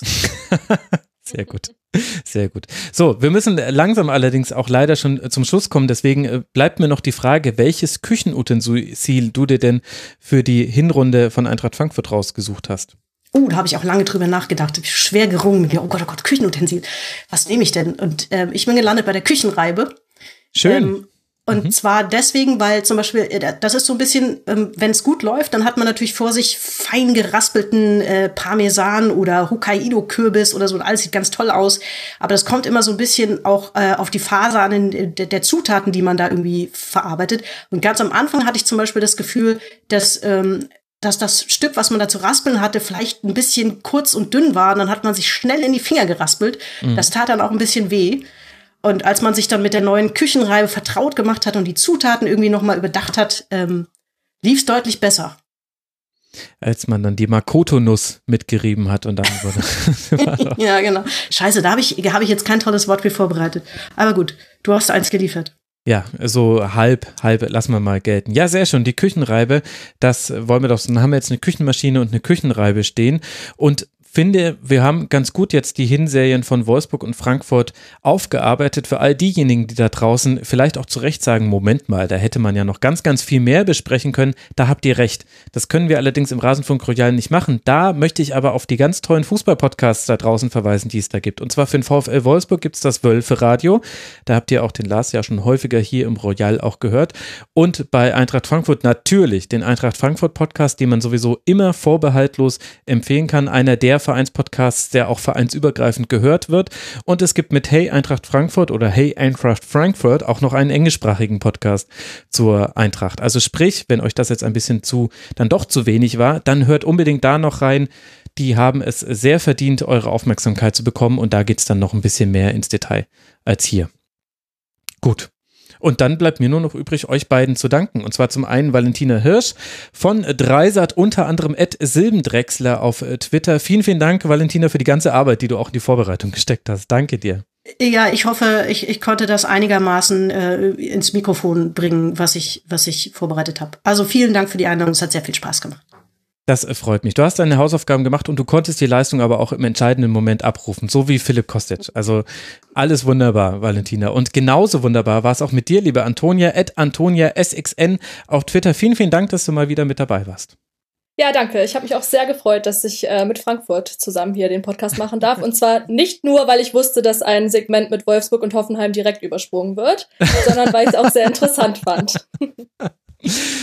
Ja, sehr schön. Also erstmal hoffe ich natürlich, dass hier niemand geskippt hat überhaupt. Und äh, jetzt hast du auch die beste Überleitung gemacht, denn jetzt geht es dann auch genau an der Stelle hier mit Hoffenheim weiter. Schön dranbleiben, liebe Hörerinnen und Hörer. Und euch vielen lieben Dank nochmal. Bis bald mal wieder. Macht's gut. Ciao. Tschüss. Tschüss. Tabellenplatz 7 ist der nächste, über den wir hier sprechen wollen im Rasenfunk Royal. Und damit sprechen wir über die TSG aus Hoffenheim. Die liegt nämlich genau auf jenem siebten Tabellenplatz mit 32 erzielten Toren, 23 kassierten Toren und 25 eingesammelten Punkten. Wie das zu bewerten ist, das möchte ich jetzt besprechen mit dem euch sicherlich schon allseits bekannten Julian Ritter von neureich-bimbishausen.de, bei Twitter auch der Ed Bimbishausen. Servus Julian. Hallo Max, schön, dass man mal wieder über Fußball sprechen kann. ja, es ist eine schöne Tradition, dass wir uns hier spätestens im Royal finden wir uns dann, wir zwei uns zusammen und sprechen über die TSG und werden heute, Julian, ganz, ganz viel über Chancen und mangelnde Chancenverwertung sprechen. Es ist schier grotesk, wie Hoffenheim gespielt hat und wie wenig dann irgendwie dabei hängen blieb. Ist das für dich auch so mit das wichtigste Thema dieser Hinrunde? Ja, ich würde sagen, das war der, der Kernaspekt, den man, wenn man die Spiele gesehen hat, in der Hinrunde sehen kann. Ich glaube, selbst wahrscheinlich, wenn man die Zusammenfassung der Spiele sieht, ist es noch extremer, wie man Chancenverhältnisse ähm, sieht und dann wie die Spiele ausgegangen sind. Also diese Serie von zuletzt sechs Unentschieden hintereinander in der Bundesliga, wenn man das sich vor Augen hält, wie die TSG Fußball spielt, also nicht nur, dass sie in, sagen wir mal, vier oder fünf der sechs Spiele deutlich besser als der Gegner war und die Spiele hätte gewinnen können bis müssen, ja. sondern auch mit wie viel Risiko sie spielt. Das heißt, selbst wenn sie die Spiele nicht gewonnen hätte, dadurch, dass sie ab der 85. Minute alles nach vorne wird, hätte sie die Spiele dann zumindest verlieren müssen, wenn alles mit, noch, mit rechten Dingen zugegangen wäre. Aber sie, es ist einfach bei Unentschieden gelandet und das bringt halt einfach bei der Drei-Punkte-Regel äh, eine Mannschaft nicht so weit nach vorne, wie sie gerne wäre. Ja, also es ist nach vorne und nach hinten komisch. Es gibt ja das Mittel äh, der Expected Goals, wo quasi jeder Torschuss anhand der Situation, in der er abgegeben wird und der Position bewertet wird. Er bekommt eine statistische Wahrscheinlichkeit, wie wahrscheinlich es ist, dass er im Tor landet. Und daraus basierend kann man sich dann natürlich auch Expected Points errechnen, also wie viele Punkte hätte man eigentlich errechnen müssen. Und das ist bei Hoffenheim tatsächlich krass. Nach den Expected Goals hätte man fast sechs Treffer mehr erzielen müssen und vor allem fast sechs Punkte mehr hätten hängen bleiben können. Und in der Expected Points Tabelle, das ist natürlich eine statistische Spielerei, aber in dem Fall wirklich interessant, läge Hoffenheim auf Platz zwei hinter Hoffenheim, vor Leipzig, dann erst Dortmund. Das zeigt eben, dass auch die statistisch, die Statistik gelangt an ihre Grenzen bei der TSG in dieser Hinrunde. Unglaublich. Ja, also ich habe hier die Zahlen, ich, es gibt ja verschiedene Expected Goals Modelle. Ja. Ich gucke mir gerne die von Understat an, weil die einfach am übersichtlichsten aufbereitet sind und kostenlos zuzugreifen. Da liegt Hoffenheim zum Beispiel anderthalb Punkte, anderthalb Expected Points hinter Dortmund und in der echten Tabelle sind es 17 Punkte Abstand. Also da ist schon ein gewisser Unterschied zwischen dem, was man anhand der Schusspositionen, anhand der Chancen, anhand dessen, was erspielt wurde, ähm, sich ausmalen könnte und dem, was tatsächlich dann am Ende des Spiels passiert ist. Aber Hoffenheim Dortmund gerade der Vergleich, wir hatten das Spiel natürlich in der Hinrunde am vierten Spieltag. Mhm. Da hatte Hoffenheim gegen den BVB eine sehr gute Leistung gezeigt. Ich hätte gesagt, es sah über weite Strecken des Spiels aus wie ein Erstrunden-Pokalspiel, weil der BVB in Hoffenheim bis zur 60. Minute keinen Torschuss abgegeben hat. Ja. Ähm, krass. Und dennoch hat Hoffenheim das Spiel nicht gewonnen, weil Dortmund mit einem der wenigen Torschüsse, die ja nach der 60. Minute kamen, den Ausgleich erzielt hat und Hoffenheim aus seiner Überlegenheit nur ein Tor äh, geschossen hat. Das war derselbe BVB, der wenig später 4 zu 0 gegen Atletico Madrid gewonnen hat, gegen eine der besten Verteidigungen der Welt. Und Hoffenheim hatte die im Griff, aber hat das Spiel nicht gewonnen. Und äh, so Spiele gab es eben häufiger in der Hinrunde, sodass dann die Ausbeute nicht, ähm, nicht so groß ist, wie sie hätte sein können angesichts dessen, was an Leistung gezeigt wurde.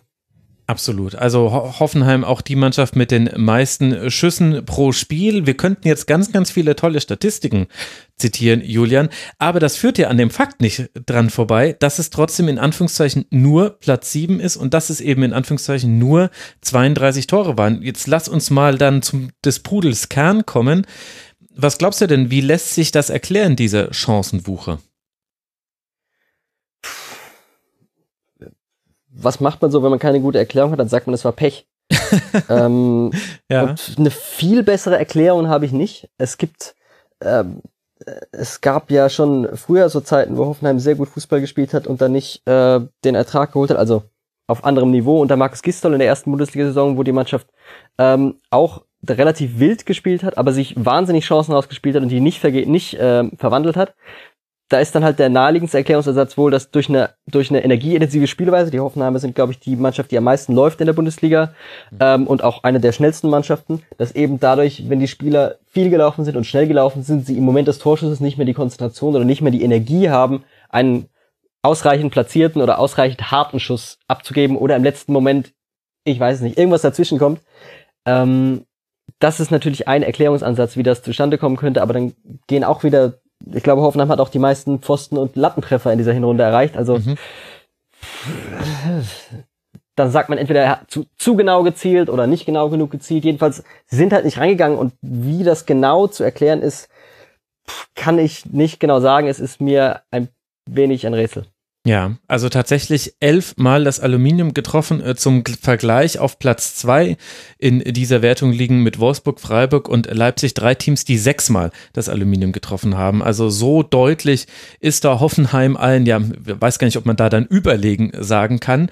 Und man hat tatsächlich, also es liegt auch nicht daran, dass man das Tor zu häufig verfehlt hätte. Hoffenheim ja hat jetzt in dieser Hinrunde 128 Mal neben das Tor geschossen, aber 111 Mal auf das Tor. Und das ist tatsächlich auch der Bestwert der Liga. Vor allen anderen, vor Bayern, die haben 109 Mal getroffen, vor Dortmund, die haben 89 Mal einen Torschuss abgegeben. Also es liegt auch nicht daran, dass man immer das Tor verfehlt hätte. Ist es vielleicht auch ein Ergebnis dessen, dass man eben diese vielen Chancen hat, weil ein Stück weit, wir, ich denke, wir können über zwei Faktoren da sprechen. Wenn wir den, den Faktor Pech und Aluminium, okay, den haben wir jetzt abgehakt, dann bleiben ja noch so ein bisschen zwei Erklärungsmuster übrig. Das eine wäre, dass man sagt, okay, die Qualität der Spieler, die den Abschluss nehmen, ist nicht gut genug. Und die zweite, das zweite Muster wäre, die Konzentration der Spieler, die den Abschluss nehmen, ist beim Abschluss nicht gut genug. In die Richtung bist du ja auch so ein bisschen gegangen mit deiner Laufstatistik. Ähm, das finde ich auch sehr interessant. Das weiß ich tatsächlich nicht genau, wie das bei diesen verschiedenen Expected Goals Modellen ist, denn irgendwo muss es ja einen Unterschied machen, welcher Spieler den Abschluss macht. Vielleicht sind die Unterschiede nicht groß auf diesem Spitzenniveau, aber wenn André Kamaric frei vor dem Torwart steht und wenn ich frei vor dem Torwart stehe, rechne ich da eine unterschiedliche Wahrscheinlichkeit für einen Treffer raus.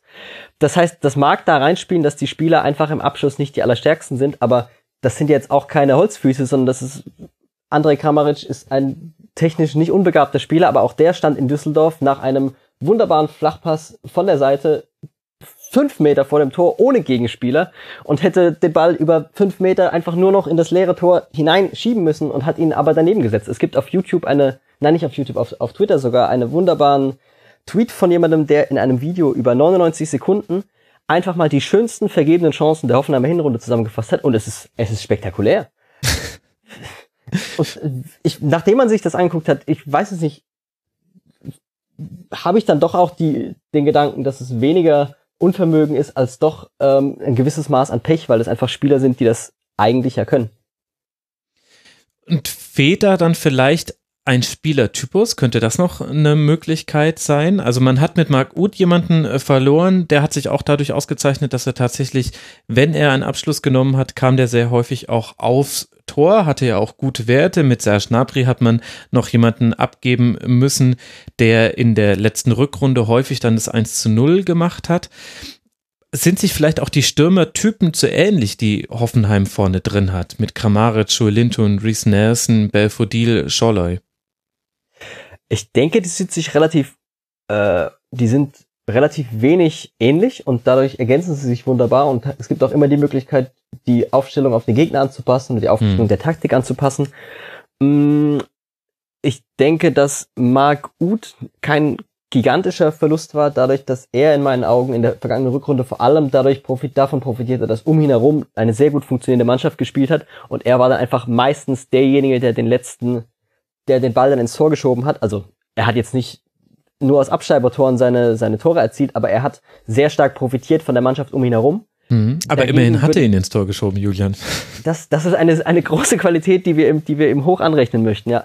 Aber ähm, Serge Gnabry halte ich für den viel wichtigeren Abgang, weil er eben diese Angriffe, ähm, diese Angriffe überhaupt ausgelöst hat, weil er Situationen hatte, wo eine wenn man auf das Spielfeld geblickt hat, das ist wie wenn man auf ein Schachbrett blickt und sieht, da ist eigentlich eine, eine funktionierende Abwehrreihe, da kommt eigentlich keiner durch und dann ist da plötzlich eine Figur, die wie ein Springer einfach plötzlich in einem Moment noch vor der Abwehr steht und im nächsten Moment dahinter und man weiß nicht genau, wie das passiert ist. Mhm. Und solche Momente hatte Serge Gnabry eben häufig und zusammen damit hat er auch noch, was ich ihm damals, was ich ihm früher nicht zugetraut hätte, ähm, eine große ähm, Arbeit im Defensivverhalten, eine Fähigkeit, Bälle auch zu erobern und nicht nur eroberte Bälle ähm, geschickt dann noch durch die Abwehr zu stecken.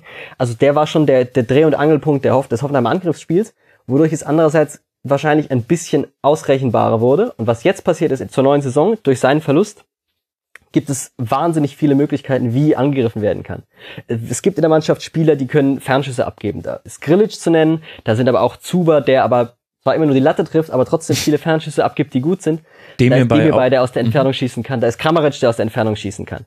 Dann gibt es Passstaffetten, die bis vors gegnerische Tor führen. Da ist vor allem Demi-Bay ist ein sehr passsicherer Spieler, aber auch Kramaric steckt immer wieder Bällchen da irgendwo durch. Auch Joelinton lässt Bälle in schönen Winkeln prallen, sodass sie weiter vors Tor rollen. Dann gibt es Brachiale, die Möglichkeit in der Mitte einfach brachial durchzubrechen. Adam Soloy ist der geborene Mann dafür mit einem riesigen Körper und einer Ballbehauptung, ähm, den man mit dem Rücken zum Tor anspielen kann. Und selbst wenn ein Gegenspieler direkt an sich dran hat, schafft er es, sich so zu drehen, dass er den Ball danach aufs Tor bringen kann. Und das nicht nur gegen Abschiedskandidaten, sondern auch gegen Jerome Boateng. Und äh, so ist ja auch das erste Tor für, für Hoffenheim diese Saison gefallen in München. Mhm. Ähm, es gibt die Möglichkeit, dass wenn die eine Seite zu ist, der Ball auf die andere Seite verlagert wird und dort sich neue Möglichkeiten ergeben. Kramaric macht das sehr oft, wenn er auf der Acht spielt, dass er aus dem linken Halbraum guckt, wo ist was in der Nähe, kann ich ähm, Schulz neben mir auf dem Flügel anspielen oder in die Mitte legen und wenn nichts davon ist, dann hat er, dann hat er die Fähigkeit, Diagonalbälle zu schlagen, die auf irgendeinen einlaufenden Spieler auf dem rechten Flügel landen. Das ist häufig erfolgreich. Es gibt die Möglichkeit, bis zur Grundlinie durchzulaufen. Das machen Nico Schulz vor allem und auch äh, Pavel Katajabek. Oder wenn einer der beiden nicht spielt, macht das äh, Joshua Brennet, der als Ersatzspieler für die beiden auf der Außenbahn mhm. läuft. Die laufen bis zur Grundlinie durch, spielen den Ball quer und ähm, haben dadurch natürlich, bringen natürlich natürlich äh, Stürmer in groß, großzügige Abschlusspositionen.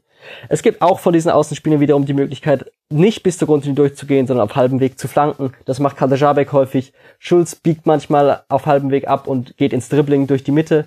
Ähm, es gibt Joelinton, der kein Neuzugang ist, aber der zwei Jahre in Wien verliehen ist, der noch äh, Teil von früheren, wir kaufen mal ein paar Spieler und gucken, wie die sich entwickeln, ähm, Deals war und der jetzt einfach in der Vorbereitung zurückgekommen ist und man hat ihn in Vorbereitungsspielen gesehen und hat gesagt, was ist das für ein großartiger Fußballspieler?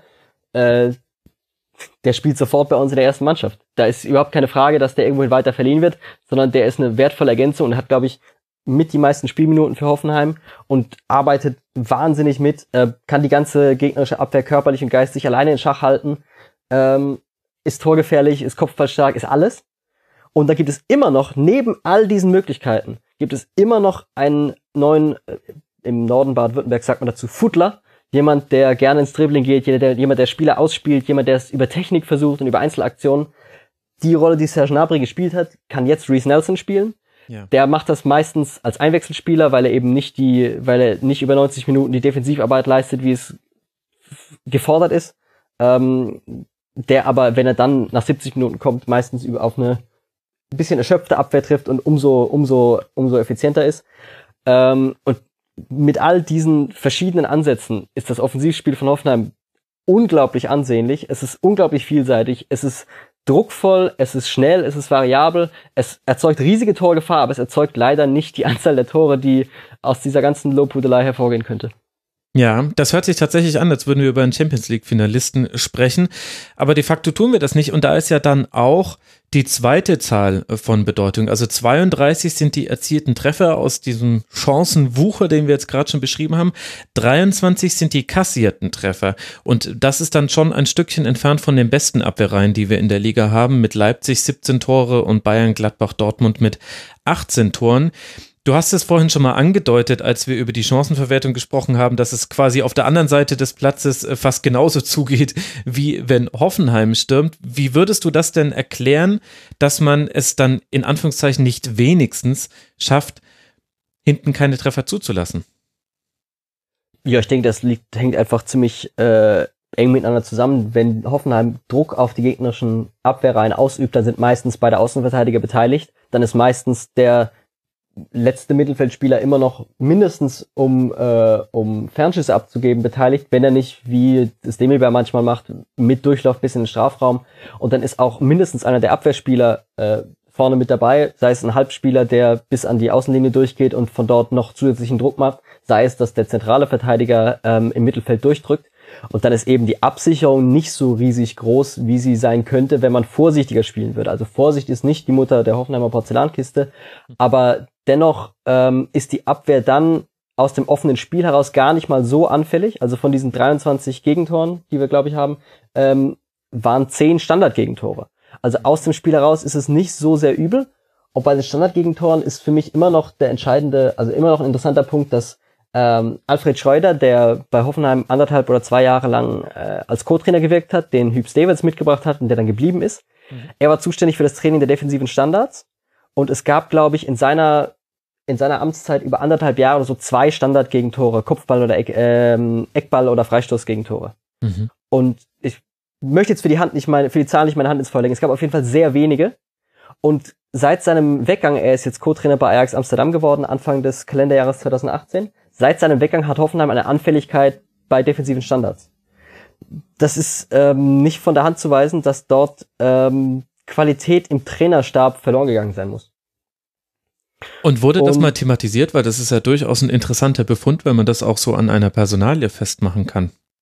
Das habe ich nicht in dem Maße äh, thematisiert gesehen. Nee. Was ich der Fairness halber auf jeden Fall hinzufügen möchte, ist, dass in dieser Hinrunde eben die wichtigsten Defensivspieler zum Verteidigen von Standards, Kevin Vogt und ähm, Benjamin Hübner, ja. ähm, entweder nicht in Form fahren, in Form von, äh, in Person von Vogt, der häufige einfach Aussätze hatte, der Spiele über 89, äh, 89 gute Minuten hatte und dann aber zwei, ein oder zwei Aussätze, die dann auch zu Gegentoren führen, indem er Elfmeter verursacht hat, indem er im Strafraum dem Gegenspieler den Ball vor die Füße gelegt hat, indem er äh, im Spielaufbau gepennt hat, was man von ihm jahrelang nicht gekannt hat. Ähm, mhm. Aber halt in dieser, Rück in dieser Hinrunde leider nicht der Fall. Im Sommer waren noch die Gerüchte, dass Kovac ihn Interesse daran hätte, ihn zum FC Bayern zu holen.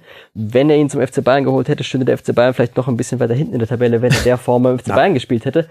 Das möchte, möchte ich leider in der Härte so sagen, weil er manchmal den Eindruck gemacht hat, dass er der Mannschaft in der Form, in der er war, ähm, nicht unbedingt weitergeholfen hat. Ja. Und äh, die andere Person, die eben bei Standardverteidigung ganz wichtig war, ist äh, Benjamin Hübner, der für Hoffenheim der wichtigste Verteidiger im defensiven Sinne war, weil er der beste Zweikämpfer ist, weil er der ähm, entschlossenste Tackler, der, der, der am ehesten Ball ähm, vom, dem Gegner vom Fuß nimmt, der ähm, auch wahrscheinlich der Defensivkopfballstärkste ist, der hat eben im Trainingslager ein, ein, äh, eine Verletzung erlitten, die ihn fast die komplette Hinrunde außer, ähm, aus dem Spiel genommen hat und der erst im Dezember seine ersten Einsätze wieder hatte und sofort gezeigt hat, was er, was er der Mannschaft ähm, geben kann. Das heißt, ich möchte das nicht an nicht nur am Weggang von demjenigen, der die Spiele dazu anleitet, Standards zu verteidigen, festmachen, sondern auch daran, welche Spieler denn die Standards verteidigen.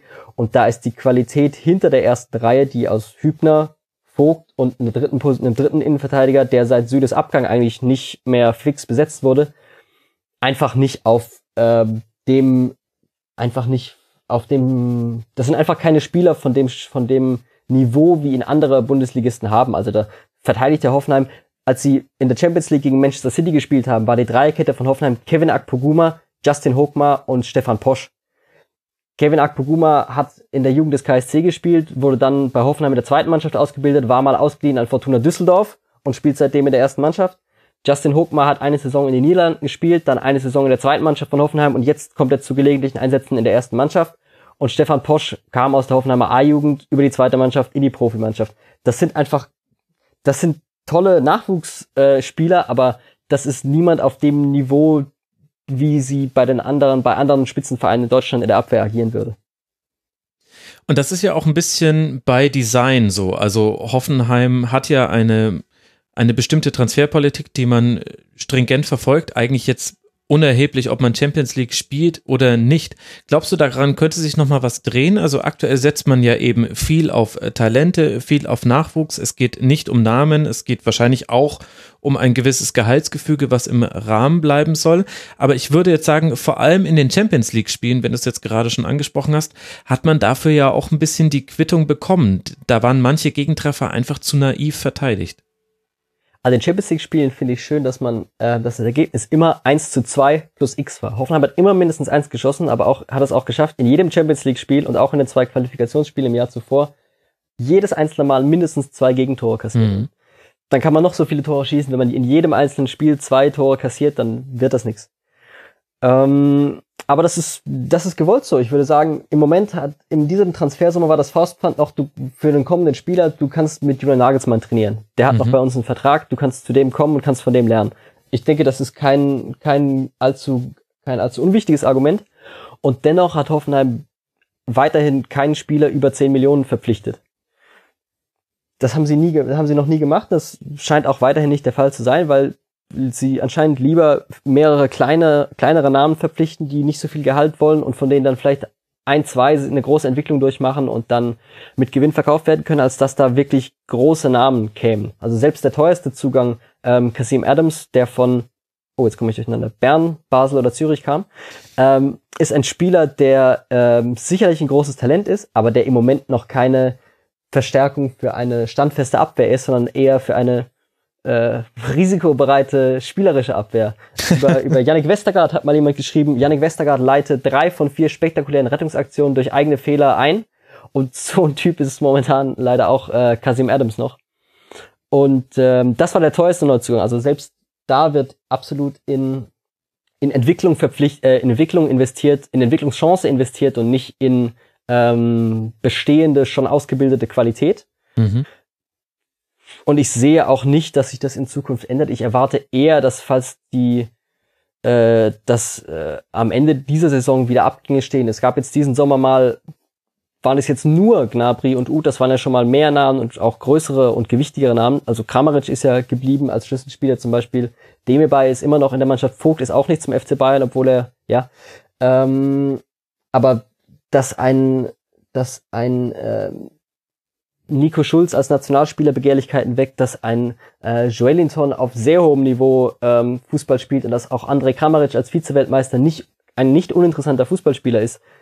Ähm, bei denen beginnt ja nur die Liste derer, die andere Vereine interessieren könnten, die ja. ähm, in einer anderen in einer anderen Liga, also ganz ganz wörtlich auch in einer anderen Liga oder in einer anderen Gehaltsliga.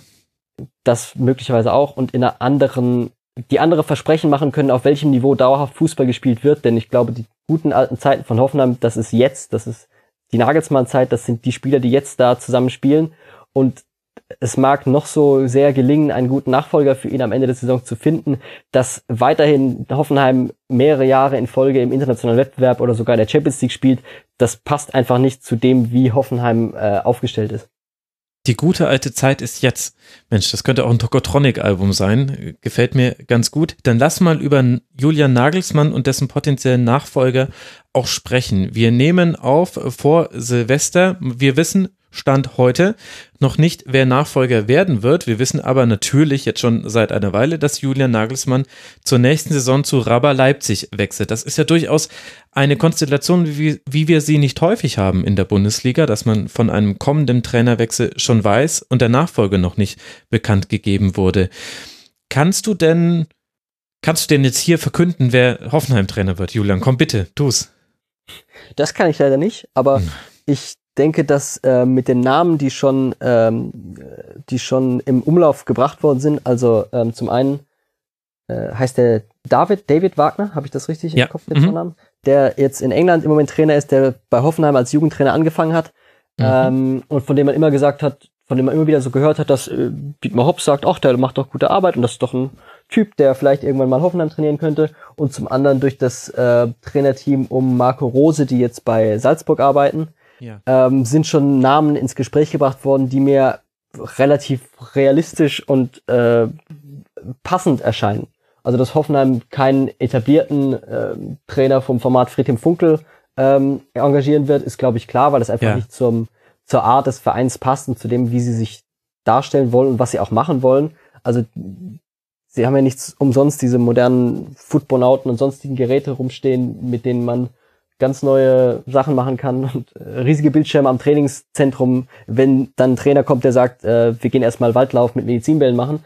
Und ähm, von daher denke ich, dass diese jungen Namen da ähm, ganz gut reinpassen würden, wenngleich ich ähm, da auch nichts genaueres weiß, ob da irgendjemand wirklich sehr interessiert ist, aber es, es sind, glaube ich, Namen, für die Hoffenheim ein logischer nächster Karriereschritt wäre und die auch andererseits Hoffenheim auf einem äh, ordentlichen Niveau trainieren könnten. Mhm. Und es deutet sich nicht an, dass der nächste Julian Nagelsmann, so wie Julian Nagelsmann einst äh, bereits im U-Bereich bei Hoffenheim arbeitet. Das deutet sich nicht an. Ich glaube, es war ursprünglich der Plan, sich einen nächsten Julian Nagelsmann im U-Bereich heranzuzüchten. Hm. Blöderweise war der dann in gewisser Weise zu gut, wenn das war Domenico Tedesco, der die U19 von Hoffenheim von Nagelsmann übernommen hat. Und der hat ja dann doch recht schnell über die Zwischenstation Aue vom Zweitliga-Abstieg äh, retten ähm, einen Platz bei einem sehr großen deutschen Verein Schalke 04 gefunden. Das heißt, man muss auch immer vorsichtig sein, dass man keine zu zu aussichtsvollen Leute da reinholt, weil die dann ähm, ja nicht mehr länger warten wollen, bis der äh, große Nagelsmann dann abtritt, sondern äh, ihr eigenes Ding machen wollen. Andererseits ist der aktuelle U19-Trainer ja auch nicht äh, völlig unerfolgreich, während die anderen drei deutschen Vereine äh, Bayern, Dortmund und Schalke hier in der Youth League alle drei schon ausgeschieden sind, hat Hoffenheim die Gruppe in der Youth League gewonnen mhm. und steht jetzt im äh, steht sogar schon in der übernächsten Runde durch diesen etwas seltsamen Modus. Also hat die nächste Runde spielfrei durch den Gruppensieg und spielt dann im Februar oder März, glaube ich, glaube im März erst wieder und äh, kann dort noch äh, mitmischen und hat dort auch also eben in der Gruppe gegen die Jugend von Manchester City und die Jugend von Olympique Lyon und das Beste aus der Ukraine von Schachtar Donetsk ähm, gute Leistungen und gute Ergebnisse erreicht, was nicht zwingend immer zusammenhängen muss. Aber ähm, trotzdem glaube ich, dass vereinsintern der eigene U19-Trainer nicht die nicht weit oben auf der Prioritätenliste steht. Okay. Also es, es handelt sich um Marcel Rapp bei diesem U19-Trainer, 39 Jahre jung. Jetzt wissen wir ja, da will, also ohne jetzt da Witze drüber machen zu wollen, aber das äh, Umfeld von Hoffenheim ist ja ruhiger als bei vielen anderen Vereinen, einfach aufgrund der Mediensituation, der Fansituation, der Größe des der Stadt, in der man, in der man trainiert. Ich glaube, bei vielen anderen Vereinen würde man jetzt schon unruhig werden. Der Nachfolger ist noch nicht da und das ist ja insofern relevant, dass Spieler, die jetzt drüber nachdenken, ob sie in der nächsten Saison auch bei Hoffenheim spielen wollen oder vielleicht bei einem anderen Verein, für die ist es ja eine wichtige Information, wer Trainer werden wird. Was erwartest du denn, wie mit dieser Causa weiter umgegangen wird? Wie schnell wird sich das jetzt voraussichtlich klären und ist es tatsächlich so ein problematisches Thema oder sind die ganzen Verträge sowieso so lang, dass das jetzt eigentlich nicht so wirklich relevant ist? Wie das, was da so in Spielerköpfen vorgeht, die möglicherweise zur TSG wechseln wollen. Zum Sommer weiß ich nicht genau, aber ich glaube schon, dass die TSG an einer, an einer frühzeitigen Klärung dessen äh, interessiert ist, so wie ja auch schon der Abschied von Nagelsmann ein Jahr vorher angekündigt wurde, was glaube ich einmalig ist, aber was ich für eine gute Maßnahme halte, dadurch, dass einfach jetzt in der Frage, welchen Mantel hat er an und welchen Verein trainiert er demnächst, Ruhe ist und mehr Konzentration dafür darauf ist, wie, ähm, wie Hoffenheim spielt. Aber es gibt jetzt keinen Zeitplan, der mal kommuniziert worden wäre, dass jetzt Doch. bis zum Beginn der Rückrunde. Ja. Doch, das gibt es. Es gibt keinen, es gibt keinen Stichtag, aber es hieß von Alexander ähm, Rosen, dass wir, dass wir, also er sagte, wir werden im Winter äh, einen neuen äh, Trainer verkünden. Okay. Der Winter ist natürlich noch lang, der geht ja meteorologisch bis zum 21. März oder so. Also da ist, da wird Spiel, viel Spielraum sein, wenn es dann März ist, dann heißt es, ah, ist aber meteorologisch noch gar nicht und so weiter. Oder kalendarisch, ich verwechsel die beiden. Ähm, aber ich denke schon, dass da auch aus dem Grund, den du genannt hast, dass man für die Verhandlungen sagen kann, der wird in der nächsten Saison unser Trainer sein. Guck mal, ob du das, dich damit anfreunden kannst, unter dem zu spielen. Dass auch aus dem Punkt da gerne Plansicherungs Planungssicherheit noch im Winter erreicht äh, werden soll. Und ja. äh, Dietmar Hopp selbst hat in der Frankfurter Rundschau jetzt in den vergangenen Tagen in einem Interview gesagt, dass es mit einem Kandidaten fortgeschrittene Gespräche gäbe und dass er ähm, und äh, ja, das würde ja dafür sprechen, dass es zu einem Abschluss noch im Winter kommen könnte, vielleicht sogar noch in der Winterpause. Aber mhm. das ist dann, äh, ja, da bin ich aber auch nicht sehr beunruhigt. Ähm, ich habe den Eindruck, dass seit äh, der Verein von Rosen gemanagt wird, da meistens relativ fundierte Entscheidungen getroffen werden und dass da schon was Gutes bei rauskommen wird. Ja, man merkt, dass äh, du ruhst in dir nur beim Thema Chancenverwertung, gehst du ein bisschen aus dem Sattel. Das zeigt ja auch schon im Grunde, wie die aktuelle Perspektive der TSG ist. Jetzt wird nicht nur die Leipzig-Fans da draußen, sondern auch all diejenigen Sportinteressierten, deren eigener Verein vielleicht gar nicht so sehr gut in der Chancenkreation ist, interessieren, wie funktioniert denn eigentlich die Hoffenheimer Offensive? Du hast vorhin schon die Vielseitigkeit angesprochen und hast es an Spielern festgemacht kann man denn darüber hinaus auch eine Spielphilosophie festmachen, die dann quasi unabhängig von den eingesetzten Spielern wirksam ist? Ja, Nagelsmann spricht ja gerne davon, dass er keine, ähm, dass er Prinzipien seinen Spielern mitteilt, was auch immer das äh, genau sein mag, lässt er gerne im Dunkeln. Aber man sieht schon, dass Hoffenheim gerne ähm, weiterhin schnell im Umschaltspiel ist, vor allem im offensiven Umschaltspiel. Mhm. Also dass selbst bei ähm, eigenem Ballbesitzspiel, das ähm, die Möglichkeit bietet, Gegner am, an ihrem Strafraum einzuschnüren, auch durch sehr hohen Personalaufwand auf Hoffenheimer Seite, auch weiterhin die Möglichkeit besteht, abwarten zu agieren und Bälle im Mittelfeld zu erobern, dadurch, dass die Spieler eben, dass viele schnelle Spieler dabei sind und Spieler mit Übersicht dann auch ähm, Konter erfolgreich zum Ende geführt werden können. Ähm, es gibt aber auch weiterhin Standardschützen wie Kramaric und Demirbay, die, ähm, wenn es mal zu einem Foul im gegnerischen im gegnerischen Drittel kommen sollte, die Bälle nicht ungefährlich vors Tor ziehen können, wenngleich dadurch da auch wieder die die Abnehmer, wie es ein Sandro Wagner war und wie es äh, ein Benjamin Hübner ist, wenn er fit ist, ähm, nicht in dem Maße zuschlagen, wie das schon mal, wie das schon mal der Fall gewesen ist. Ähm, und ansonsten eben solche grundsätzlichen Gedanken von Nagelsmann Spielweise wie ähm, lieber zwei kontrollierte Kontakte als ein schneller unkontrollierter, ähm, lieber den Gegner abdrängen als ihn in einem direkten Zweikampf stellen. Solche Sachen ähm, findet man auf dem Platz schnell wieder und das gibt dann auch recht ansehnlichen Fußball. Und jetzt trotz aller herausgespielten Chancen wissen ja auch die Gegner, mit wem sie es zu tun haben. Und wir haben das jetzt bei einigen Mannschaften schon beobachten können zum Ende der Rückrunde hin, vor allem bei den Mannschaften, die einen hohen läuferischen Aufwand betreiben, zu denen ja Hoffenheim, hast du ja vorhin schon genannt, definitiv mitzählt. Da hat man gewisse, gewisse Abnutzungserscheinungen gesehen. Und man könnte, wenn man nicht nur über Chancenverwertung spricht, aber man könnte diese Unentschieden-Serie zum Ende der Hinrunde auch damit begründen, dass die Gegner durchaus anders agieren gegen Hoffenheimer, weil man weiß schon so grob, was auf einen Zukunft zukommt. Befürchtest du, dass sich in der Rückrunde die Gegner noch mehr ja, tatsächlich hinten reinstellen, vermutlich dadurch Hoffenheim die Tiefe im Spiel nehmen wollen und ihnen vielleicht auch gar nicht so viel Gelegenheiten für Ballgewinne, für Umschaltsituationen gibt. Da wird dann vielleicht eher mal der lange Ball gespielt gegen Hoffenheim. Ja, ich habe den Eindruck nicht, dass Hoffenheim in den letzten Hinrundenspielen davon damit Probleme hatte, dass der Gegner besser eingestellt war. Also gerade die letzten beiden Heimspiele gegen Gladbach und Mainz. Mainz war eine Mannschaft, die sich ziemlich weit hinten reingestellt und auf Konter ähm, gespielt hat. Mhm. Und ähm, trotzdem hat Hoffenheim eine wahnsinnige Zahl wieder an Chancen rausgespielt und hat, äh, es war eines der überlegensten Spiele äh, der Hinrunde. Und auch das hat einfach nicht dann lag es wieder an der Chancenverwertung und nicht daran, wie gut der Gegner eingestellt war. Also der Kicker hat 15 zu 5 Torchancen zum Beispiel bei diesem Spiel gezählt. Und wenn du halt aus 15 Torchancen nach Kickerzählung ein Tor machst, ist das nicht viel. Also zum Vergleich beim 2-1 von Borussia Dortmund gegen Gladbach, das, das Topspiel am letzten Hinrundenspieltag war, war das nach Kickerzählung 4 zu 1 Chancen. Das ja. ist ein ganz anderes, ein ganz anderes Ausmaß an, an, an, an Torgelegenheit, an, an wie viel los ist auf dem Platz.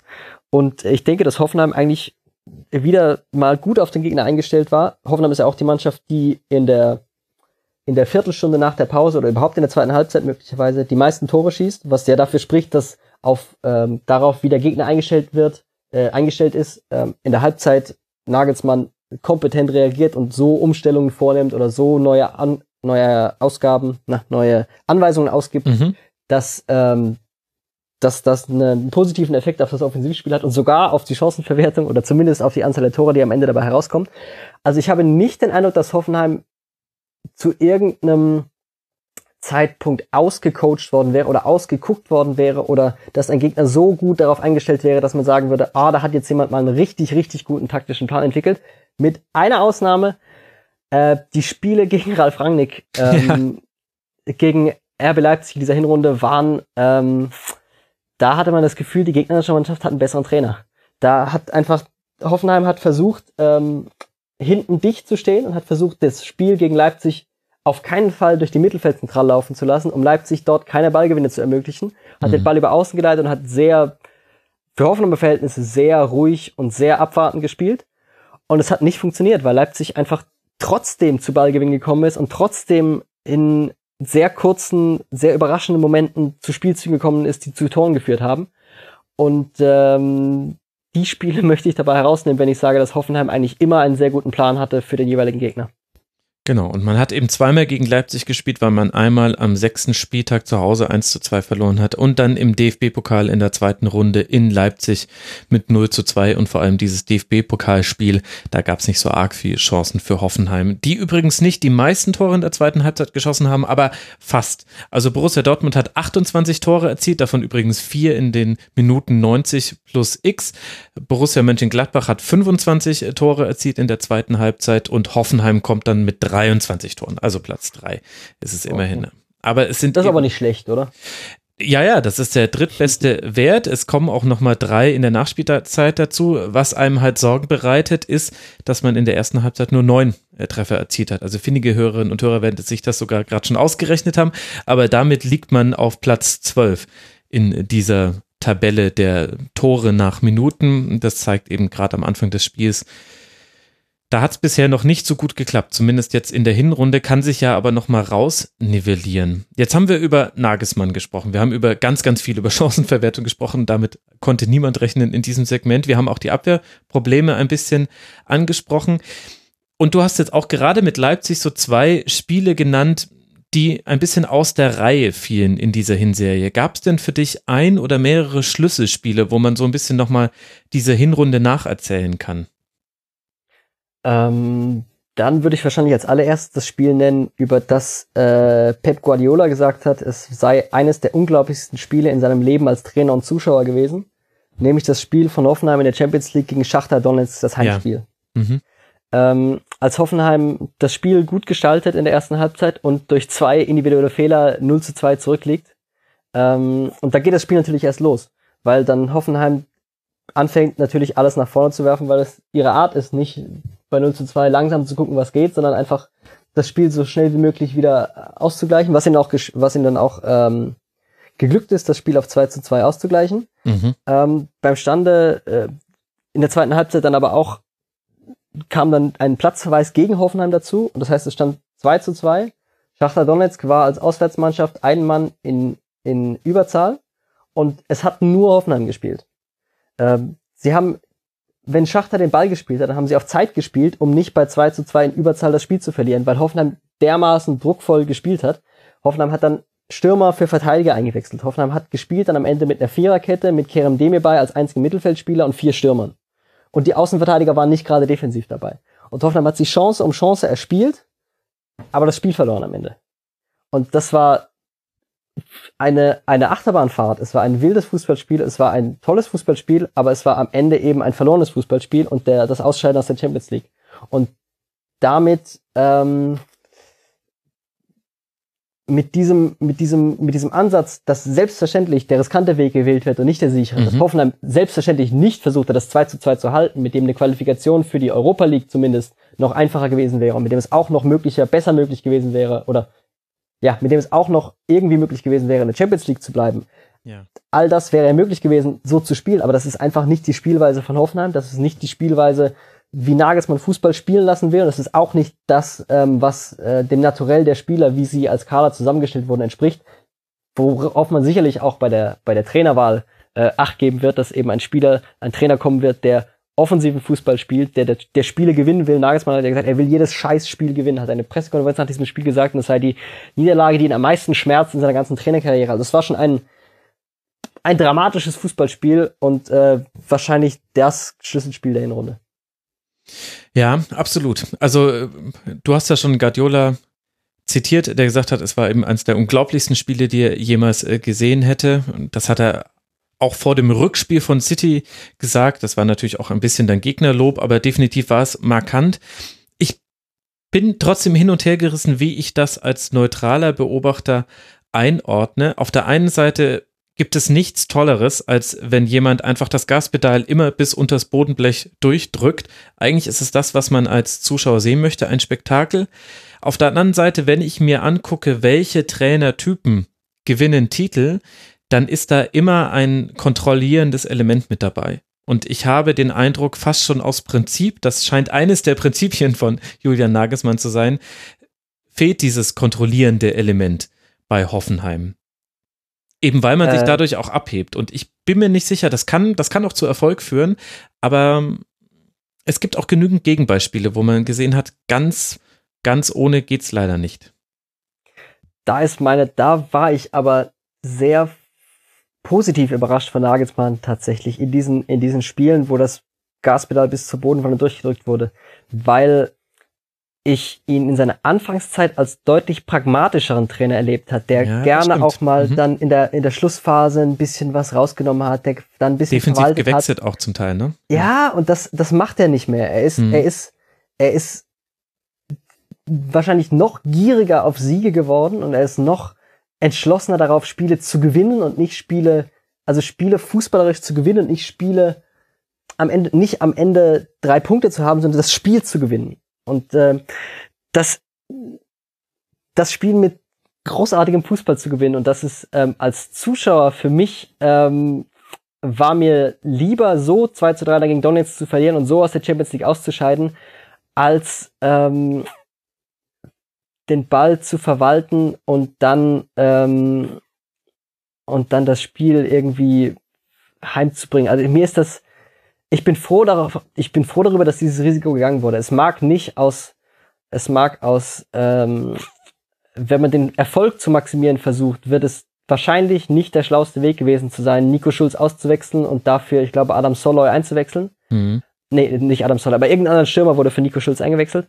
Und ähm, aber dafür, was ich auf dem Fußballplatz sehen will, war es eine richtungsweisende Entscheidung, die mir gut gefallen hat. Mhm. Es war Vincenzo Griffo, Adam Scholler war der, derjenige, der in der 58. und 60. Minute zweimal die gelbe Karte gesehen hat. Okay, also das ist aber definitiv ein Spiel, was so ein bisschen stellvertretend für die Hinrunde von Hoffenheim stehen kann. Und danach hat sich ja auch tatsächlich ein bisschen was gedreht. Danach begann oder setzte sich diese unsägliche Unentschieden-Serie fort. Also es begann schon mit einem 3 zu 3 vorher bei Hertha BSC und man sollte nicht mehr gewinnen tatsächlich vom Ende November bis dann zur Winterpause. Wer waren denn für dich die entscheidenden Spieler dieser Hinserie? Mm, Ich glaube, der beste Spieler der Hinrunde, der so ziemlich untergeht in der allgemeinen Wahrnehmung, der aber beim, beim Kicker Sportmagazin, den ich, das ich hier öfters zitiere, ähm, als notenbester Spieler aus dieser Hinrunde von allen Bundesligaspielern hervorgegangen ist, ist äh, Kerem Demirbay, Mhm. den ich, ähm, der ein Spieler ist, der Übersicht hat, der Ballführung hat, der Technik hat, der dribbeln kann, der Übersicht, die Übersicht habe ich schon genannt, der ähm, der Pässe ist. spielen kann, Mhm. die die gegnerische Abwehr überlisten, auch aus einer relativ tiefen Position. Er hat jetzt häufiger auch als Sechster gespielt. Am Mhm. liebsten spielt er auf, auf der auf der Acht, auch wunderbar im Zusammenspiel, wenn wenn ein defensiv denkender Sechser da steht und dann auf den Achterpositionen Kerem Demirbay und Andrej Kamaric, die für sehr viel Kreativität sorgen können. Ähm, da ist Kerem Demirbay wahrscheinlich der herausragende Hoffenheimer Spieler und auch einer der herausragenden der Bundesliga in dieser Hinrunde. Er hat nicht so wahnsinnig viele Torvorlagen, er hat nicht so wahnsinnig viele Tore geschossen.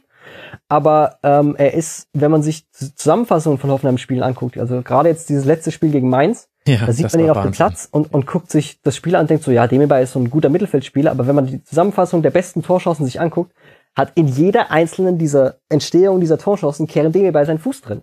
Und äh, das, da braucht man schon ein Auge, das ich nicht habe, ähm, um das aus dem Spiel heraus immer so zu sehen, aber er ist ständig an der Entstehung von gefährlichen Aktionen beteiligt und wann immer es äh, gefährlich wird, hat Demi bei seinen Fuß drin. Und das ist schon ähm, eine herausragende Qualität. Absolut. Und er hat auch zum Ende der Hinrunde nochmal richtig aufgedreht. Also ich habe es mir gerade nochmal rausgesucht. Äh, Gegen Gladbach beim 0 zu 0 hat er neun Schüsse vorbereitet. Neun Torchancen hat er kreiert. Gegen Werder waren es dann zwei, gegen Mainz vier. Da hatte er selber noch fünf Schüsse. Also waren unglaublich vielen Offensivaktionen beteiligt.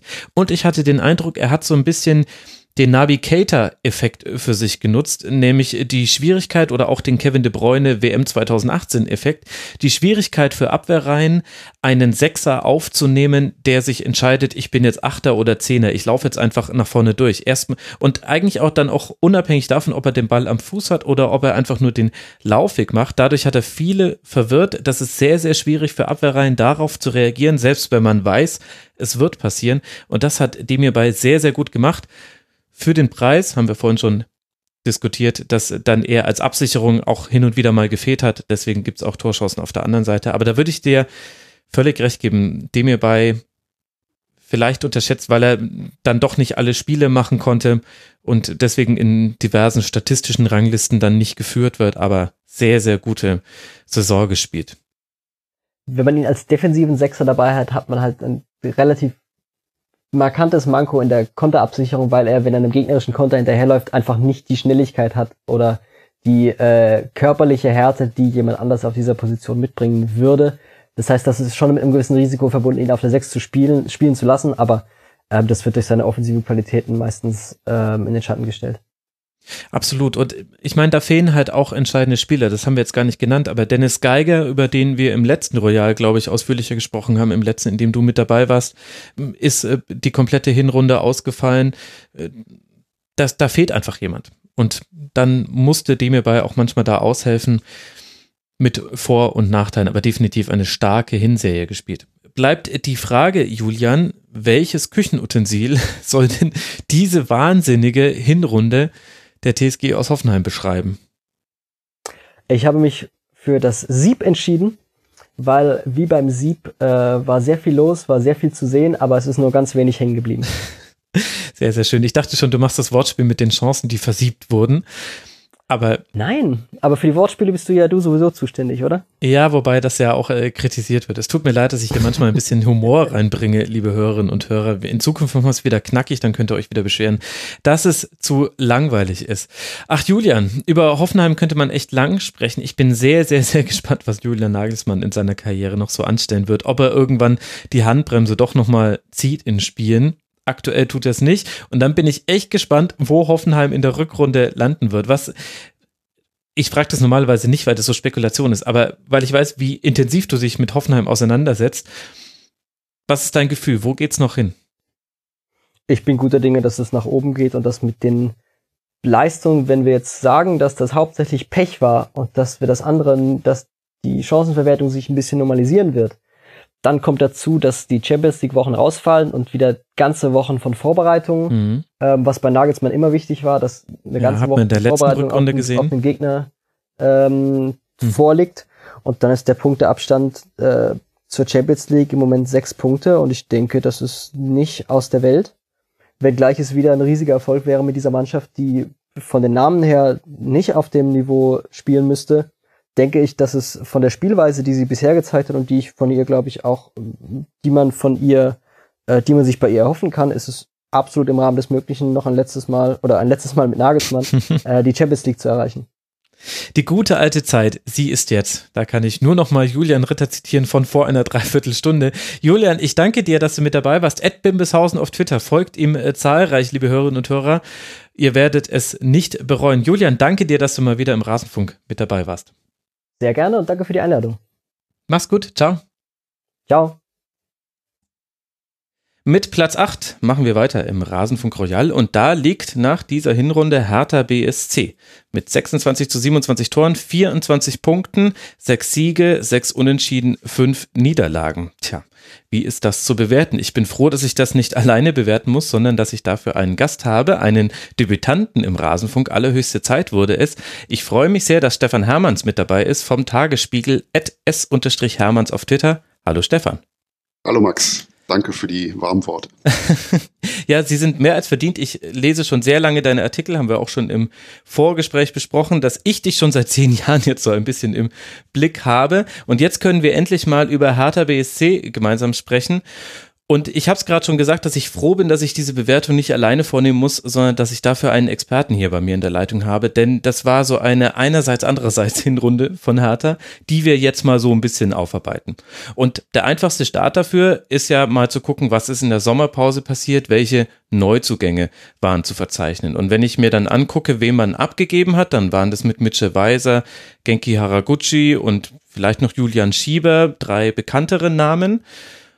Und wenn ich mir aber angucke, wer da gekommen ist, dann sehe ich, so unter dem Strich war das ein erfolgreicher Transfersommer bisher. Zum Beispiel mit Valentino Lazaro, der dann fest verpflichtet werden konnte und ja seine Leistungen auch ganz gut bestätigt hat. Würdest du da mitgehen bei der Einschätzung?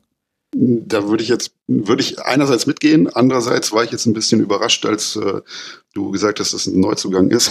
Ja, ja, weil genau. Schon, Mhm. Weil er schon letztes Jahr da gespielt hat und eigentlich auch letztes Jahr schon nicht ganz so schlecht war. Also den, den würde ich jetzt nicht unbedingt dazu zählen. Das ist mehr so, also formeller, formeller Neuzugang, aber äh, kein de facto Neuzugang. Mhm. Ähm, ja, die beiden, also es gab, glaube ich, ähm, vier, die jetzt von, die jetzt extern verpflichtet wurde. Und ähm, ja, so auf den ersten Blick äh, hat Hertha so eine 50-Prozent-Quote.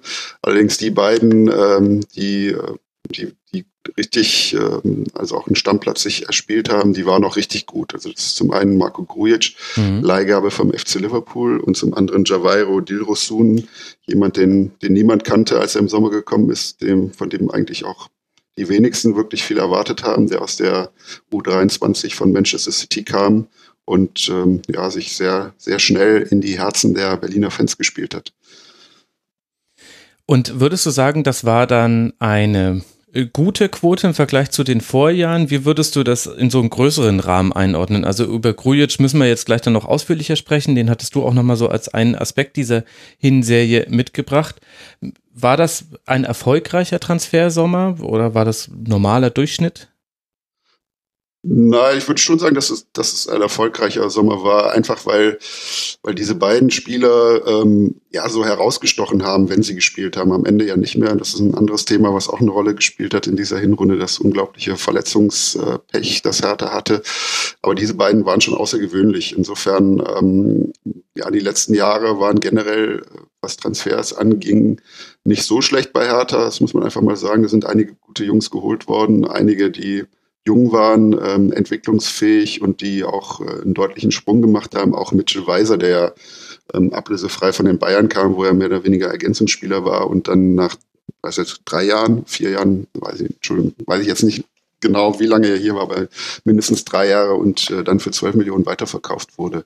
Also da gibt's so auch, auch Niklas Stark, äh, Davy Selke, der Rekordtransfer. Da waren schon einige dabei, die in, in den vergangenen Jahren. Aber diese beiden ähm, in den ersten Wochen äh, die, dieser Hinrunde haben schon, ja, die waren schon außergewöhnlich, würde ich sagen. Hm. Dann lassen wir über Marco Grujic genauer sprechen. Mit ihm auf dem Feld hat Hertha kein einziges Spiel verloren. Nur gewonnen und äh, zwei Unentschieden gespielt. Er war allerdings dann auch eine Weile verletzt. Über Verletzungen werden wir auch noch häufiger, glaube ich, heute sprechen. Was macht ihn so besonders, dass er in dieser Mannschaft so gut funktionieren konnte? Also es ist ja nicht nur ein guter Spieler, sondern er kommt ja auch offenbar in ein Konstrukt, in dem er seine Stärken voll ausspielen kann. Ja, man hatte so ein bisschen das Gefühl, dass, ähm, ähm, dass, dass die Mannschaft genau diesen Spieler gebraucht hat. Man hat es ja oft so, dass eine Mannschaft da ist, die ähm, ganz gute Anlagen hat und dann fehlt irgendwie noch so ein, ein richtiges Puzzleteil, ein Spieler, der der andere besser macht, der irgendwie ja so, so, so einen Link setzt zu allen anderen, dass, dass das ganze, ganze Gebilde dann viel besser funktioniert. Ich weiß noch, ähm, muss gestehen, dass ich den, den jetzt auch nicht so kannte, obwohl er ja immerhin äh, serbischer Nationalspieler ist und ähm, auch bei der WM dabei war, dort allerdings nicht gespielt hat. Und ähm, ja, man, man, man sieht ihn dann zum ersten Mal auf dem, auf dem Feld und äh, man versucht dann irgendwie zu ergründen, was macht den jetzt aus. Und das erste Wort, was einem so in den, was mir so in den Sinn gekommen ist, war irgendwie Präsenz. Also Mhm. er hat irgendwie eine unglaubliche Präsenz auf dem Platz. Das, das umschließt ja viele Sachen. Also ähm, Paul Dardai hat das auch mal gesagt, wenn der in der Mitte, Mitte steht bei uns oder in der Mitte spielt bei uns, dann ähm, spielt, der, spielt der Gegner automatisch den Ball irgendwie über außen, weil er weiß, in der Mitte kommen wir eh nicht durch. Und Mhm. er ist halt sowohl defensiv als auch offensiv ähm, hat er Stärken. Also er ist nicht kein klassischer Sechser, sondern ist so ein, ja, eher so ein Box-to-Box-Spieler auch. Auch sehr äh, zweikampfstark in Luftduellen ist mir aufgefallen und habe ich dann im Nachhinein auch nochmal durch Statistiken mir bestätigen lassen. Das hatte ich auch jetzt gar nicht so erwartet und das hat halt auch dazu geführt, dass dass die Spiel, dass die Gegner tatsächlich einen anderen Spielaufbau genommen haben. Und was hat er dann offensiv anders gemacht als all die talentierten Spieler, die Hertha ja auch in dieser Saison wieder im Kader hat? Er zeichnet sich durch, durch eine ähm, unglaubliche Zielstrebigkeit auch aus. Also er, ähm, er denkt, äh, denkt eigentlich immer, immer nach vorne. Sein, sein erster Gedanke, sein erster Blick geht nach vorne. Ähm, er, ja, er, er besetzt äh, nicht nur in der Defensive, sondern auch in der Offensive die, die Räume, die dem Gegner wehtun. Ähm, ich glaube, im Spiel gegen Gladbach gab es gab's ein ähm, eine exemplarische Situation. Ich meine, da hat er sogar ein Tor gemacht, wo er aus dem Mittelfeld dann in den in den Strafraum diagonal reinläuft und äh, dann das äh, Tor erzielt. Also er ist, ähm, ja, das, das äh, unterscheidet ihn von anderen Spielern bei Hertha, auch zum Beispiel von, von Arne Meyer, der ja nun auch nicht der schlechteste ist. Hm. Also ich glaube, er hatte sein Tor gegen Eintracht Frankfurt gemacht, gegen Gladbach, aber an die Szene kann ich mich auch noch erinnern mit diesem diagonalen Lauf und generell eben dieses, man hatte das Gefühl, wenn Grujic auf dem Platz war, dann gab es Ballkontakte an gefährlicheren Orten, für den Gegner gefährlicher, als äh, wenn er nicht gespielt hat. Also er hat eben schon auch mal Risikopässe in den Achterraum reingespielt, die ja dann häufig auch ganz gut besetzt waren, diese Räume, oder auch in den Zehnerraum. Er hat selber angedribbelt und hat damit die gegnerische Verteidigung in Unordnung gebracht. Also es war so ein belebendes Element und gleichzeitig hat er auch eine defensive Stabilität mitgebracht. Also so ein bisschen der heilige Gral, den man so fürs Mittelfeld finden kann. Ja, also Paul Dardai hat ihn ja nicht umsonst als, äh, als besten Mittelfeldspieler bezeichnet, äh, den Hertha in seiner Zeit, das sind ja auch schon mehr als 20 Jahre hatte. Ähm, darüber kann man mit Sicherheit streiten. Es gab ja auch Marcelinho, da sagt Dardai, der war für mich mehr Angreifer als Mittelfeldspieler, aber ähm, ja, er, er sticht da schon heraus. Ähm, ein bisschen ketzerisch könnte man fast sagen, er ist, äh, er ist eigentlich zu gut für Hertha und äh, das Problem ist, dass sie das bei Hertha auch wissen und das Problem ist halt auch, dass sie das bei Liverpool wissen, denn er ist halt nur für ein Jahr ausgeliehen, mhm. ohne Kaufoption. Also die wissen schon, schon auch in, in äh, Liverpool, ähm, dass das jemand ist, der auch ja, der auch da auf, auf noch höherem Niveau als äh, Hertha BSC eine wichtige Rolle spielen kann. Irgendwann einmal. Ob das schon in der nächsten Saison der Fall sein wird, äh, wird man dann sehen. Das ist, glaube ich, unbenommen, dass Marco Grujic ein sehr guter Spieler ist. Erstaunt sich dann trotzdem, wenn man sich die Bilanz anguckt, ohne ihn, also reicht quasi die Personalie Marco Grujic, um zu erklären, warum das so eine einerseits andererseits Hinrunde war, warum man eben zum Beispiel so stark gestartet ist, ja dann unter anderem mit dem Höhepunkt und das 2 zu 0 gegen den FC Bayern, wo man dann bis auf Tabellenplatz 3 springen konnte. Aber jetzt reden wir ja gerade über den Tabellenachten der Winterpause. Also es gab ja auch viele andere Spiele und die waren dann eben vor allem ohne ihn. Reicht da Grujic, um das zu erklären? Ähm, jein, würde ich sagen. Also zum einen ähm, hat man schon, äh, oder sagen wir mal so, es wäre etwas zu einfach, das nur darauf zu reduzieren. Es äh, klingt dann auch ein bisschen wie ein Alibi. Ähm, aber ich fand schon auch ähm, auffällig, wie, wie er in die Mannschaft reinwirkt und wie er auch andere Spieler besser gemacht hat oder besser hat aussehen lassen. Also nicht, nicht, äh, nicht zuletzt André Duda, der halt in den ersten Wochen mhm. unglaublich äh, gespielt hat, sechs Tore erzielt hat, dann wochenlang passierte gar nichts, äh, er dann kurz vor Schluss nochmal sein siebtes Saisontor erzielt hat. Ähm, aber es war ja auch nicht Grujic alleine, sondern es gab ja auch noch viele andere Spieler, die gefehlt haben. Also man ähm, hat ja auch die komplett, also die eigentliche ähm, Stamminnenverteidigung mit Rekik und, und Stark ist über Wochen ausgefallen. Auch Dilrosun, der in den ersten Wochen äh, eine wichtige Rolle gespielt hat, weil er einfach dieses Eins gegen Eins äh, Vermögen hatte, ist dann ähm, seit äh, Mitte November ausgefallen. Also es sind schon noch ein paar andere Spieler dabei und ähm, ja, es ist, ich glaube, es es wäre etwas zu einfach, das allein auf Gruitsch zu, äh, zu projizieren mhm. oder auf sein Fehlen.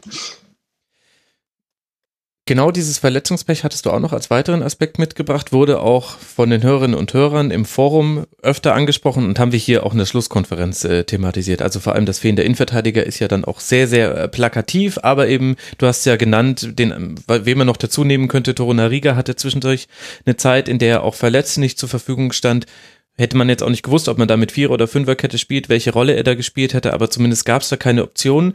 Aber das Ganze in Summe gibt ja so ein bisschen einen Hinblick auf die Kadertiefe, hat es ja ein paar Aussagen. Das scheint ja so zu sein, als wäre Hertha da nicht breit genug besetzt.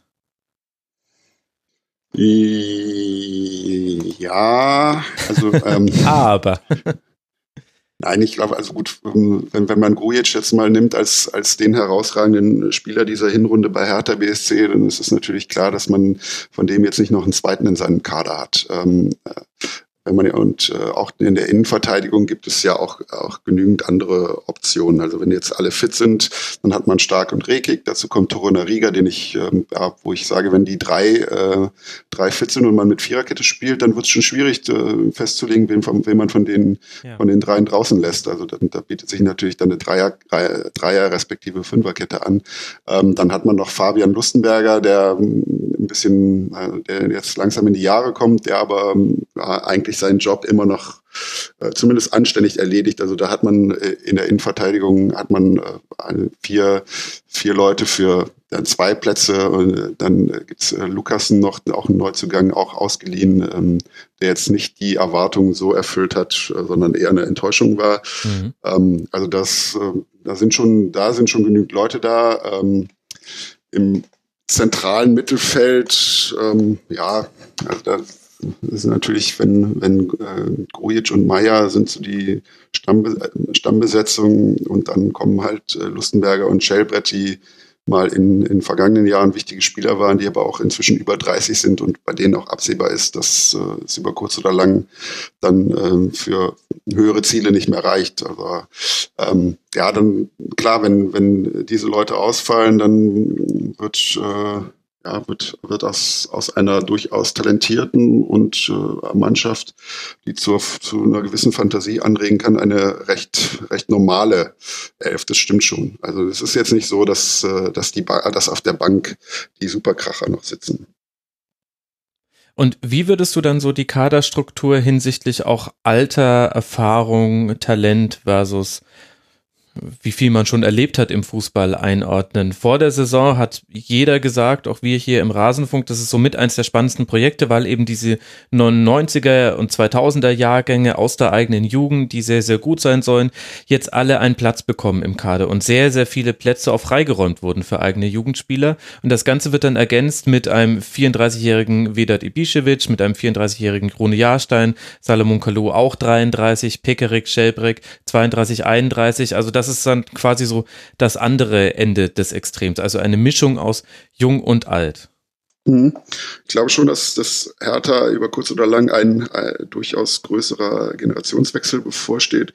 Und im Grunde genommen ist er ja auch schon im Gange. Also ähm, in, in der vergangenen Saison in der Rückrunde war, war ja Davy Selke, äh, Stürmer Nummer eins bei Hertha, der hat sich da auch dann in der Vorbereitung schwerer verletzt, ist, ist äh, lange ausgefallen. Dadurch ist dann äh, Vedat Ibisevic wieder zur, äh, zum, zur ersten Sturmoption geworden, der es auch sehr gut gemacht hat, der äh, unglaublich oft getroffen hat, deutlich, der glaube ich jetzt schon mehr Tore hat äh, als in der kompletten vergangenen äh, Saison.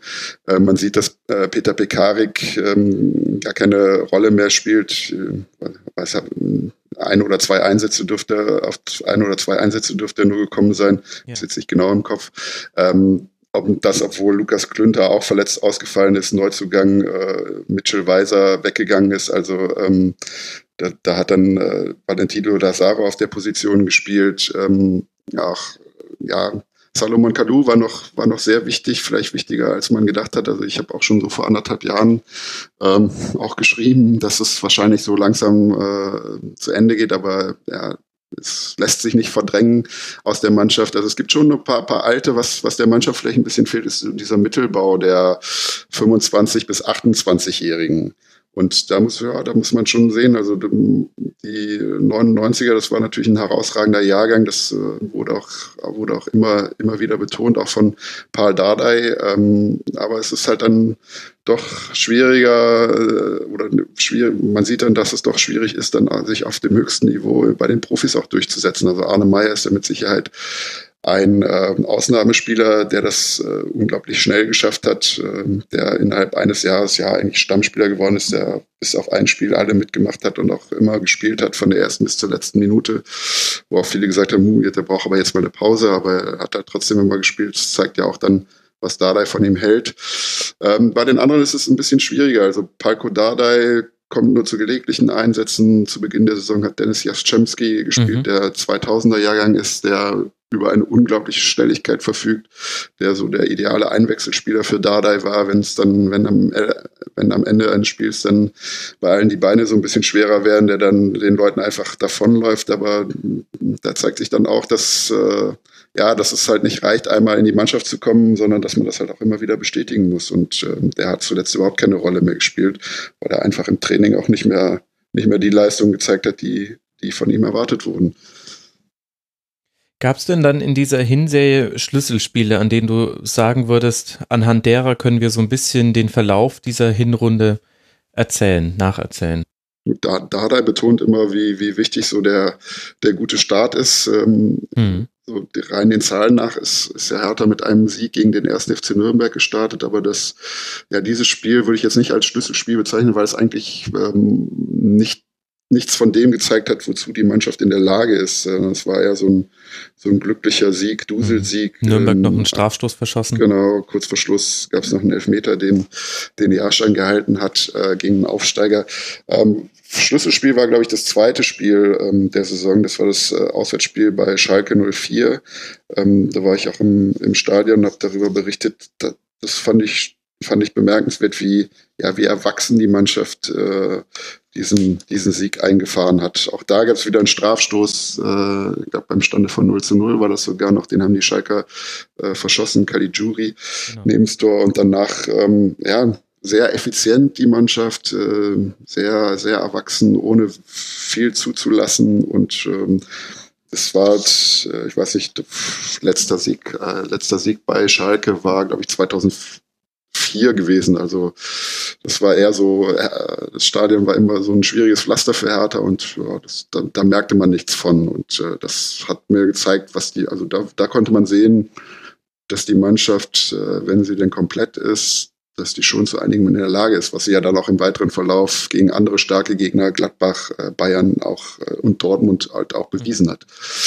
Und äh, ja, das Schlüssel, Schlüsselspiel für die für das andere Extrem ist, da ist das äh, ist natürlich das 1 zu 4 bei Fortuna Düsseldorf, die, glaube ich, bis dahin ähm, sechs Tore geschossen hatten in der kompletten Saison und dann in, ein, in einer Halbzeit vier, vier Mal getroffen haben, wobei Hertha da auch in Unterzahl gespielt hat. Mhm. Das darf man jetzt nicht vergessen. Äh, und trotzdem ähm, hat es auch in der Vergangenheit immer Spiele gegeben, wo Hertha nach einem Platzverweis richtig gut ausgesehen hat, weil sie einfach äh, ihre defensive Ordnung immer, immer gewährleisten konnte. Und das war in diesem Spiel überhaupt nicht der Fall. Genau, das war dann das 1 zu 4, wo man auch seltsame Abwehrfehler auf einmal gesehen hat bei Hertha, aber eben auch in Unterzahl. Und wenn ich so ein bisschen rekapituliere, was ich dann gelesen habe und gehört habe von anderen Hertha-Fans, auch von Journalisten, dann ging es in der Phase, in der es dann nicht mehr so rosig lief. Also nach 1 zu 4 gegen Düsseldorf ist da ein Beispiel, auch das 1 zu 2 in Stuttgart ist dafür ein Beispiel. Im Grunde die ganze englische Woche vor der Winterpause. 1 zu 2 in Stuttgart verloren, zu Hause gegen Augsburg aus dem 0 zu 1 ein 2 zu 1 gemacht, das 2-2 gefangen und dann ging hinten raus nicht mehr so wirklich viel und dann gegen Leverkusen in Leverkusen noch 1 zu 3 verloren. Da wurde sehr häufig drüber gesprochen, dass Mentalität fehlen würde, dass vielleicht auch die Fehler, die Spieler fehlen, die mal vorangehen. Und ich tue mich mit solchen Argumenten immer ein bisschen schwer, weil ich finde, das ist von schwierig von außen zu beurteilen. Und auf der anderen Seite hatte ich auch vor allem zum Beispiel gegen Stuttgart da hatte ich das Gefühl, da hat man eher das 1 zu 2 noch kassiert. Das war so ein Fehler im Aufbau, weil man zu sehr wieder aufs 2 zu 1 gehen wollte, nachdem man den Ausgleich kassiert hatte. Also ich fand, es konnte da auch andere Sichtweisen drauf geben. Wo würdest denn du die Gründe dafür sehen, dass Hertha dann seine, seinen guten Start so weggeworfen ist, zu viel hat, aber so deutlich abgemildert hat, sodass man jetzt etwas ernüchtert in die Winterpause reingeht? Also ich würde es auch, also ich würde mir auch schwer tun, das jetzt auf Mentalität zu schieben. Also ich glaube, dass Hertha, wenn man sich die Mannschaft mal anguckt, dass sie schon über aus, ausreichend äh, so, oder sogenannte Mentalitätsspieler verfügt. Also das ist jetzt keine, keine Truppe, die, die sich dann irgendwie in ihr Schicksal ergibt. Ähm, also ich, ähm, ich würde das schon auch in hohem Maße auf, ähm, auf diese Verletzungssituation zurückführen. Also ich glaube, dass ähm, das letzte Saison auch, äh, auch bei den Gladbachern gesehen, ähm, die dann auch in der Rückrunde äh, unglaublich viele Verletzte hatten und dann ähm, diese Leistung, die sie vorher oder die sie eigentlich zustande, äh, zu der sie eigentlich entstand, zustande sind, nicht mehr bringen konnten. Mhm. Das ist ja auch, es wird ja auch so ein Teufelskreis, also auch, äh, du hast ja, wenn, wenn dir viele Spieler fehlen, verleitet dich das dazu, auch die Leute, die aus der aus einer Verletzung zurückkommen, vielleicht zu früh wieder ähm, ja, spielen zu lassen. Das hat dann auch Folgeverletzungen, führt dann zu Folgeverletzungen. Ich glaube, dass das schon, schon ein großer, großer und wichtiger Grund war in der, in der Rückrunde. Also es war nicht, es war nicht so, ja, nicht so die Hertha, die, die man eigentlich so kennt. Ja. Und hast du das Gefühl, dass die Mannschaft auch noch an einem Strang zieht? Da gab es ja so ein paar kleinere Indizien. Ein Rune Jahrstein, der völlig desillusioniert das Stadion verlässt und ungeduscht sich in den Mannschaftsbus setzt und auch die, das ein oder andere emotionale Interview nach dem Spiel. Glaubst du, das ist, also das sind ja Emotionen, gerade nach dem Spiel muss man sehr vorsichtig sein, was man da rein interpretiert. Aber kannst du sowas erkennen, dass es da vielleicht auch innerhalb der Mannschaft unterschiedliche Ansichtsweisen darüber gibt, wie man woran es jetzt liegt, dass man gewisse Spiele verloren hat oder wie man ins Spiel reingehen sollte? Na, das, also das fände ich, fänd ich überinterpretiert. Ich mhm. gerade, gerade, dass jemand wie Jahrstein halt stinkig ist, wenn er ein Spiel verloren hat, dass man eigentlich nicht verlieren muss, ähm, weil es weil es ja eigentlich härter perfekt in die Karten spielt, der Verlauf. Ich glaube, das zeigt ja auch, ähm, dass die Mannschaft schon sehr, sehr großen Willen hat, äh, die Dinge besser zu gestalten, als sie dann im Endeffekt gelaufen sind. Also auch, ich weiß nicht, das ähm, andere meinst du das Interview mit Selke bei Sky oder? Ja, genau, zum Beispiel. Ja, ja aber das äh, fand ich jetzt auch nicht so dramatisch. Äh, eher so, ja, schön, dass mal einer, einer so ausbricht aus dem, aus dem Einerlei mhm. und dem, aus, ja, ja, das stimmt, genau. Das, das, das finde ich ist auch die legitime andere Begründung dafür. Wie würdest du denn die Rolle von Pardadei in der Hinrunde jetzt einordnen? Also in der Saisonvorbereitung ging es ihm vor allem darum, nochmal ein weiteres System so einzustudieren, dass man das auch vielleicht sogar innerhalb des Spiels wechseln kann. Das war dann vor allem eben die Dreierkette respektive Fünferkette. Und er ist ja auch taktisch ein bisschen flexibler aufgetreten, meinem Gefühl nach, als zum Beispiel in der letzten äh, Saison. Hat er sich da weiterentwickelt? Wie sehr versucht er das eigene Spiel durchzudrücken? Manchmal hatte man auch so das Eindruck, den Eindruck, wenn Hertha einfach nur die Effizienz hätte, die man sonst immer hatte, also die eigentlich in all den Dada-Jahren, die es bisher gab, dann wäre es eine viel, viel bessere Saison gewesen und Effizienz ist dann ja, beziehungsweise das Fehlen von Effizienz ist ja auch wieder so ein schwieriger Punkt. Wo kommt das her? Ist das jetzt normal, dass man auf einmal seine großen Chancen dann vielleicht auch nicht immer gleich verwertet? Da gab es ja auch wieder einige in der Saison zu wichtigen Zeitpunkten. Oder ist es Anzeichen dafür, dass irgendetwas fehlt, was auch schwierig zu benennen ist? Mhm. Also ich glaube, oder ich bin eher so ein Verfechter der Ansicht, dass Dada immer noch unterschätzt wird, so wie es auch, mhm. ähm, äh, auch bei ihm als Spieler war. Also der hat auch, ich weiß noch, äh, es ist fast so ein, so ein Running Gag gewesen, dass irgendwie vor jeder Saison hat man dann seine, ähm, seine Mannschaftsaufstellung gemacht und wer immer fehlte, war Paul Dardai und wer am Ende immer gespielt hat, war auch Paul Dardai. Und als Trainer ist es auch so, also er wird so ein wenn man so ein bisschen weiter weg ist, wird er gern so auf die auf die Motivationsschiene ähm, reduziert, so als ehemaliger Profi, der, ähm, der so da seine, ähm, ja, sein, sein Wissen einbringt. Ich glaube, dass es schon wichtig ist, weil das ähm, Dardai hat da schon, also weiß, wie eine, wie eine Kabine funktioniert, er weiß, wie Spieler ticken, weil er das einfach ja nicht nur als Spieler selbst miterlebt hat, der hat es ja auch häufiger schon erzählt, dass er schon als, als Kind quasi seine Sommerferien in der Kabine verbracht hat, weil sein Vater auch Trainer war. Mhm. Ähm, ich finde, dass man, ähm, ja, also was für mich so ein, so ein, Zeichen ist, ähm, dass man, wenn man das, das, was man im Training ähm, sich erarbeitet, wenn man das auch auf dem, auf dem Platz wieder erkennt. Und ähm, man muss sich einfach mal an, das, äh, ansehen, wie, wie Hertha so zu, in seiner Anfangszeit gespielt hat und wie, wie, wie, wie die Mannschaft heute spielt. Und das ist, glaube ich, schon ein Riesenunterschied. Das hat natürlich auch was mit der Qualität der Leute zu tun. Also das sind ähm, die Mannschaft von der, von der Mannschaft, mit der ja, dreieinhalb Jahren angefangen hat, oder nee, äh, fast vier Jahren sind ja. jetzt im Februar, ähm, sind ja nicht mehr viele übrig geblieben.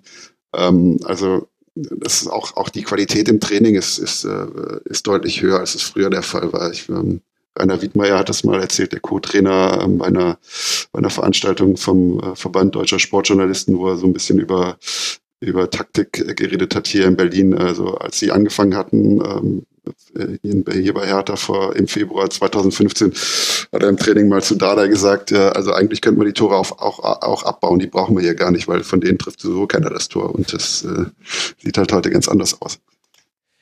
Wenn du ihn jetzt eh schon ansprichst, Rainer Wittmeier, Co-Trainer, man sieht ihn immer mal wieder in den äh, Halbzeitinterviews, äh, da darf er dann erzählen, was er so macht. Und das heißt immer, er hätte auch einen großen Einfluss auf Dardai und auch auf das ganze taktische Geschick bei Hertha BSC. Jetzt gibt's da einige Gerüchte, dass er im nächsten Jahr zum VfB Stuttgart gehen würde. Mhm.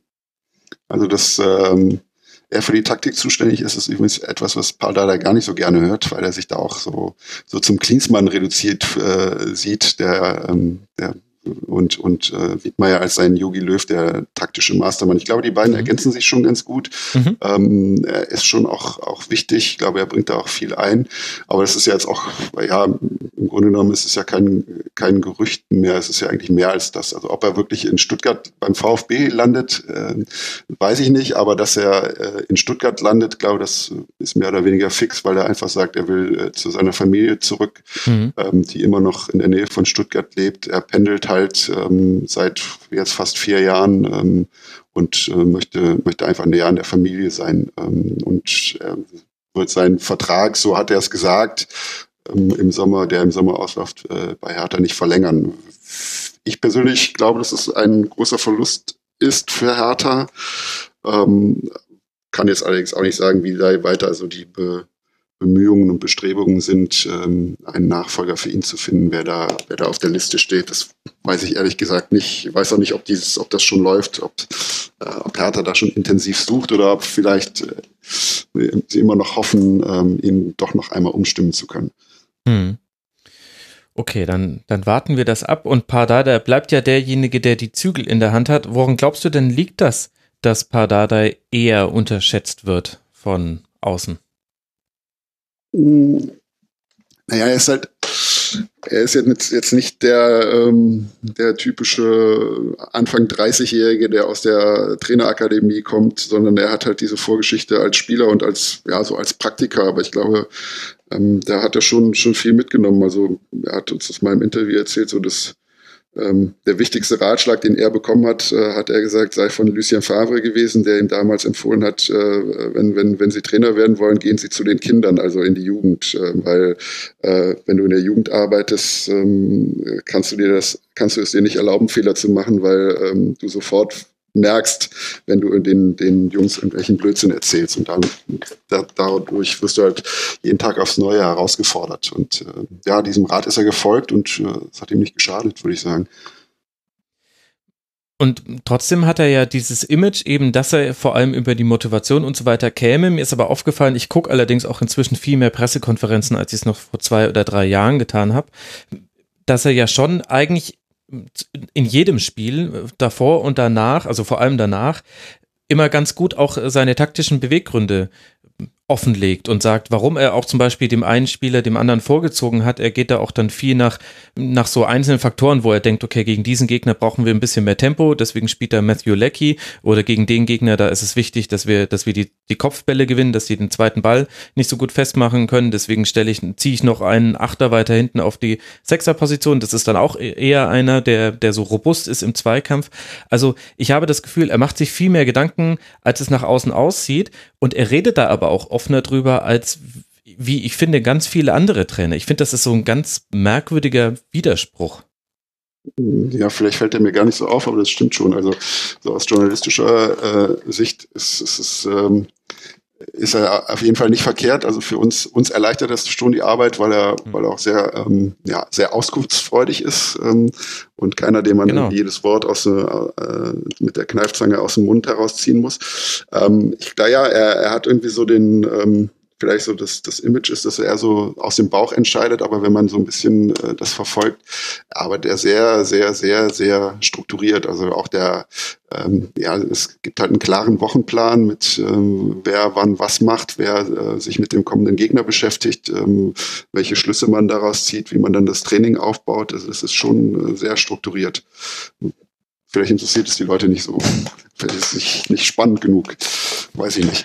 Ja, vielleicht, vielleicht spielt auch tatsächlich äh, Sprache und Rhetorik da eine Rolle. Die These hat Martin Schneider im Bayern-Segment ein bisschen aufgeworfen. Kann man, kann man, glaube ich, sehr gut drüber streiten, aber eventuell ist das tatsächlich ein Faktor, wenn man sich einfach mal anguckt, was zitiert wird von Trainern aus Pressekonferenzen. Da höre ich ganz oft Julian Nagelsmann, ganz oft Domenico Tedesco, wie sie über die Taktik ihrer Mannschaft referieren und je mehr Pressekonferenzen ich mit Pardada gesehen habe, desto häufiger habe ich mich gewundert, warum von ihm nicht auch häufiger mal Schnipse eingespielt werden. Und dann werden aber eher so die kleinen Lacher, die er mal so produziert, weil er ja auch ein launiger Typ ist, die werden eingespielt. Das ist auch legitim und so weiter, aber es formt halt ein Image eines Trainers und das finde ich, finde ich interessant.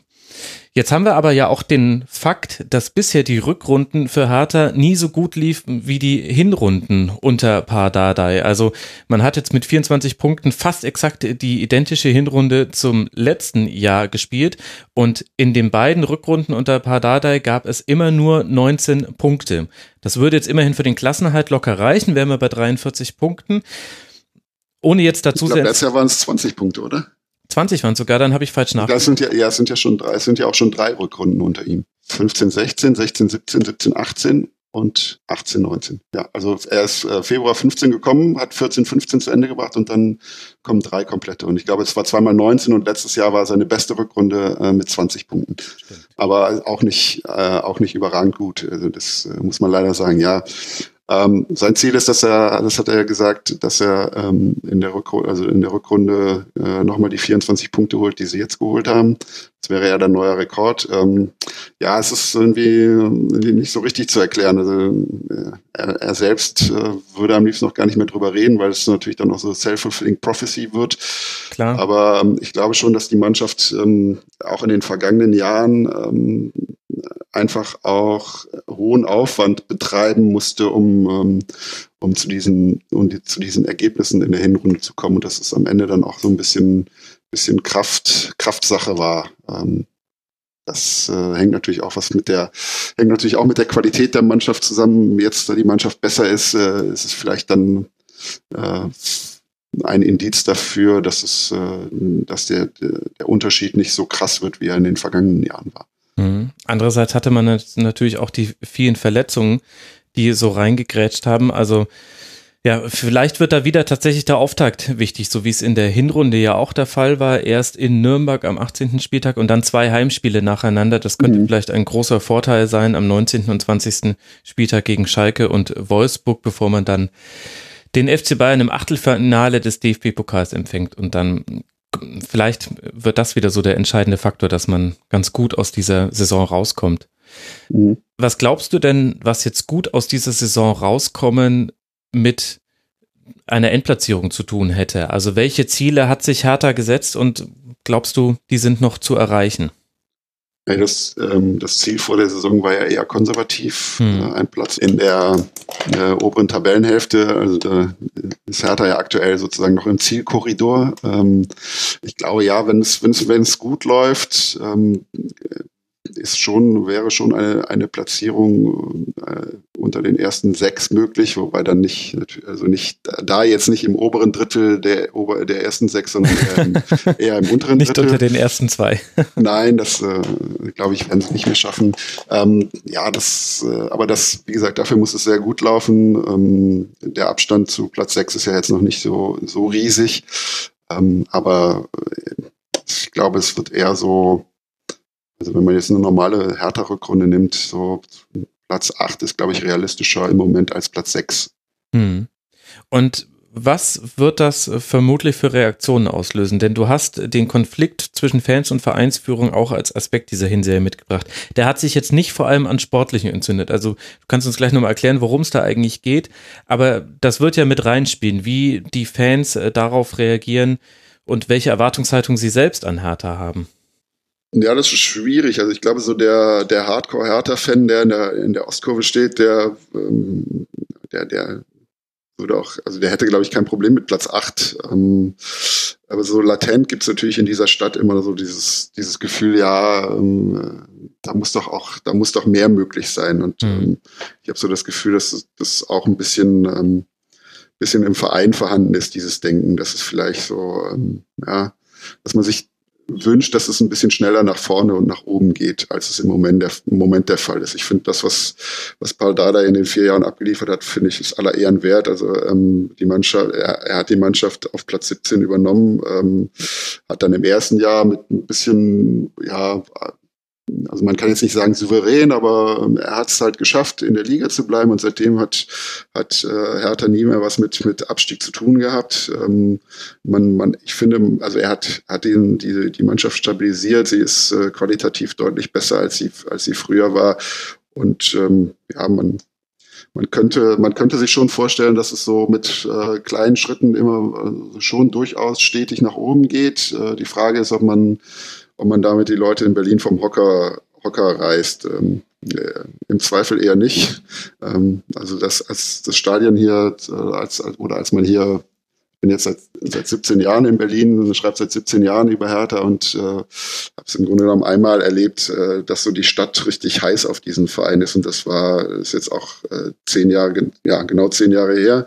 Saison 2008, 2009 unter Lucien Favre, ähm, als äh, ja, sogar die Meisterschaft äh, im Frühjahr im Bereich des Möglichen erschienen. Und ähm, seitdem ja, begegnet die Stadt dem Verein eher mit einer gewissen Gleichgültigkeit. Und da sind wir dann auch bei dem Konflikt ja. zwischen Fans und Verein, nämlich genau das äh, nervt die äh, nervt die Vereinsführung auch und sie versucht halt äh, diesen Verein für die Stadt interessanter zu machen und äh, ja einen so einen Link herzustellen zwischen der alten Westberliner Tante Hertha und dem hippen äh, Mitte Berlin und äh, das ist nicht so ganz einfach und das hat zu einigen Friktionen geführt, auch mit den traditionellen Fans, die halt irgendwie für die die Hertha halt Eckkneipe, Schultheiß äh, ist und nicht irgendwie Kaffeelatte oder Sojalatte hm. und Hipsterbärte.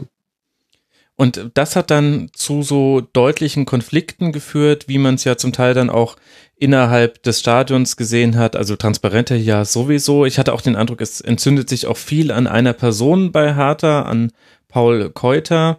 Da gab es dann auch ja auch unschöne Dinge, wie das äh, an seiner Privatadresse dann da Graffiti hinterlassen wurde. Wie erklärst du dir das, dass sich das so aufgeschaukelt hat?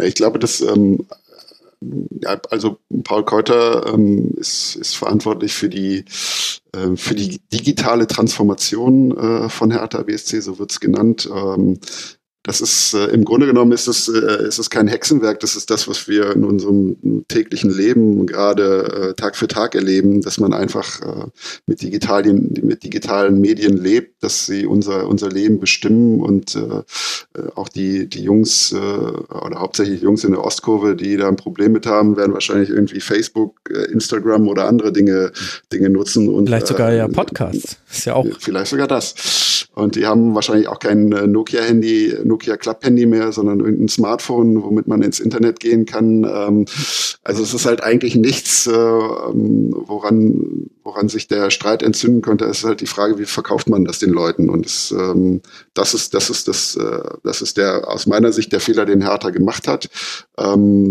Und äh, da kommt dann vielleicht noch so die Persönlichkeitsstruktur von Paul Keuter hinzu, der halt eher so ein äh, ja, einer ist, der, der vorangeht, äh, der sich allen wieder, der allen Widerständen trotzen will und der ist damit so ein bisschen zur Symbolfigur für diesen, für diese neue Vereinsstrategie geworden. Und äh, auf ihn wird dann alles projiziert und ähm, ja, das passieren dann auch ein paar unschöne Dinge. Ähm, aber ähm, ja, Hertha hat es nicht, äh, finde ich, nicht besonders äh, geschickt gehandhabt. Also man kann ja sagen, wir möchten, oder ich finde es völlig legitim, wenn man sagt, wir möchten, dass unser Verein ähm, auch neue, ähm, neue Leute für sich interessiert, äh, oder wie man, wie man es dann heute sagt, neue Kundenschichten erschließt. Aber ähm, äh, man sollte halt über seine Strategien nachdenken, wenn es dazu führt, dass man seine alten Kunden in Anführungsstrichen vergrault. Denn das kann ja irgendwie nicht der, der Weg sein. Und siehst du da irgendwelche Anzeichen der Entspannung? Denn dieses, dass Paul Keuter so ein bisschen Symbolfigur für beide Seiten wurde, das bezieht sich ja auch darauf, dass man dann irgendwann im Verlauf der Hinrunde erfahren hat, dass Michael Preetz die Mannschaft um eine Solidaritätsbekundung zu Paul Keuter vor dem Spiel gebeten hätte und man sich da sehr unstimmig gewesen sei, nach dem, was man lesen konnte, so Medienberichten, die aber jetzt auch, glaube ich, meines Wissens nach nicht dementiert wurden. Also auch der Verein hat ja äh, dieses, ja, Paul Keuter dann zu einer Symbolfigur dafür genommen. Und wie kommt man aus der Sache jetzt raus? Für mich wirkt das als Außenstehender wie eine Nummer, wo das Kind komplett in den Brunnen gefallen ist und man im Grunde entweder jetzt an Paul Keuter als Person festhält und damit diesen Konflikt weiter schwelen lässt, der ja auch noch andere Themenfelder umfasst und eben ja nicht nur diese Person, an der sich alles entzündet. Und die andere Möglichkeit wäre irgendwie, dass man sich im Guten ähm, von dieser Person trennt, aber dennoch würde ja die digitale Transformation weitergehen. Es ist ja dann bloß nur nicht mehr dieser, ja, wenn man möchte, Sündenbock, vielleicht auch hm, gerechtfertigt nicht, weiß ich nicht, aber nicht mehr diese Symbolfigur dafür da. Wie kommt man aus der Nummer jetzt raus? Hm.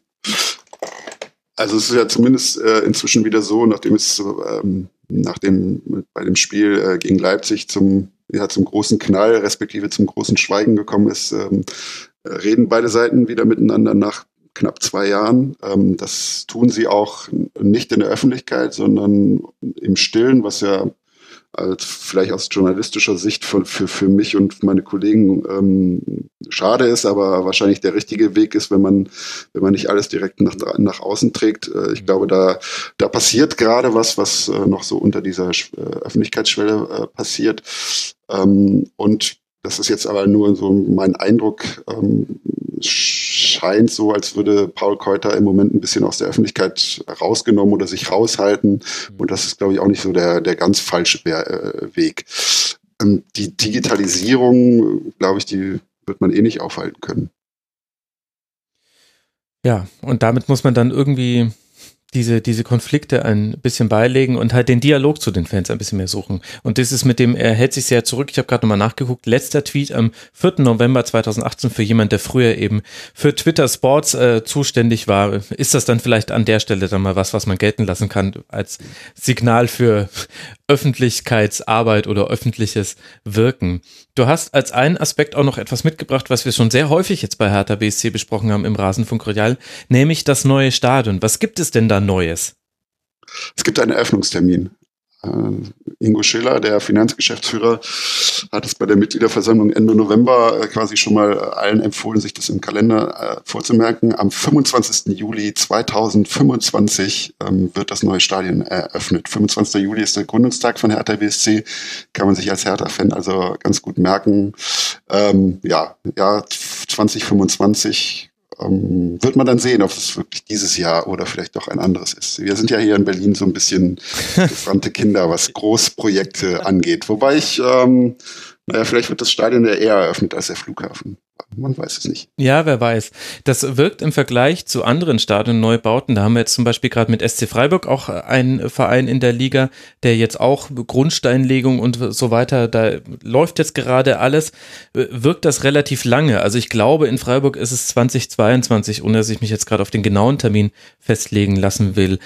Ist das jetzt ein langer Zeitraum bis 2025? Warum dauert der noch so lange? Wie weit ist man denn jetzt wirklich im Prozess? Ähm, aber die Freiburger haben auch, glaube ich, ein bisschen früher angefangen, oder? Mit der Planung, da habe ich so das Gefühl, das äh, läuft auch schon ewig, ohne dass da überhaupt was passiert ist. Also. Ja, die haben, die sind jetzt, glaube ich, im Planfeststellungsverfahren und die hatten eben vorher die, die Frage des Wo's ähm, war halt ebenso wie bei Hertha eine heiß diskutierte und ebenso wie bei Hertha, das war ganz lustige Parallelen. Also wenn es dann bei Hertha auch auf einmal hieß, naja, dann gehen wir halt irgendwo raus nach Brandenburg oder Potsdam oder wo auch immer, dann seid ihr halt selber schuld, wenn wir nicht da jetzt äh, in, in dem Gelände bleiben dürfen, wo wir gerne sein wollen. So war es bei, bei Freiburg auch auch so, dass es dann auf einmal hieß, ja, dann gehen wir halt in den Europapark Rust, meinetwegen. so als letztes Druckmittel, damit man endlich das Grundstück da auf dem Messegelände bekommt. Also sie sind ein bisschen weiter. Das aber jetzt, die Bagger sind jetzt auch noch nicht gerollt. Deswegen fand ich eben, dass 2025 schon noch ganz schön lange dauert. Oder hat es vielleicht auch damit zu tun, wie die Verträge noch mit dem Olympiastadion laufen? Ja, die laufen ja, wenn ich es jetzt richtig im Kopf habe, laufen sie tatsächlich dann aus. Ah, okay. Ähm, ich glaube, die, die reine Bauzeit, äh, da rechnet Hertha mit zwei Jahren. Ähm, ich hoffe, ich, ich erzähle jetzt hier keinen Blödsinn, aber ich meine, das ist so. Also mir scheint das jetzt nicht ähm, ein besonders langer Zeitraum zu sein, also für den, für den Status, in dem sich das Projekt gerade befindet. Also mhm. ähm, aktuell wird ähm, oder gibt es, wird ein Gutachten darüber erstellt, wie viel das Gelände wert ist, auf dem Hertha dann oder das Hertha dann in Erbbaupacht äh, übernehmen würde vom Senat. Mhm. Ähm, das sollte eigentlich bis Ende des vergangenen Jahres soweit sein. Dann hat sich jetzt etwas verzögert, wird dann aktueller Stand im Februar passieren. Und dann soll angeblich noch im ersten Quartal 2019 ein Vertrag geschlossen werden. Also das, äh, ich finde diesen Zeitplan ehrlich gesagt ähm, ja, durchaus ambitioniert. Ich bin jetzt aber auch kein, kein Experte, ähm, was so Baurecht angeht, aber ich glaube, da werden, ja, da werden noch einige, äh, einige Leute versuchen mit oder mitzureden versuchen. Insofern. Ja. Ja, ja gut, ich meine, alleine die Laufzeit des Mietvertrags Olympiastadion, das ist ja dann schon eigentlich der wichtige Marker und dann können wir meine Anmerkung da eigentlich komplett vergessen, weil vorher ginge ja dann sowieso nicht und dann ist 2025 ja auch der erstmögliche Termin. Bleibt nur noch die wichtigste Frage dieses ganzen Segments, nämlich welches Küchenutensil beschreibt denn die Hinserie von Hertha BSC? Ich bin sehr gespannt. Also ich habe mir jetzt mal ähm, überlegt, dass äh, eine Filter, gute alte Filterkaffeemaschine, mhm. die einem morgens verlässlich das liefert, was man braucht, um einigermaßen wach zu werden, von der man aber jetzt nicht unbedingt die äh, gehobene Kaffeebraukunst bekommt. Sehr schön. Und dann war Grujic, war, waren die teuren Bohnen, die man irgendwann mal geschenkt bekommen hatte, der teure Kaffee, der dann noch ein bisschen besser geschmeckt hat als noch der normale, den man immer genau, verwendet hat. Gemahlene. Genau, aber da ist dann leider, da war ein Loch in der Packung und dann ist die Hälfte auf dem Küchenboden gelandet und seitdem muss man dann wieder das normale Alltags Kaffeemehl benutzen, ja. Genau. Sehr schön. Die Filterkaffeemaschine hatten wir noch nicht im Rasenfunk Na, Gott sei Dank. Ja, sehr, sehr gut. Sehr, sehr gut. Äh, lieber Stefan, ich danke dir sehr für deine Zeit, für alle Hörerinnen und Hörer da draußen, die sagen, das waren jetzt ja aber nur ein bisschen mehr als 45 Minuten zu Hertha. Ich möchte noch mehr hören. Es gibt ganz viele andere hervorragende Hertha BSC Podcasts, die ich empfehlen möchte. Es gibt Damenwahl Berlin, es gibt den DMTF äh, Podcast, der ist auf Englisch, es gibt den Exil Hertaner, es gibt Hertha Base, es gibt immer Hertha und es gibt den Umschaltmoment. Also Hertha BSC hat eine eine der mannigfaltigsten äh, Podcast-Landschaften im Fußballbereich da draußen. Das heißt, ja, findet da auf jeden Fall noch andere tolle Formate, die ihr hören könnt, wo es dann auch noch viel mehr ins Detail geht und wo ein Moderator dann auch nicht irgendwelche komischen Fragen stellt, zu wie lange läuft eigentlich jetzt noch der Mietvertrag im Olympiastadion. Die Leute, die da aufnehmen, die wissen das alle. Die, die beschäftigen und sich. Die da zu Gast sind auch. ja, du wusstest es ja auch, also alles gut. Ich, ich hoffe, dass es stimmt. Und du warst ja auch schon bei dem einen oder anderen Format zu Gast. Da konnte man dich ja auch schon hören. Äh, aber umso mehr freut es mich, äh, Stefan, dass wir dich auch hier mit dabei hatten. Stefan Hermanns vom Tagesspiegel at s Hermanns mit einem R, Doppel-N und einem S hinten dran bei Twitter. Stefan, vielen Dank dir für deine Zeit. Ja, danke auch. Bis bald mal wieder. Mach's gut. Bis ciao. Dann. Ciao, ciao. So, da endet er, der zweite Teil des Rasenfunk Royals. Und ich kann euch an dieser Stelle nur noch empfehlen, hört natürlich weiter im dritten Teil des Rasenfunks und gebt uns auch gerne Feedback. Wie hat euch das Ganze gefallen? Wir sind nicht nur auf den sozialen Netzwerken dieser Welt vertreten, sondern wir haben auch ein Forum mitmachen.rasen.de. Wir freuen uns über Feedback und dann hören wir uns ja gleich wieder im Teil 3. Da geht es dann weiter. Macht's gut. Ciao. Das war die Rasenfunk-Schlusskonferenz. Wir gehen nun zurück in die angeschlossenen Funkhäuser.